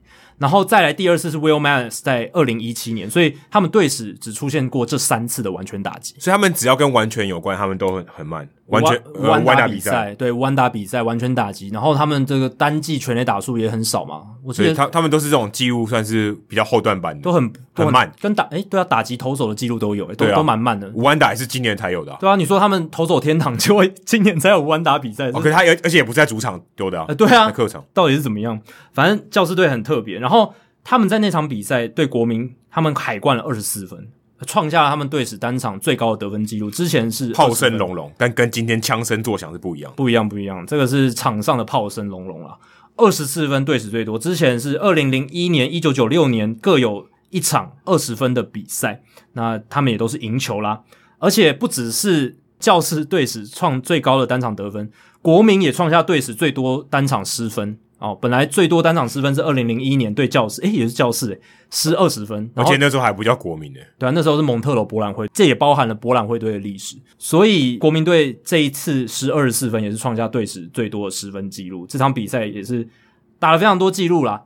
那大联盟现在史上有三百三十二次完全打击，还有一队没有出现过完全打击，你这个应该冷知识吧？这个可以当成冷知识，也这很难诶、欸。对，这其实也是为我最后一个数据铺路了，就是马林鱼队。我马林鱼队没有，对，直到现在没有。当然他们是扩编球队嘛，一九九三年相对比较吃亏一点，相对吃亏一点。可是你说光芒有两次了，然后洛基他们也都有了，就是马林鱼没有。可是这真的跟实力没关，这是运气。对，你说马林鱼队是没有强打吗？Miguel Cabrera 这些 Hanley Ramirez 是不是很适合打完全打击？很适合，但就没有在。这个马林鱼打出来，所以还蛮吊诡的。所以最后也接到一个马林鱼的数据，就是他们今年大家不知道大家有没有注意到，他们得失分差很不错，可是他们在国联东区却是排最后一名。诶，他们现在得失分差是正二十一分，在我们录音这天的时候，马林鱼正二十一分是国联东区第二，然后比勇士正二十七分低，可是第一名的，所以大都会还正四分而已。他们得失分，但大都会就是打击蛮鸟的。对，他们可能运气或者他们牛棚表现的还算 OK 这样子。但是马林鱼这个状况也很特别，他们正二十一分的得失分差，可是战绩是超级烂的四十胜五十一败。那如果你按照这个 Bill James 开发出的这个毕氏定理战绩，就是依据得失分差去推算应该要有的战绩的话，就 Moneyball 里面在讲的啦。对，马林鱼应该要是四十八胜四十三败的，诶，结果他们现在是四十胜五十一败，为什么呢？第一个是他们运气很糟啊，一分差的战绩九胜二十败。啊，你可能会说一分差的比赛有可能是跟牛棚有关系嘛？但没有。马林鱼的牛棚非常好，马林鱼的牛棚，他们现在牛棚防御率三点二九，截至昨天为止三点二九防御率，在整个大联盟是排第三低的，而且他们对手的 OPS 点六三七，就是对他们的牛棚点六三七，是大联盟牛棚最低的，就是表现最好的一个牛棚这样子。而他们牛棚其实没有什么明星的，对啊，坦白说，就是一些真的算杂牌军哦，然后一些默默无名，或是投到中生代，但是。以前没有投出成绩，在马林鱼诶投的还不错，也有从日本回来的 base 啊、呃，对啊，所以在这样的情况下，就代表说他们这个表现的 timing 很糟糕啦，他们在高张力情境的表现很糟糕，该、嗯、要守住的时候没有守住，然后平常哦还有空间的还可以失分的，他们都没有失分这样子。我之我记得之前有提到，就是他们的牛棚的 WPA 是倒数前十名，只有负一点九九。那 WPA 就是胜率增加值嘛，所以他们牛棚虽然表现好，结果对球队造成的胜率增加值反而是负的，这个就有点显示说他们在关键时刻表现不好的一个状况。呃，不该掉分的时候掉分，对，然后呃，你大幅领先的时候你投超好，没错，他们在高张力情境底下，他们的投手群让对手打出了一百二十九的 OPS Plus，是全大联盟最高，所以代表说这些球队在高张力情境下面对到马林鱼的这些投手。他们是表现到最好，就是产出是最好的，产出最好的 OPS，所以马林鱼投手也怪不了别人啊。你自己都是在低张力的时候表现好，高张力的时候表现好刷数据啊，低张力的时候刷数据，真的，所以刷的好像很好看，但其实战绩上反而是负面的影响。对，这个是比较不理想的。那我也好奇说，那历史上有没有像类似这样子的案例，维持一整季的？其实有诶、欸，历史上有三支球队季末在所属的分区垫底，可是他们其实得失分差是正的。像一九八四年的海盗，七十五胜八十七败，国联东区垫底。可是他们那年的得失分差是正四十八分，诶、其实表现很好诶。二零零一年的洛基，七十三胜八十九败，国联西区垫底，可是得失分差是正十七分。还有一九九一年的天使，五成胜率，八十一胜八十一败，但是也是在美联西区垫底，得失分差正四。哇，那一年美联西区有多强啊？很强哦，最烂的球队都有五成胜率。对啊，非常非常不容易耶。对，然后还有。反过来看呢，历史上有六个分区冠军，其实他整季的得失分差是负的。像一九九七年的巨人负九分的得失分差，一九八四年的皇家负十三分，还有二零零七年的响尾蛇，他们是那一年是负二十分，可是他们是分区冠军。而且响尾蛇那一年的战绩九十胜七十二败，是全国联最佳，所以他们是史上唯一一支得失分差明明是负的，却还能缴出。单一联盟最佳战绩的队伍，那年有谁啊？很扯诶、欸、那个 Brandon Webb，Brandon Webb 有，应该有，对，Brandon Webb，然后什么 Chris Young 啦，那个打击的 Chris Young 啊，哦、然后 Stephen Drew 啊，Justin Upton 这些人吧。哦，对啊，是什么队伍啊？好奇怪啊，非常扯。还有一九八七年双城负二十分的得失分差，二零零五年的教士负四十二分，哦，负四十二分还可以拿分区冠军，真的很扯。那年国西真的非常烂。一九九四年这一年罢工年非常特别。游骑兵队他们的得失分差是负八十四分，战绩五十二胜六十二败，还拿下了美联西区的冠军。这是我看过史上最烂的这个分区冠军的战绩啊！哎，你你要没有五成的胜率还拿分区冠军，基本上已经不太合，很很不合不合理了，对，很不合逻辑了。但是有发生，真所以也不是逻辑的问题，就是你乍听之下觉得刚不扣零，就五十二 胜六十二败还能够拿分区冠军，但有你这分区超烂，真的很烂。那一年。运动家、水手、天使哦，都很糟糕的战绩，所以游骑兵反而是那一年罢工年的分区第一这样子。所以马林鱼现在目前，诶四成三八的胜率，缴出了这个正二十一分的得失分差，势必会有一些回归啦，运气值应该会回归，然后他们的牛棚应该也不会常常继续在这个高张力的情境下表现不好，应该会会有一些回归的状况。只不过很有趣的是，他们跟二零二零年是反过来，二零二零年马林鱼三十一胜二十九败，但其实他们的得失分差是负四十一分，所以算是。风水轮流转哈，就是就是运气啊。对，去年他们运气好，今年运气比较烂。对，啊，所以这还这真的可以说是运气还回去了。而且他们去年还挤进季后赛，对不对？有点侥幸，真的是有。唯一一次外卡打进去没有拿到世界冠军的。哎、呃，对，就是去年。那今年的话，他们算是运气值回归啦，而且甚至是变成很糟糕的，变成说明明诶场上的表现是得失分差是正的，反而战绩很糟糕。好，我们也录了三个多小时，真功都跑完一场马拉松了！以上就是第两百二十六集的内容。如果大家喜欢我们的节目的话，请记得千万不要推荐给你的朋友，因为这样做的话，你很快就会变成朋友里面最懂大联盟的那个人了。因为你的朋友没有听到《Hito 大联盟》，大联盟的知识就会越来越跟不上你。那如果你有任何棒球相关的问题，我们的听众信箱也欢迎你随时来信。你可以在我们的节目叙述还有我们的官网 hitomlb.com 上面找到。别忘了还有到 Apple Podcast 给我们五星的评价，还有留言回馈，让我们可以做得更好。也让那些还没有听过 Hito 大联盟的朋友可以更快速的了解我们、认识我们。那如果你写的不错的话，我们也会在节目开头中念出来，分享给大家哦。谢谢大家，拜拜，拜拜。